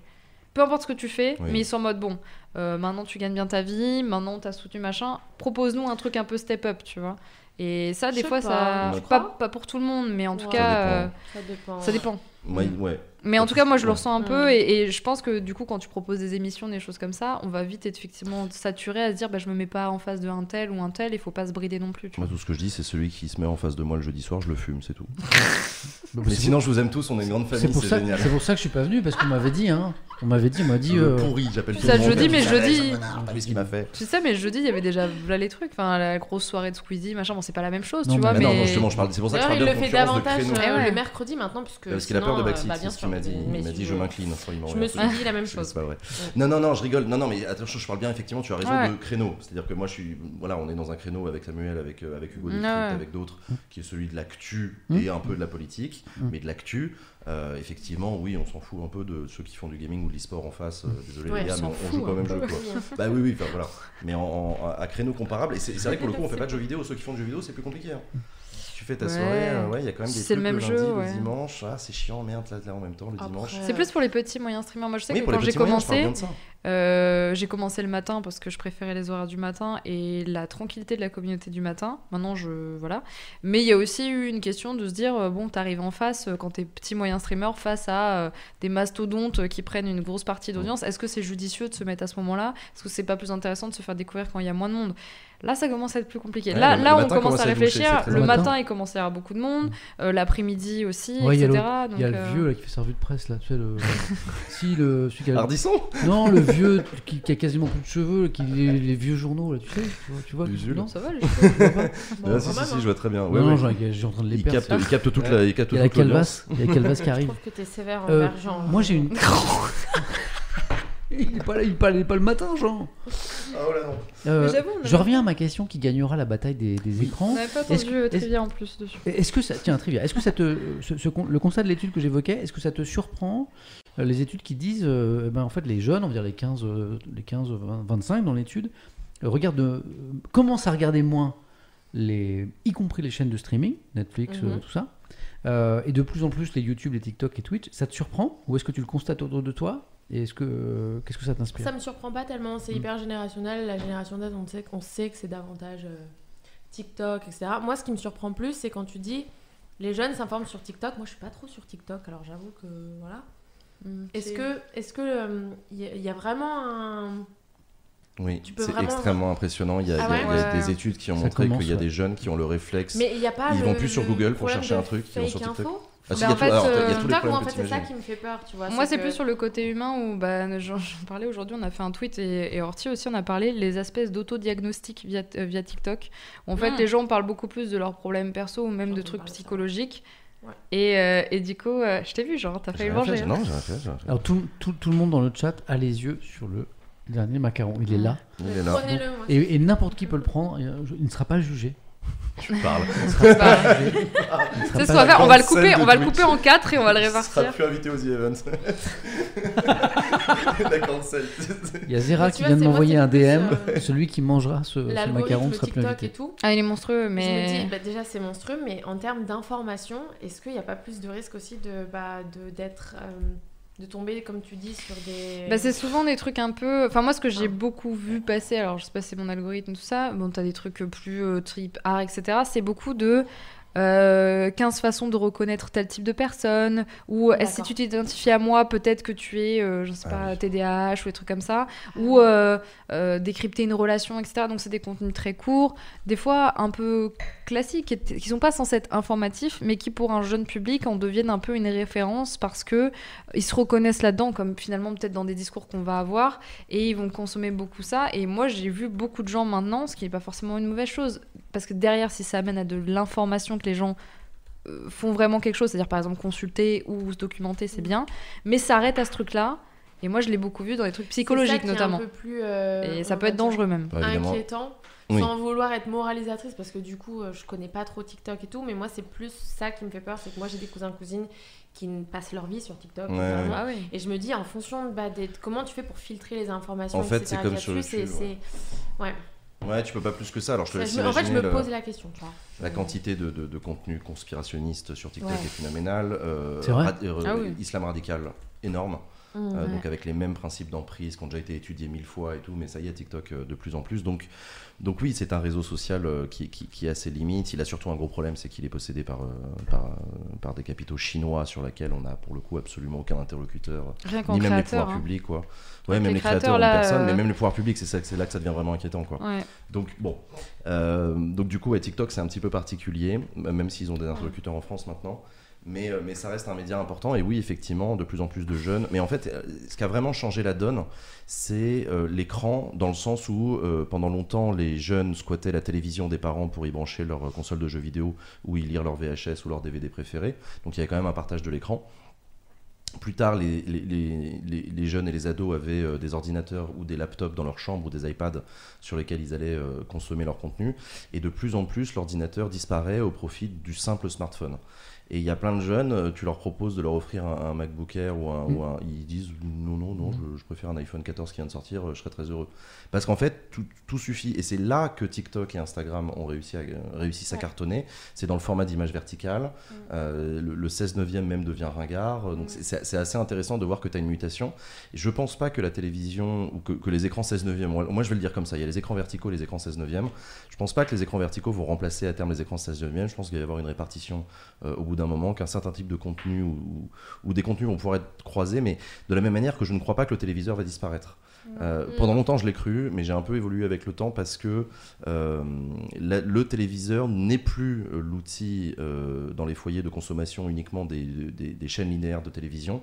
Ça devient aussi l'écran de consommation de contenu multimédia via les applications de box, les applications Netflix, les applications Amazon Prime, les applications Twitch, YouTube, etc.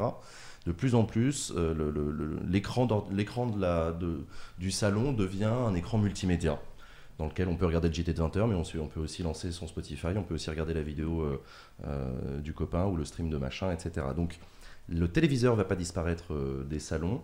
Euh, pour autant, dans l'usage et dans la consommation de contenu sur les téléviseurs, la télévision va reculer. Ça, oui, elle Mais va en reculer ne serait-ce euh, qu'en termes de durée, parce que je te Ouais. rejoins là-dessus, c'est qu'on va vraiment avoir une fracture, on le voit déjà, une fracture entre les deux, dans le Mm. sens où en fait en termes de temps de cerveau disponible, par exemple, Clairement. les applications comme TikTok ou Instagram sont tellement fortes Mm. pour te garder actif, parce que justement c'est du snacking content Et tu switches et t'en as jamais assez, machin. Moi le nombre de fois, je l'ai enlevé de mon téléphone tellement c'était euh, Oh, oppressant. C'est hein. C'est que tu regardes, tu regardes, tu regardes, et après tu lèves la tête, tu fais purée, ça fait deux heures que je Ouais, suis dessus.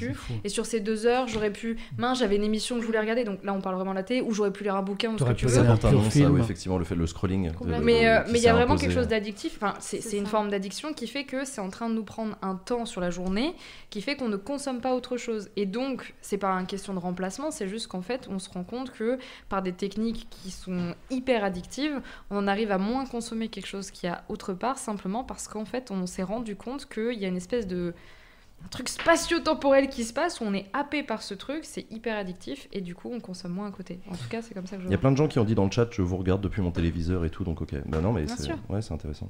Et effectivement, ouais, TikTok et Insta ont une consommation différente. Euh, je pense par exemple au transport en commun. Bien sûr. C'est vachement plus pratique de scroller sur Insta ou TikTok que de, que de regarder un stream. Tu vois, comme ou on disait tout à l'heure euh, que, que on et je aime Twitch parce que c'est un média du temps long Mm. où, euh, à mon sens, plus on prend le temps, plus on prend la chance de se comprendre, euh, de, de développer un argument, d'être dans la finesse. Ben là, tu es en train d'écrire euh, à l'inverse un média qui est sur un temps. C'est pour ça que moi je l'aime ce média. court. Mais je n'aime pas ce que font les autres médias de ce média. Par exemple, moi je n'aime pas que les gens reprennent des clips sur TikTok ou quoi que ce soit parce qu'il y a beaucoup d'hors contexte. On le voit avec Twitter, on le voit avec TikTok ou quoi. C'est horrible. En plus, là, on parlait justement du contrôle, du fait que euh, c'est chinois et qu'en fait, en termes de droit d'auteur, il se passera jamais rien, possible. réclamation, il n'y a aucune modération. Ah ouais Donc du coup, du hors contexte peut être monstrueux. Pour te donner un exemple que je trouve ridicule mais qui, qui exprime bien ça, lors d'un live où je faisais de la peinture, j'expliquais qu'une la mère d'une amie euh, qui est asiatique m'a expliqué une technique pour faire le riz euh, parce que pendant très longtemps, comme plein de gens, je pensais qu'on faisait le riz comme les pâtes. C'est un truc tout bête, hein, tu vas Mhm. voir. Je mettais l'eau, je faisais bouillir, je mettais le riz, etc. Vraiment n'importe comment. Et euh, la mère de mon ami m'a dit, bah, soit tu prends un autocuiseur de riz, soit il y a une technique où tu mets de l'eau, une phalange au-dessus et du riz et euh, normalement ça doit absorber toute cette eau. Tu n'es pas censé avoir un... Voilà, bref, un truc tout bête. Mais une Je l'ai- phalange, c'est-à-dire que tu dois laisser ton doigt dans la casserole Non, non, pendant pas du le- tout, non, non. Non, non, juste quand tu mets l'eau la première fois avec le riz, Ah, normalement... mais c'était de ce niveau-là la réponse justement. Voilà, mais tu vas voir. Et du coup, moi, quand je le montre, je montre comme ça parce que un- une dose de riz, une dose d'eau. Bon, bref, je, je précise pas. Je suis en train de parler à mon chat Twitch Oui. pendant trois heures de discussion où je raconte cette petite anecdote au milieu de plein de trucs. Cet extrait, J'adore. cet extrait, qui est pourtant vrai, hein, je veux dire, c'est comme ça que certaines personnes le font quand ils n'ont pas d'autocuiseur, a fini sur TikTok. Il y a eu un Rise Gate. Mais quand je dis un Rise, c'est-à-dire que des gens se sont entretués en commentaire pour savoir comment on faisait le riz. En disant des choses déjà pas très cool envers moi, en disant Ah oui, elle montre une phalange et pas deux, en fait c'est l'autocuiseur, euh, machin. Et c'est parti dans un délire. Mais ouais, mais tu vois, il y a Ouais, ce truc de. ouais. Mais C'est complètement incohérent parce que dans la discussion sur mon chat Twitch, personne n'a fait la moindre c'est remarque. On était très tranquille. On parlait tout dans le chat. Ils m'ont donné leurs astuces. Ils m'ont dit oui, c'est du riz pilaf. Et ça, c'est le hors contexte. c'est ça Et le hors contexte sur un truc tout con, du riz, a pris une proportion où j'en ai reçu, mais des fois même des insultes, des trucs, t'es là, mais. Et c'est ce truc-là, du hors contexte, de snacking content, vers des contenus qui à la base sont faits pour être consommés dans la longueur, Mm. qui fait que moi je resterai sur Twitch. Je me suis retirée de YouTube, je fais très peu de trucs sur TikTok, et j'aime trop le format Twitch, et ça m'angoisse. C'est un format court, il m'angoisse énormément. Qui est sur TikTok ici? Moi, je En tant j'y que- suis depuis en une tant semaine. que- Oui. Ah oui, tu, tu, tu oui, exactement. J'y suis, je viens d'arriver. C'était un donation goal du The Event et, vu. euh, et c'est un engagement que je tiens. Maintenant, ça y est, je, je mets des extraits de mes vidéos où Ouais. j'explique des trucs sur Tu montes. TikTok. Oh C'est non, pas de danse Et euh, je danse très mal. euh, C'est mais, faux. Mais si vous vous abonnez, Ah, je veux voir ça, je euh, veux peut-être que je me mettrai à danser. Mais ouais, ouais, ça y est, je me, je- je me mets à utiliser TikTok pour faire de la Je vais vulgarisation me- je vais me politique. créer un Et pour l'instant, je suis très content de l'accueil. C'est que des commentaires gentils, positifs et tout. Je les trouve même de meilleure qualité que YouTube pour l'instant. Trivia, t'es sur TikTok, toi? Alors, je suis sur TikTok, mais c'est pas vraiment moi. C'est une amie qui gère mon compte TikTok et qui met que des extraits de, de, mes, de mes lives euh, Twitch, Mm. des clips. D'accord. Twitch, je sais pas faire de danse, je ne sais pas mettre de vidéos sur TikTok. Je suis une noob de TikTok, mais absolue. Et, euh, Mais il est bien je- compte, hein, moi je trouve qu'il est Ouais, puis mais en fait, il est géré de sorte à. C'est comme des petits shorts sur. YouTube. En fait, tu mets des petites, euh, on met des petits extraits de, de chants. De... Et l'idée, c'est de, de clips, etc. donner envie de- aux gens de découvrir ton euh, univers sur Twitch. Ouais. Ah, c'est Oui, ça Il y a un petit ça, côté aspirateur à, exactement. Puis les à gens, en fait, ouais. Puis euh, c'est quand même bien quand tu, tu as ta chaîne Twitch aussi bah, de développer telle ou telle raison. Moi, c'était une volonté de ma part en tout cas de, de faire ça, mais je n'avais pas envie d'y passer du temps. Alors du coup, j'ai demandé à une amie de le faire Mm. et, euh, et c'est elle qui gère ça et je ne passe littéralement... euh, Mais c'est une bonne idée, hein. je passe quasiment pas de temps sur TikTok parce que je ne suis pas du tout la cible et je sais que quand j'y suis, je peux passer 3 heures dessus, je fais ouh là là là là. Après, je mets l'application de côté et je l'oublie. Mais c'est une bonne stratégie, euh, hein, parce ouais. qu'en fait, le truc, c'est Il que faut. il y a un truc tout bête, mais le fait d'avoir choisi vous-même de mettre votre contenu, ça veut dire que personne ne le fait. Enfin, très peu à votre place et les Mm. gens vous connaissent en votre nom. Alors que par exemple, des personnes comme moi qui ne mettent pas ce genre de contenu, c'est-à-dire que je mets pas de récap de live ou quoi, des gens se disent ah bah ça existe pas, je vais le faire à sa place ou je vais prendre le truc avec des clips, etc. Donc au final, la stratégie elle est bonne de le faire soi-même parce que ça évite aussi le fait d'avoir du vol de contenu avec des gens qui disent ah bah elle est pas présente sur la plateforme. Ouais. Au Du moins, coup, mais d'ailleurs c'est euh, marrant parce que je, oui, quand j'ai fait mes premiers TikTok, il y a des gens qui ont commenté en disant attendez c'est le vrai ou c'est du vol de contenu? Et mais ils avaient raison. Non mais c'est vrai, ça aurait Bah très bien oui, pu être quelqu'un que- qui crée un compte Jean Massier et qui met des extraits de mes lives, tu vois. Hmm. Et, et du coup la question sur TikTok c'est une question qui se pose. Je trouve ça très marrant, mais mais oui oui c'est une question qui se pose legit de dire. euh, Il y a une question que moi j'ai posée en, alors, discrètement. J'ai fait un sondage. Pour qui le dernier macaron? Pour Ava, par. Soit 58% pour Joe. C'est toujours le Ah. réal. J'en ai marre. Ah. C'est toujours le réal qui bouffe le dernier macaron. Joe, tu, tu, tu- tu ne le veux pas? Ah, Dans ce cas-là, c'est la- Oh. tu- pourquoi Parce que t'as pas faim? Parce que tu t'es en sèche? T'es en sèche? C'est tes reins Ah si si si fonce. Mais le maca... Pas de sucre? Ok. Dans ce cas, je prends le, le deuxième dans le, dans le sondage qui est Trivia 25%. Allez. Oh non, non, merci, j'ai mangé tous les macarons. Allez. Ava 6%, Jean J'ai tout 6%, mangé. Sauf que je suis au Sam, régime. 4%, je me décarcasse le cul pour faire un stream de qualité Loin un macaron. et vous me donnez même pas la macaron mais vous êtes des gros rats. Eh bien, prends-le Mais parce qu'il non. faut que j'aille aux toilettes. D'accord, non, je te le laisse. Non, moi je, je respecte la démocratie. Parce que vraiment, depuis tout à l'heure, je me retiens et c'est terrible. Tu sais, tu sais où c'est, hein. Oui. Tu sais où c'est. Bon, bref. Je suis une, je suis une habituée maintenant. hein. Jean, c'est la deux- ta deuxième fois ici. Ouais. Euh, Trivia, c'est sa deuxième fois. Mm. Ava, la première, Mm. pour l'instant. So far. Pour l'instant, so far. Euh, alors, je vais attendre le retour de, de Trivia pour la dernière question qui clôturera ce, ce stream. Pour qui, clouter. qui ouais, pour clouter. Mm. C'est- vrai que c'est bizarre d'avoir comme, comme, comme expression. Je sais pas d'où elle vient celle-là. Clouter. Bah, Il y a plein d'expressions journalistiques. pas les C'est- tu c'est ça, tu scelles dans le mur, émission, quoi. c'est ouais. pas les clous sur le cercueil Ça doit être ça, tu sais cloutes pas, ton tu émission, tu tu le clous. Ferme, ouais, peut-être. Non, euh, j'attends un peu le trivia pour lancer parce que c'est un truc qui m'inquiète un peu. Tout à l'heure, on parlait du modèle économique de Twitch, Ah. qui est un modèle qui gagne pas d'argent. Hein, Twitch, Twitch ne gagne pas d'argent aujourd'hui. Ils embrassent beaucoup, Voilà. mais ils sont Mais pas bénéficiaires. Amazon, donc. euh, Et en fait, euh, peu. c'est un, c'est un média un peu particulier parce qu'on dit la télé, bah, c'est plein d'acteurs différents. Quand on dit la radio, c'est plein d'acteurs différents. Quand on dit les journaux, c'est plein d'acteurs différents. Quand on parle Twitch, c'est une société américaine. Un Mm. diff- ouais. Voilà. Et, voilà. Enfin, c'est une plateforme. C'est une plateforme. Mais euh, moi, c'est une, c'est une inquiétude que, que j'ai en tant que streamer très attaché à cet outil que je trouve formidable. C'est l'avenir de la plateforme.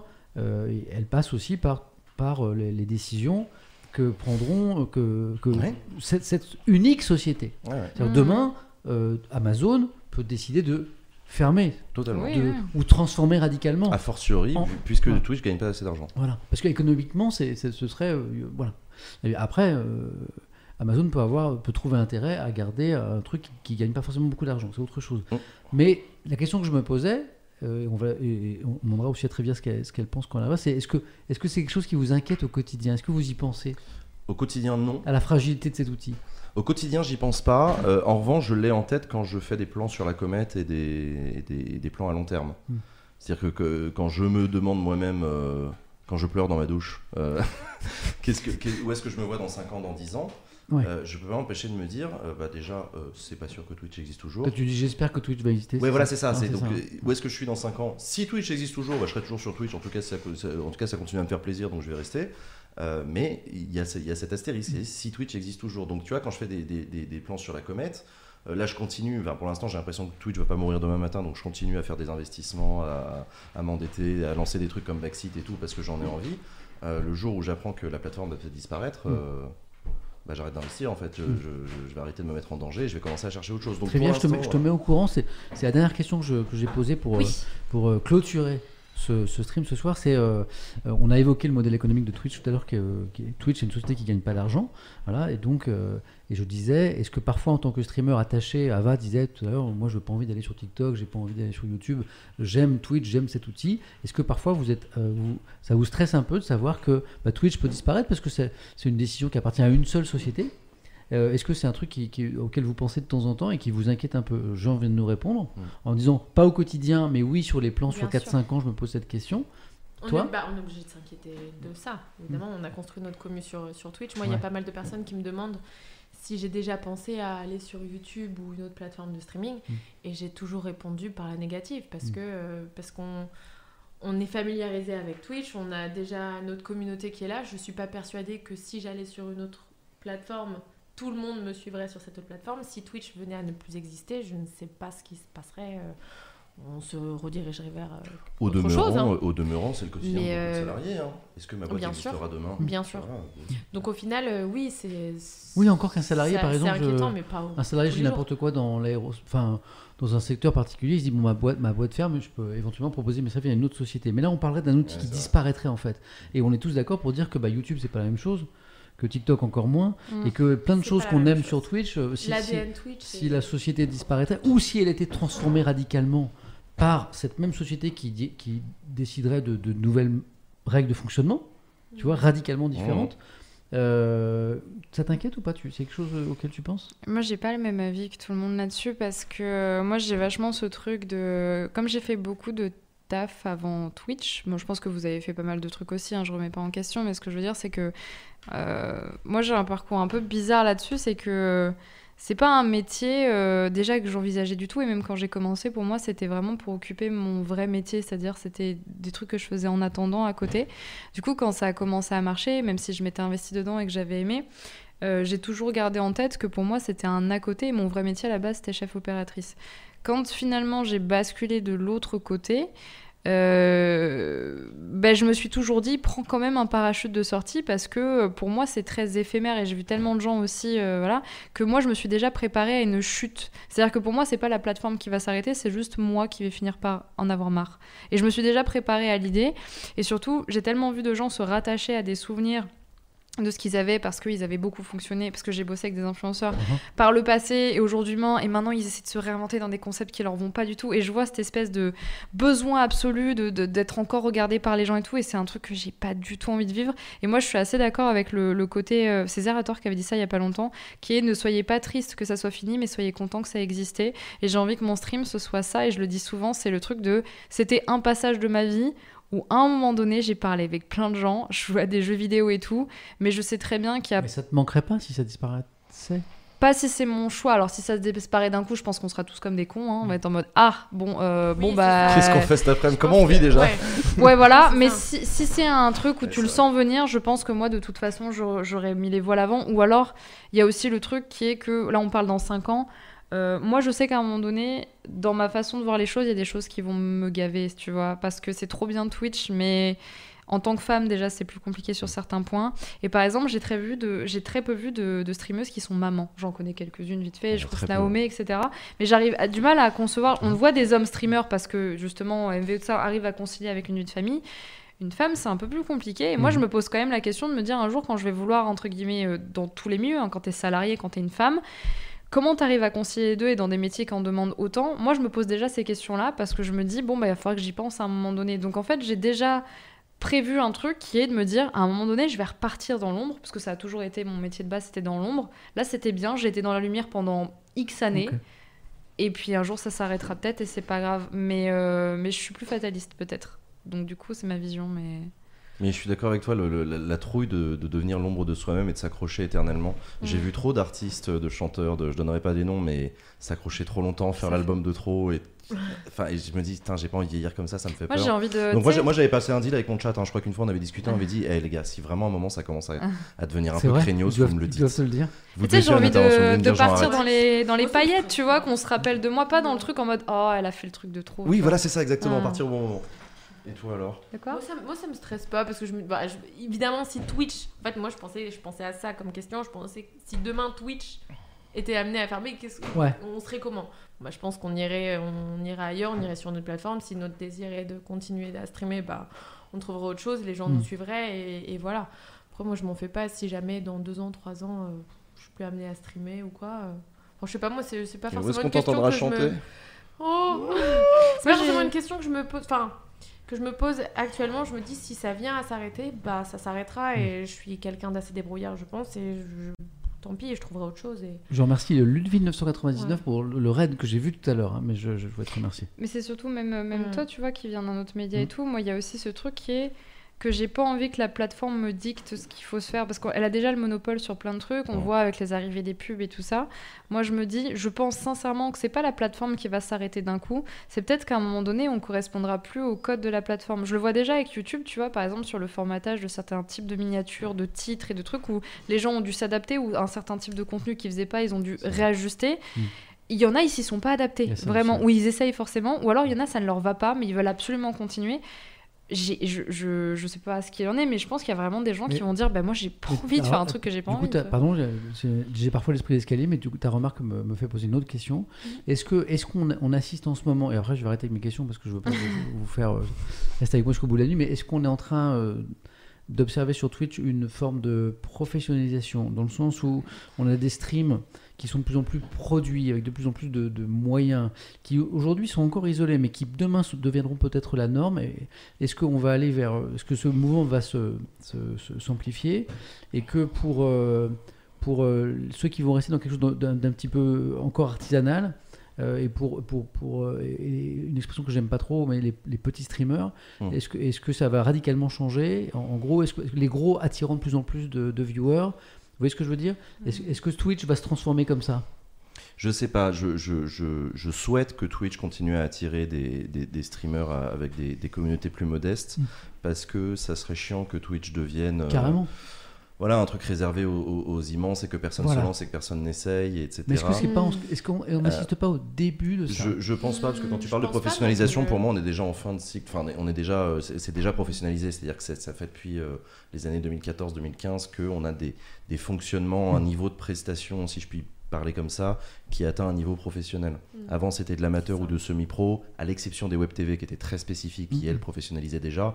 Euh, les gens s'équipaient. Moi, j'ai commencé mon premier rideau, mon premier euh, fond vert, c'était un rideau de douche. Hmm. Euh, mon premier, mon premier pied de micro, c'était un manche à balai. Enfin, tu vois, c'est, ça bricolait beaucoup et on était très nombreux comme ça. Aujourd'hui, quelqu'un qui se lance sur Twitch a d'ores et déjà un bon micro, une bonne caméra, et Ouais. ça commence déjà plutôt pas trop mal, en- rien qu'en termes de matériel. En termes de logiciel, c'est de mieux en mieux. Parce qu'il est plus abordable aussi Parce que c'est plus abordable, parce que ça se trouve plus, il y a plus de concurrence, plus d'offres, Ouais. etc. Mm. Donc ça a beaucoup changé. Moi, c'était l'époque des softbox, on vous en souvient, Ouais, sur. Amazon et tout. Donc c'était autre chose.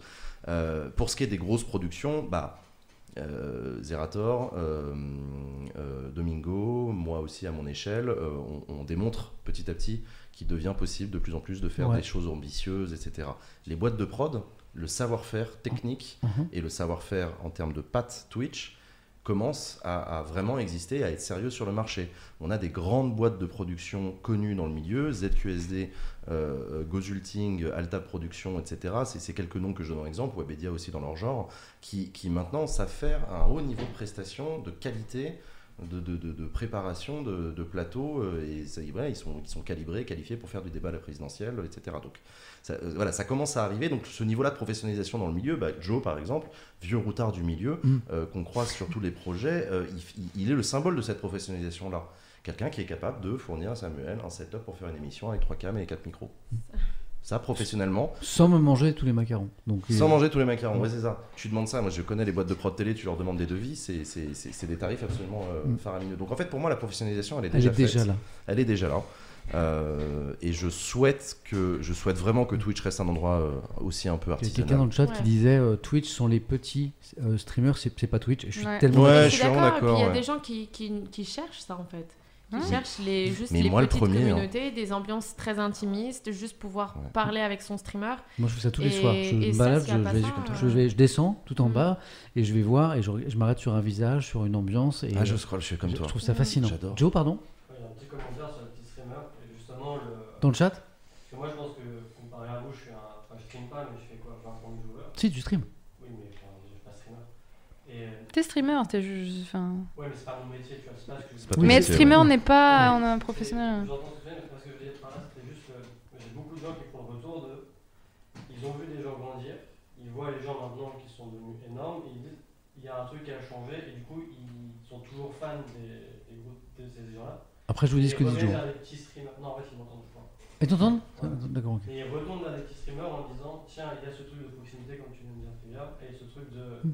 Ils cherchent à avoir un- une vraie interaction. avec Mais si le, si le public, si les viewers font ça, comme dit Joe, à savoir de, de, de- d'un, d'un- d'un côté regarder les, les grosses productions, les choses qui, qui, euh, qui sont de plus en plus euh, abouties, produites, qui se montent, et parce que, parce que ça attire l'œil aussi quand on, quand on arrive sur euh, la front page et qu'on voit des, quand on se dit qu'il y a je sais pas 20-30 000 personnes sur un, on va les voir parce qu'on se dit bah, s'il y a autant de monde c'est qu'il se passe quelque chose.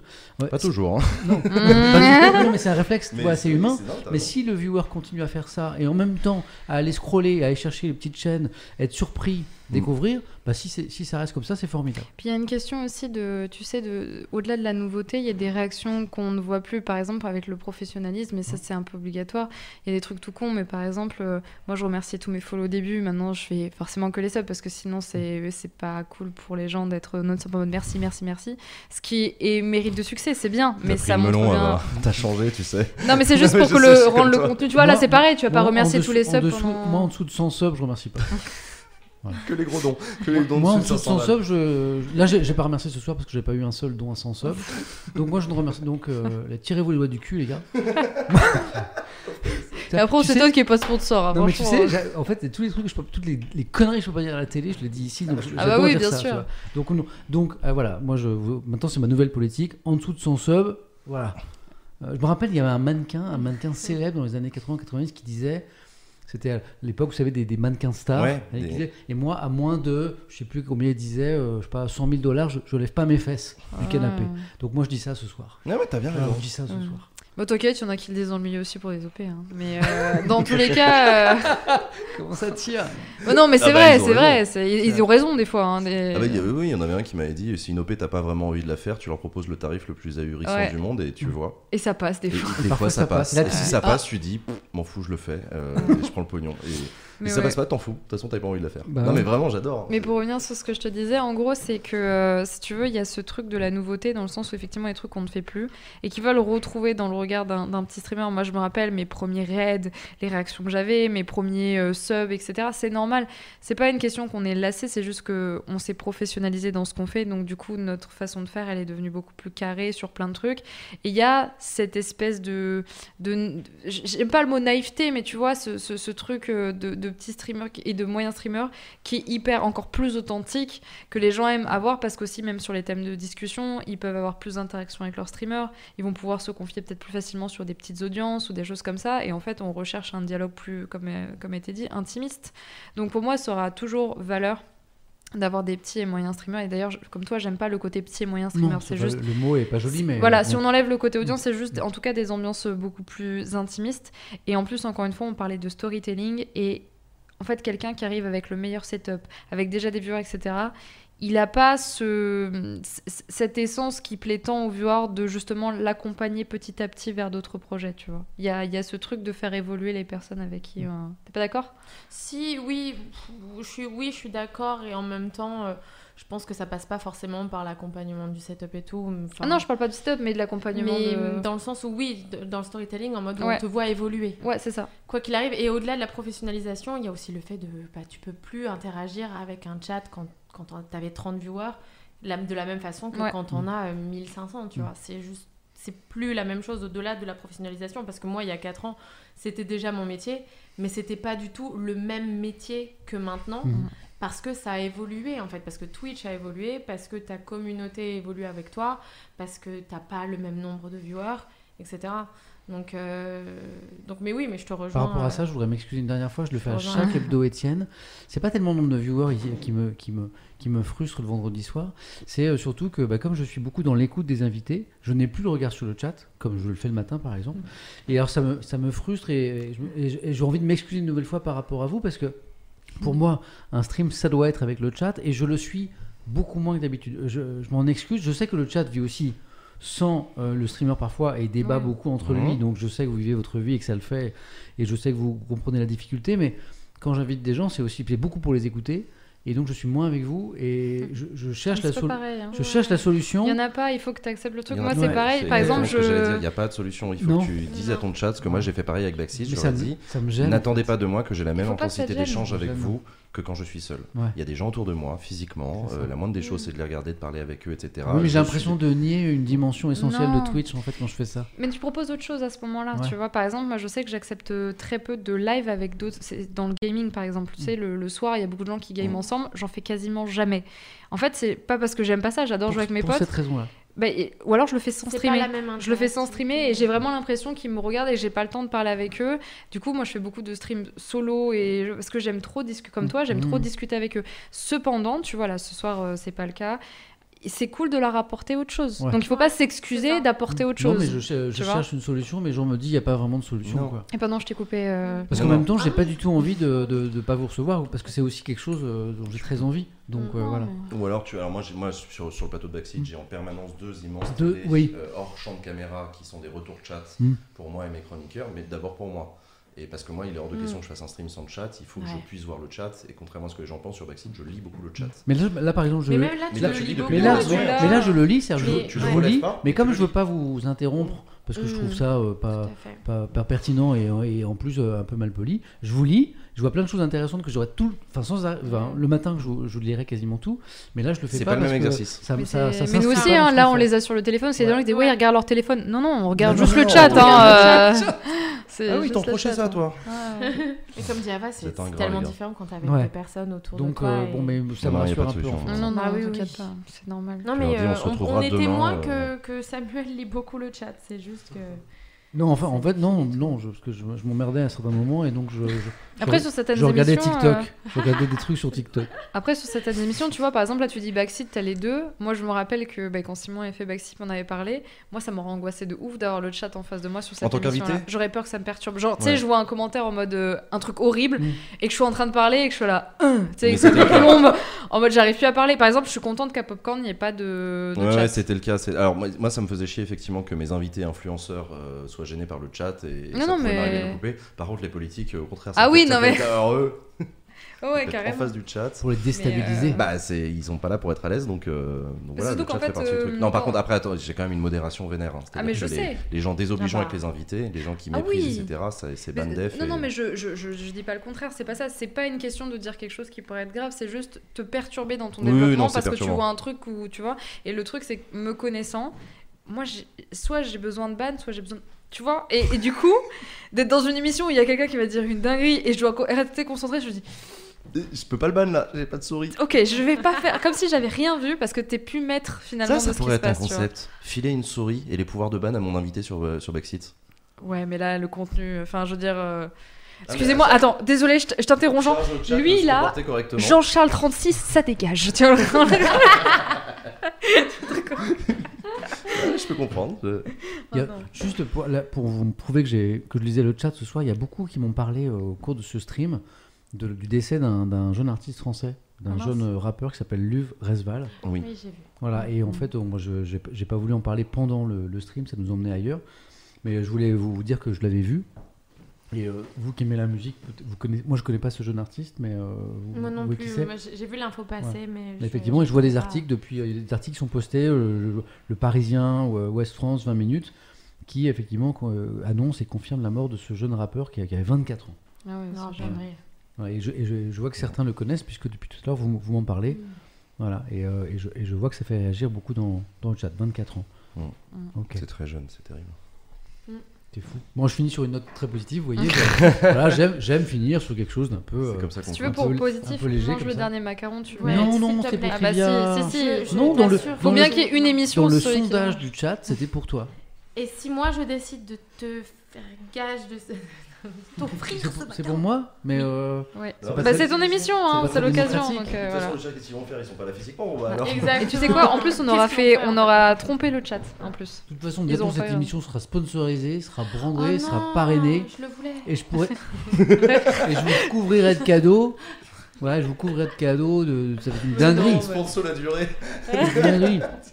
Et Joe qui est bénévole depuis des mois, il sera payé, bordel. Ah bah Ça Ça va être c'est une dinguerie. chose, On va ouais. aller vers un modèle chouette. économique de fou. Hein, je vais m'acheter une. Je rêve de m'acheter un SUV chinois qui roule au charbon. voilà, j'en ai trouvé un. Euh, c'est fait, c'est fait, c'est fait, euh, c'est artisanal. Je vais, ça va être une folie, Ah ouais. une folie. Moi, je rêve de crever les, les pneus des SUV des célébrités, ça tombe bien. hein. Je sais- je sais où t'habites, donc, là, euh, Le drama, il est là, le Bah drama. attends, je fais le The Event, faut bien que j'ai une caution parce qu'on est surveillé. Nous maintenant, je suis désolée, je vais devoir crever tes pneus. Ah hein, ouais, on est voilà, c'est pas ouais. possible. J'ai pas le droit, j'ai pas le droit aux OP, c'est comme ça qu'on dit. Mais Pas le droit aux je vais ouais. brander cette émission et on va se faire des couilles en or. Et vous aussi, parce que je vous inviterai de nouveau. Eh ben, avec grand plaisir. Ouais, avec Merci plaisir. à tous les trois. Merci à toi, Merci Samuel. à toi. C'était Non, trop bien. Merci le chat. Ouais. Merci à vous d'avoir été là. Une dernière fois, merci global pour tous les subs que j'ai pas remerciés ce soir, notamment pour ceux qui vont faire son sub, il n'y en a pas eu. Bande de rats. T'as vu quand il devient dissident, ça y est Il a bien raison. Ouais, tout ce que je peux pas dire à la télé, je le dis là. Ouais, j'adore. tu peux le dire. Quel espace de liberté, quoi. Et puis maintenant, on va faire un raid parce que je raid systématiquement. Ouais. Parce que justement, c'est une façon d'encourager notamment. Mhm. Alors Sarah, Voilà. Et donc, et donc, ben, c'est vous qui proposez en fait. Est-ce que vous, est-ce sors que vous voyez piano. des gens en live actuellement que vous aimez Attends, bien je vais te Et C'est vous qui décidez du raid, quoi. Voilà. Let's go. Non, Alors. je prépare le raid. J'ai une reco, mais je peux pas t'aider. Il y a un petit jeune qui s'appelle Squeezie. Je fais des petites émissions. euh. Je vois Amou, je connais pas. Amourant, Am- je sais pas qui c'est. Amourante, je sais pas qui c'est. C'est une- C'est une petite streameuse, c'est qui? Elle a besoin de Non. soutien en ce C'est moment. vrai? Elle a besoin de soutien, ouais. Alors c'est Euh, vous qui me proposez, c'est vous qui choisissez une destination. S'il y a quelqu'un qui a, Bon, il y a Gomard, hein. Il y a qui a pas Gomard. trop de viewers, plutôt quelqu'un pour, Ah, plutôt enco- quelqu'un ah, à découvrir, ouais. pour alors, encourager, plutôt quoi. C'est un peu la, la philosophie ici. Merci Lucie pour ton sub. J'essaie de remercier quelques subs quand même. Merci pour ton sub. Hmm. C'est vous qui choisissez. Euh, moi, j'ai pas grand monde à recommander là ce soir euh, d'intéressant. Moi j'avais Steve Steven ou Bulldog. Ils sont déjà, ouais, moyen streamer. euh. Ah. Déjà viewers. Moi, je va connais un petit streamer euh, qui s'appelle Melo, euh, que j'avais vu passer. Melo underscore FR. Là, il est en train de faire euh, Melo Radio, donc il parle de musique.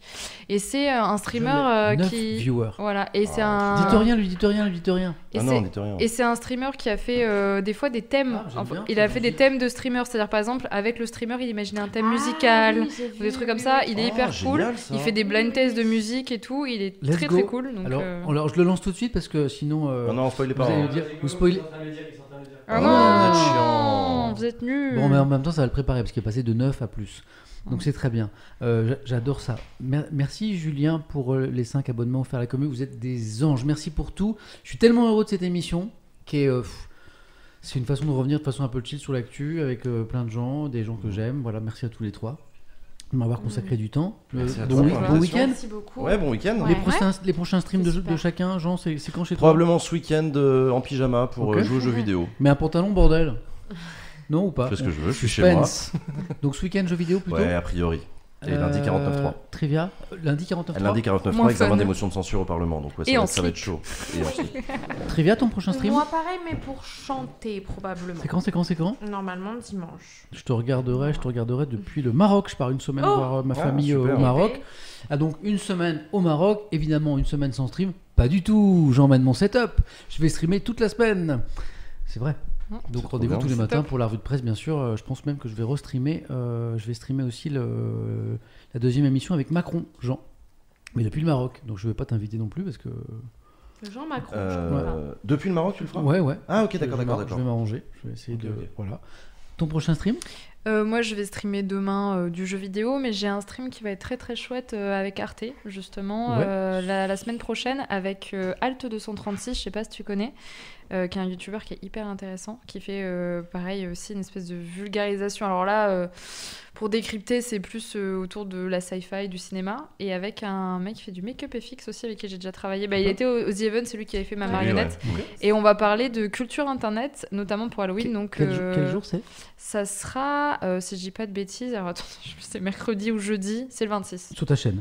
Non, ça sera sur la chaîne d'Arte, où je présenterai ça euh, autour de la culture internet. Halloween, vous, a- vous avez noté qu'il y avait euh, Ouais, un début déco, de ouais. déco Halloween parce que, bien. parce que comme euh, Malo est dans une école euh, euh, internationale où on fait toutes les fêtes du monde entier, Mm. ils sont très Halloween, donc euh, aujourd'hui bien. déguisés. Donc Hélène a commencé à, euh, dans quelques jours, euh, toute la maison sera en toile d'araignée, en citrouille, etc.